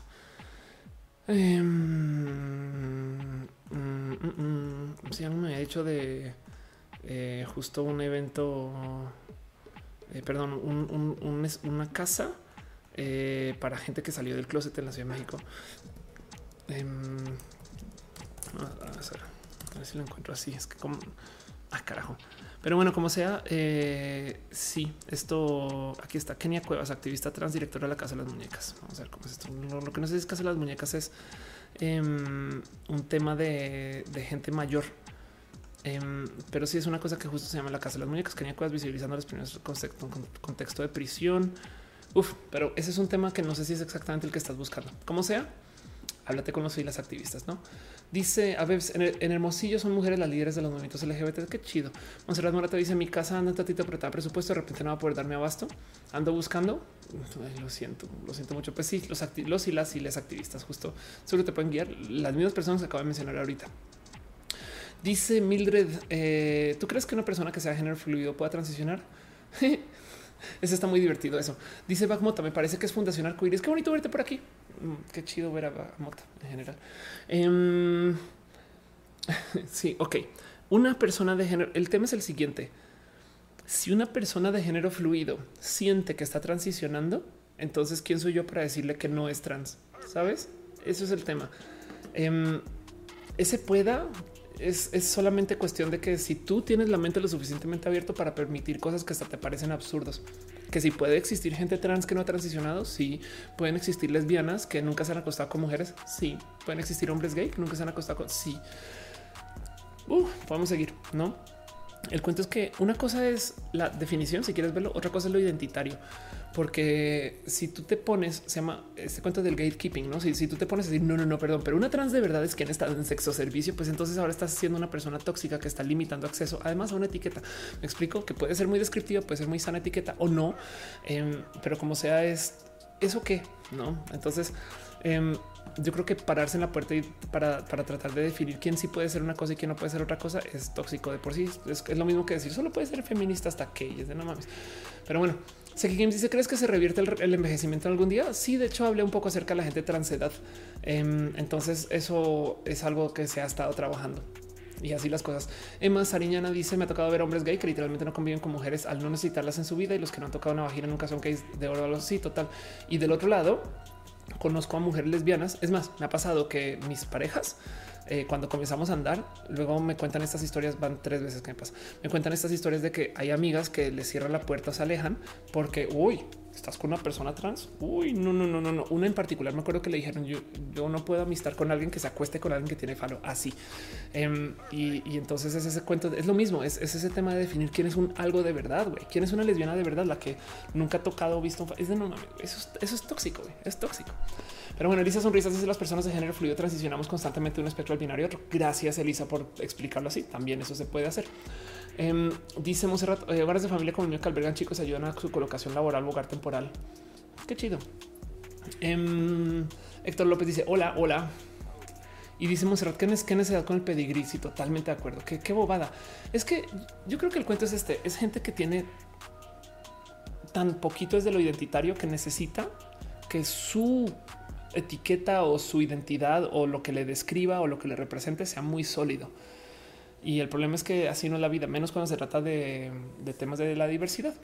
Entonces, em, siento yo que es una lástima que se, le tenga que decir a alguien, oye, la neta hay lesbianas que no son como tú.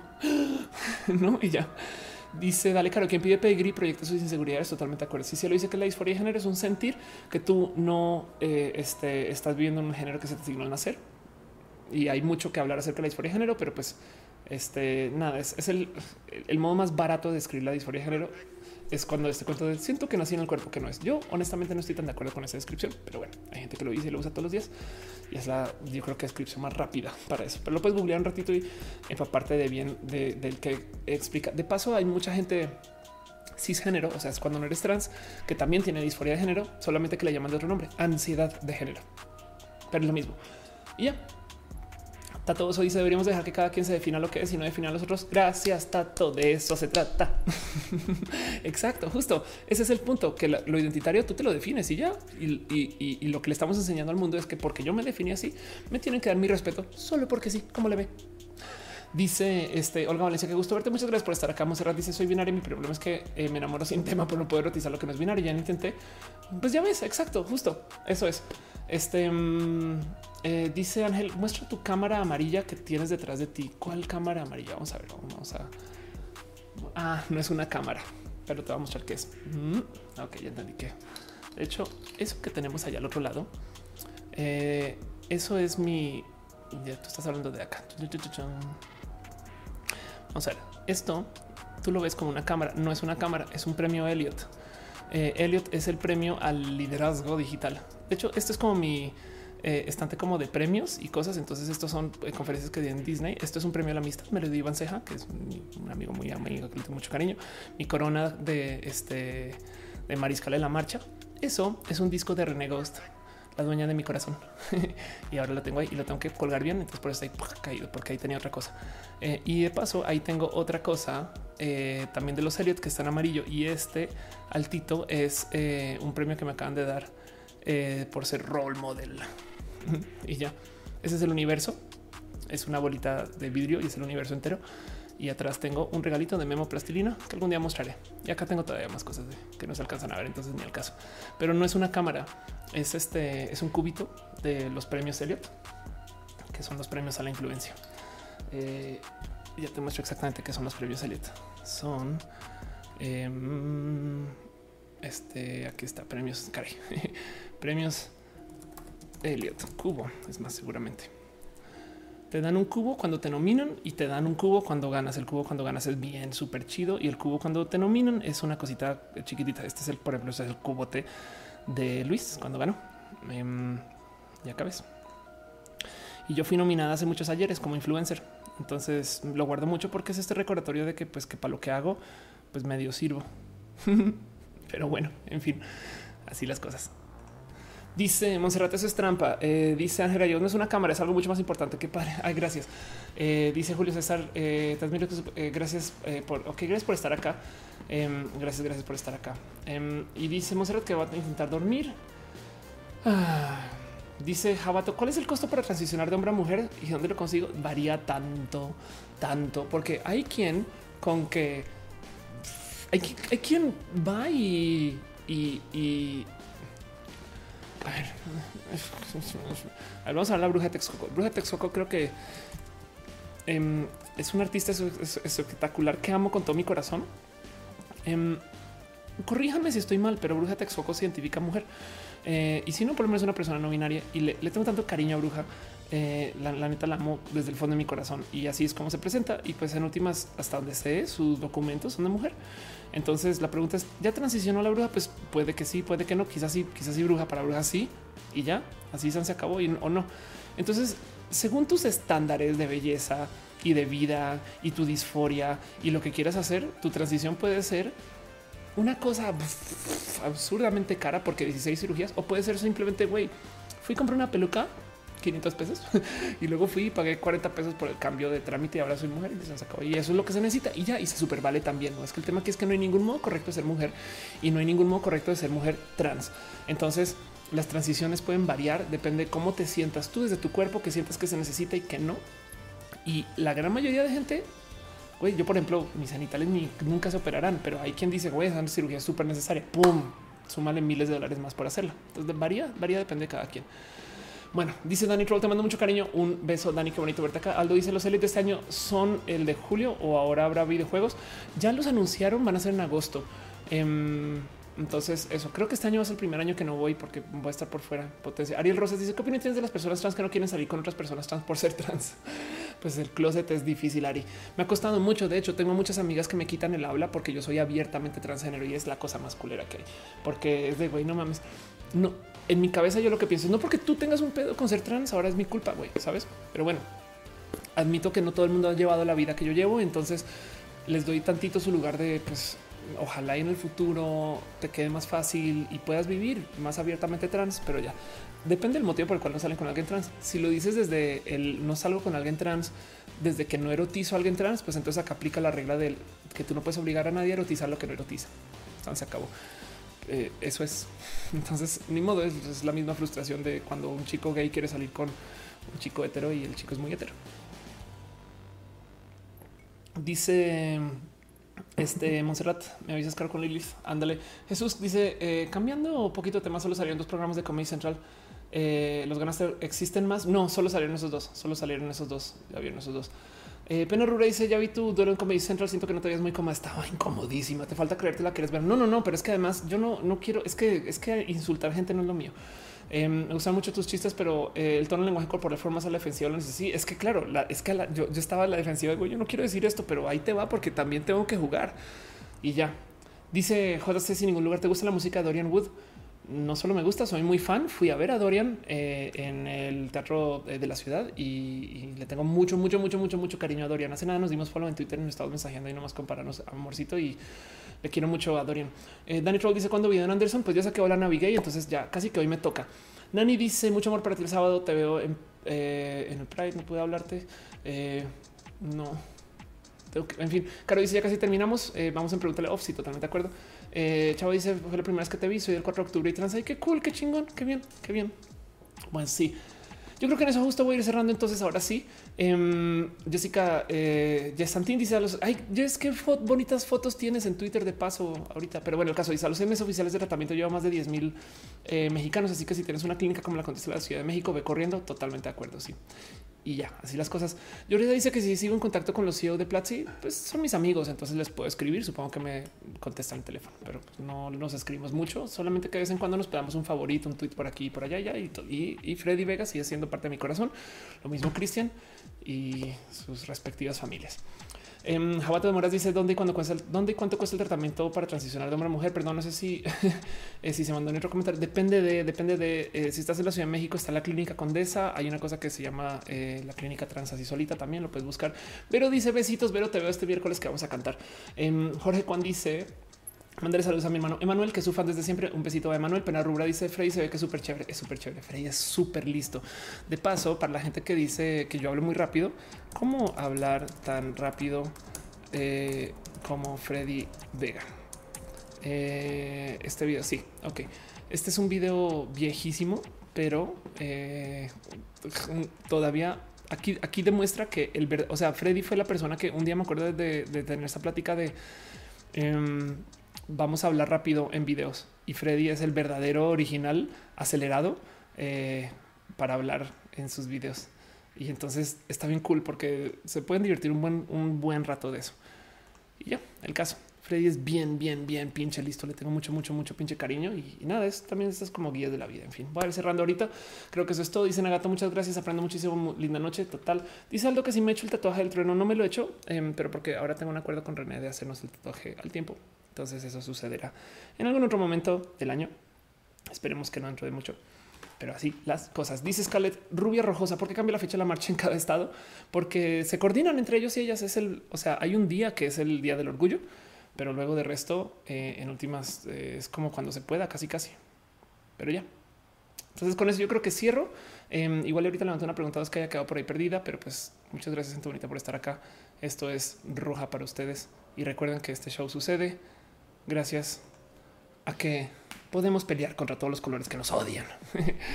Pero así. Entonces quiero darle un agradecimiento especial a toda la gente bonita que vino y que apoyó desde el Patreon desde hace muchos ayeres. Que no se les olvide que Caro está vendiendo playeras eh, y cosas de este show. Un abrazo a eh, Luigi Forestieri, a David Álvarez Ponce, analógicamente Gabriel o Daniel Bundoni, Trine Patacoins, Carlos Arena, artista formalmente conocido como Camorales, a Maritza Bernabé, Alex Melo, alias El Alex, a que Rubio Alejandro Alcántara. Ahorita leo más preguntas por si aparecen, pero pues de todos modos también este show no podría suceder sin el apoyo de Oscar Lerma Fernández, Joel Reyes, Esther Gascata, todos, Kareli Briseño. Un abrazo, eh, Lenchijot. Decir Reyes, el chato, Cristian Alberto Medina Jiménez, perdón, Cristian Alberto Mejía, Medina, ándale, Ofelia, Apes Flores y Anani González Nani. Gracias por ser parte de esto. También el gato, eh, el gato, se los juro que está vivo. A ver, Matu, ya ven, ahí sigue. Pero bueno, como sea, todos modos, también la gente bonita que se conectó desde el Twitch. Un abrazo caro, Monse. Gracias por ser parte de esto, acompañar eh, desde todas sus esquinas y momentos. Pero pues ya saben cómo es también. Un abrazo a 6 Doom, 6 Slayer, 6 a Bev 01, Another TV Viewer, Backmota, Cache, Bear, a Commander Ruth, Dani 3, a El Alex 7, Electrical Longboard, a SMI Alex, a Felipe Asis, a Gamer 01, Géminis 21, J. Pelat, Jauregui, a Lloreda 35 Live, a Lurk XX, a Lico Signeo, Lili 73, Maquis Ciro, Llama Monosaurio, Politzei, Penarrura, Relkai Chicanes, El Veterano, Diego, Taoki 7 Teid, Womf 09 y Set 911.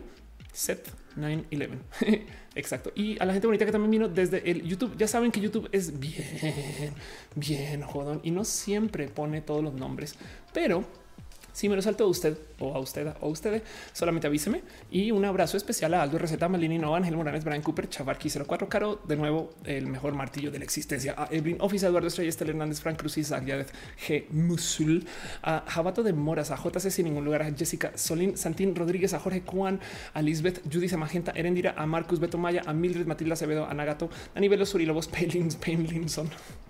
¿Ni qué te pasa? A Overlord Pepe, a René Ghost, a la dueña de mi corazón.